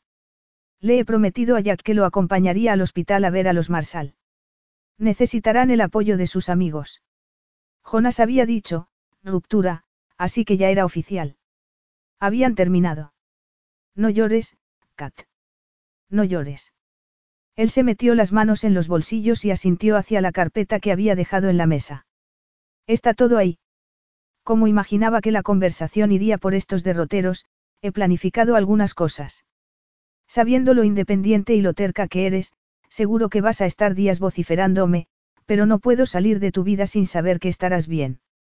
He tenido que hacerlo así porque para mí es importante darte la libertad de ser feliz y empezar una vida nueva. Pues para mí lo único importante es que me quieras. A Kat le daba igual el contenido de la carpeta. Lo único que le importaba era él. Estar con él, amarlo. Abrió la boca para decírselo, pero las palabras se le quedaron atascadas en la garganta. Asintió, deseando que se quedara, deseando ser lo bastante valiente como para abrirle su corazón. Pero no lo era. Adiós, Kit Kat. Ella, con los ojos llenos de lágrimas, no pudo responder. ¿Cómo podía dejarlo marchar? ¿Por qué no quería estar con ella? La deseaba, pero jamás podría amarla, y ella no podía conformarse con menos. Otra vez no. Él era su fantasía, pero ella no era la suya. Jonas la miró una última vez y salió de su vida. Cuando la puerta se cerró, Kat se dejó caer al suelo y lloró. Harrison sigue en coma. Lo han trasladado a una clínica privada cuyo nombre se desconoce. Kat, que había estado hablando con su encargado, colgó. Era su día libre y le había suplicado que le diera un turno porque necesitaba tener la mente ocupada, pero José se había negado. Ese habría sido su primer día de luna de miel y ya tenía todo el cuadrante de turnos organizado. Su luna de miel. Jonas y ella habían hablado de ir a Nevisi, sin embargo, ahí estaba ahora, en su apartamento y sin nada que hacer. Kat ya había vuelto a casa y estaba mejorando bastante. Podía ir a visitarla, pero seguro que su tía la interrogaría sobre Jonas y tendría que verse obligada a admitir que habían roto el compromiso. Al parecer, ellos dos eran los únicos que sabían que la boda no estaba pospuesta sin más, como decía el comunicado de prensa, sino cancelada. Porque Jonas no había anunciado que habían roto. Y porque tampoco lo había hecho ella. Kat no lo había dicho porque no quería que todo acabase y la noticia de la ruptura sí que supondría el final de verdad. Se sentó en el sofá y miró la carpeta que Jonas había dejado allí cuando había salido de su vida 72 horas atrás. No la había abierto porque sabía que sería una confirmación más de su renuencia a casarse con ella, a formar una vida con ella. Su relación había terminado y había llegado el momento de aceptarlo. Pero para hacerlo tenía que enfrentarse al contenido de la carpeta. Tienes que hacerlo. No puedes vivir para siempre en esta especie de limbo, pensó con lágrimas en los ojos. La abrió y, entre otros papeles, vio un acuerdo entre Jonas y Vispering Wax. Él les había ingresado 6 millones de dólares y el dinero que no se utilizara para el tratamiento debía donarse a la investigación contra el cáncer en nombre de Kat y de la madre de Kat. Kat se llevó una mano a la boca para intentar contener los sollozos. Pasó a otro documento y vio que había cubierto los gastos para que ella volviera a estudiar a tiempo completo y terminar el máster. Había pagado el alquiler y los suministros básicos del apartamento durante un año para que no tuviera que volver al restaurante y le había comprado un coche, un SUV de segunda mano con poco kilometraje que tenía que recoger en un concesionario reputado. Había cumplido con su palabra hasta la última letra y lo había hecho de modo que ella no pudiera negarse. Ahora lo tenía todo para que su vida fuera más sencilla, pero lo que más necesitaba estaba totalmente fuera de su alcance. Lo echaba de menos con todo su cuerpo. Tenía mucho amor que darle y ningún sitio donde volcarlo. Suspiró mientras tamborileaba con los dedos sobre los papeles. Al hacerlo notó algo. Levantó la última página del seguro del coche y vio una bolsa de terciopelo diminuta y un sobre con su nombre. Se volcó el contenido de la bolsita en la mano y un zafiro grande y cuadrado la deslumbró. Al instante reconoció el simbolismo. El anillo tenía un zafiro mucho más grande y de un azul mucho más intenso que el de su madre, pero el diseño era exacto y tenía las iniciales de las dos grabadas. Abrió el sobre y sacó la tarjeta. Kit Kat. No es el de tu madre, pero a lo mejor te alivia un poco el dolor de haber perdido su anillo. Por desgracia, en mi caso, el dolor de haberte perdido, de lo que podríamos haber tenido, permanecerá siempre conmigo. Jonas. Volvió a leerla. No quería perderla. Quería más. La amaba. Era posible. Podía creerlo. Jonas le había demostrado amor con todo lo que había hecho. Con sus caricias, sus miradas, su necesidad de saber que estaba bien. Había pagado el tratamiento de Kat porque sus preocupaciones también eran las de él y su familia le importaba tanto como la suya. Le había demostrado que la quería al tomarse las molestias de buscar una réplica del anillo de su madre. Aunque no se lo había dicho, sus actos le habían susurrado que la amaba. Pero ella había olvidado escuchar. De ahora en adelante escucharía. No necesitaba un matrimonio para oír la verdad, las promesas que Jonas había cumplido implicaban que la había escuchado, que la había cuidado porque le importaba. Y si él se lo permitía, ella dedicaría cada día que estuvieran juntos a escucharlo y a decirle, con palabras y con actos, cuánto lo amaba. No iba a malgastar ni un minuto más. Levantó el teléfono. Tenía que localizar a su hombre. No era la primera vez que Jonas se sentía hundido emocionalmente, pero nada comparado con el tormento que estaba viviendo ahora, cinco días después de haber salido de la vida de Kat. Pronto te dolerá un poco menos y no la echarás tanto de menos, se decía. Sentado en la tabla de surf, miró hacia su casa en el acantilado. Volver a Nevis estaba resultando doloroso. Se apartó el pelo mojado de la cara y miró hacia una ola que se acercaba.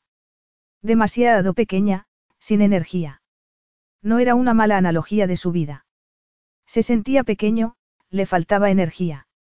Despertarse cada mañana era duro, irse a dormir, peor.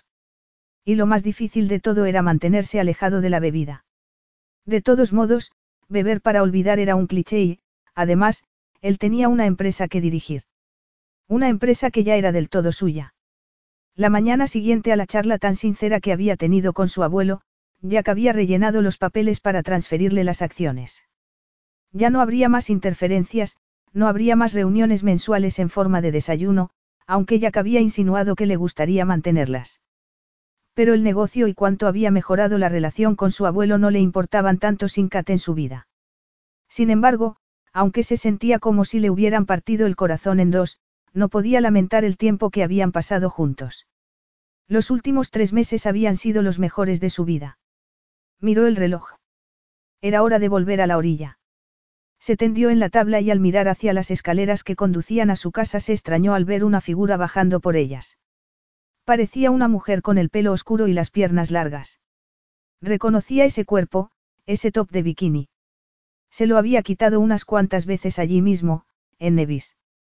Con el corazón acelerado, empezó a remar con los brazos sin dejar de mirar a Kat, que tenía el rostro cubierto por unas gafas de sol grandes. También irían fuera, junto con el top del bikini, los vaqueros cortos deshilachados y cualquier otra cosa que llevara encima. Ya cerca de la orilla, se colocó la tabla bajo el brazo y echó a correr. Solo se detuvo para quitarse la cuerda del tobillo y tirar la tabla en la arena. Habría ido a verlo o le habría pasado algo a Kat. O a Harrison. Si Harrison hubiera muerto, Jack se lo habría dicho. Esperaba que no portara malas noticias.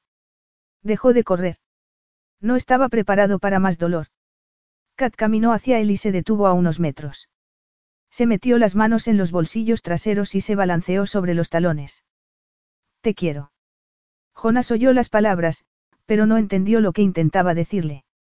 Por eso se centró en lo único que entendía. Te has cortado el pelo. Kat se pasó una mano por su moderno corte de pelo y enarcó una ceja.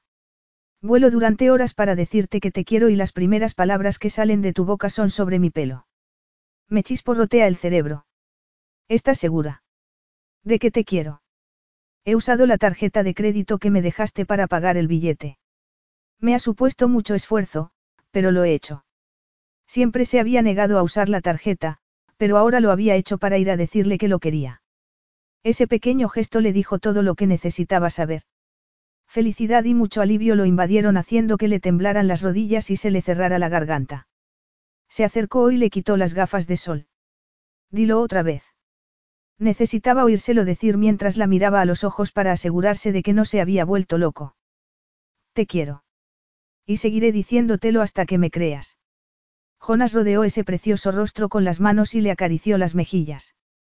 Yo también te quiero. Kat lo agarró de la cintura y cerró los ojos. Gracias a Dios. Lo supuse, pero no estaba segura. Jonas la acercó a su cuerpo. ¿Cómo podías dudarlo? No me lo dijiste. Pero luego vi lo que hiciste por mí y lo vi todo claro. Gracias. Gracias por todo. Por el tratamiento de Kat. Por el coche. Por pagarme los estudios. Por el anillo. El anillo. Jonas le miró las manos y se extrañó al ver que llevaba el anillo de ópalo en el dedo anular y el de zafiro en la otra mano. Aún llevas mi anillo de compromiso. Eso parece. ¿Por qué? Me gusta y me gusta estar prometida contigo. Y supongo que lo seguiré llevando hasta que hagas oficial la ruptura de nuestro compromiso. Jonas se sintió relajado. Kat estaba allí. Lo quería y su mundo ahora era perfecto. El infierno se congelará antes de que yo anule nuestro compromiso. La besó en los labios sabiendo que le costaría parar. Sin embargo, primero tenía que hacer algo. Ella, que estaba sonriendo, se quedó perpleja al ver que le quitó los anillos. ¿Qué haces? Jonas, en lugar de responder, se arrodilló. Esto no se trata de un acuerdo temporal. Te quiero. No quiero pasar ni un día más sin ti. ¿Quieres casarte conmigo? Sí, respondió ella con la mano en el corazón. Jonas, suspirando aliviado, abrió la mano. Elige uno como anillo de compromiso o, si lo prefieres, podemos encargar otro. Aunque te aviso que será caro. Kat agarró el de zafiro, se lo volvió a poner en el dedo corazón de la mano derecha y luego agarró el de ópalo. Este. Fue el primero que me diste y el único que necesito. Aunque estaría bien uno de boda a juego. Jonas, con dedos temblorosos, se lo puso. Lo eres todo para mí, Katrina, dijo con la voz entrecortada. La riqueza y el éxito no significan nada si no estás en mi vida. Tú eres mi vida. Kat lo abrazó y lo besó en el cuello. Qué feliz soy de estar aquí contigo. Es lo único que necesito. Jonas la rodeó con fuerza, feliz de tener el sol poniéndose a su espalda y a Kat besándole el cuello. Eso sí que era paz. Puro éxtasis. Ahora sentía que era quien debía ser, la persona a la que Kat amaba. Sí, desde luego, era un rico heredero y promotor inmobiliario, pero ser el amante, el amigo y el marido de Kat sería su trabajo más importante. Y como amante, últimamente había desatendido sus obligaciones. La levantó en brazos y corrió hacia las escaleras. No podía esperar más a desnudarla. Se detuvo en los escalones, miró a su alrededor y recordó que la playa era privada. No tenía por qué esperar. La dejó en el suelo y tiró del lazo que le sujetaba el top. Ella lo sorprendió al desabrocharle el nudo del bañador. Lo necesitaba tanto como él a ella. Quería llorar de alegría. Kat empezó a acariciarlo, pero él le agarró la mano y se la besó mientras la miraba a los ojos. A Kat le brillaban los ojos de emoción. Solo me importa que sepas cuánto te quiero, dijo ella acariciándole la cara. Creo que nuestro nuevo compromiso va a tener un comienzo genial. Sí, pensó Jonas, porque ahora estaba cimentado sobre una base dura como una roca. Le lanzó una sonrisa pícara y vio la mano de Kat donde deseaba que estuviera. ¿Qué iba a hacer un hombre en una playa privada con la mujer que amaba y que lo amaba, y que además resultaba ser tremendamente atractiva? Pues todo. Y Jonas lo hizo todo y más. Fin.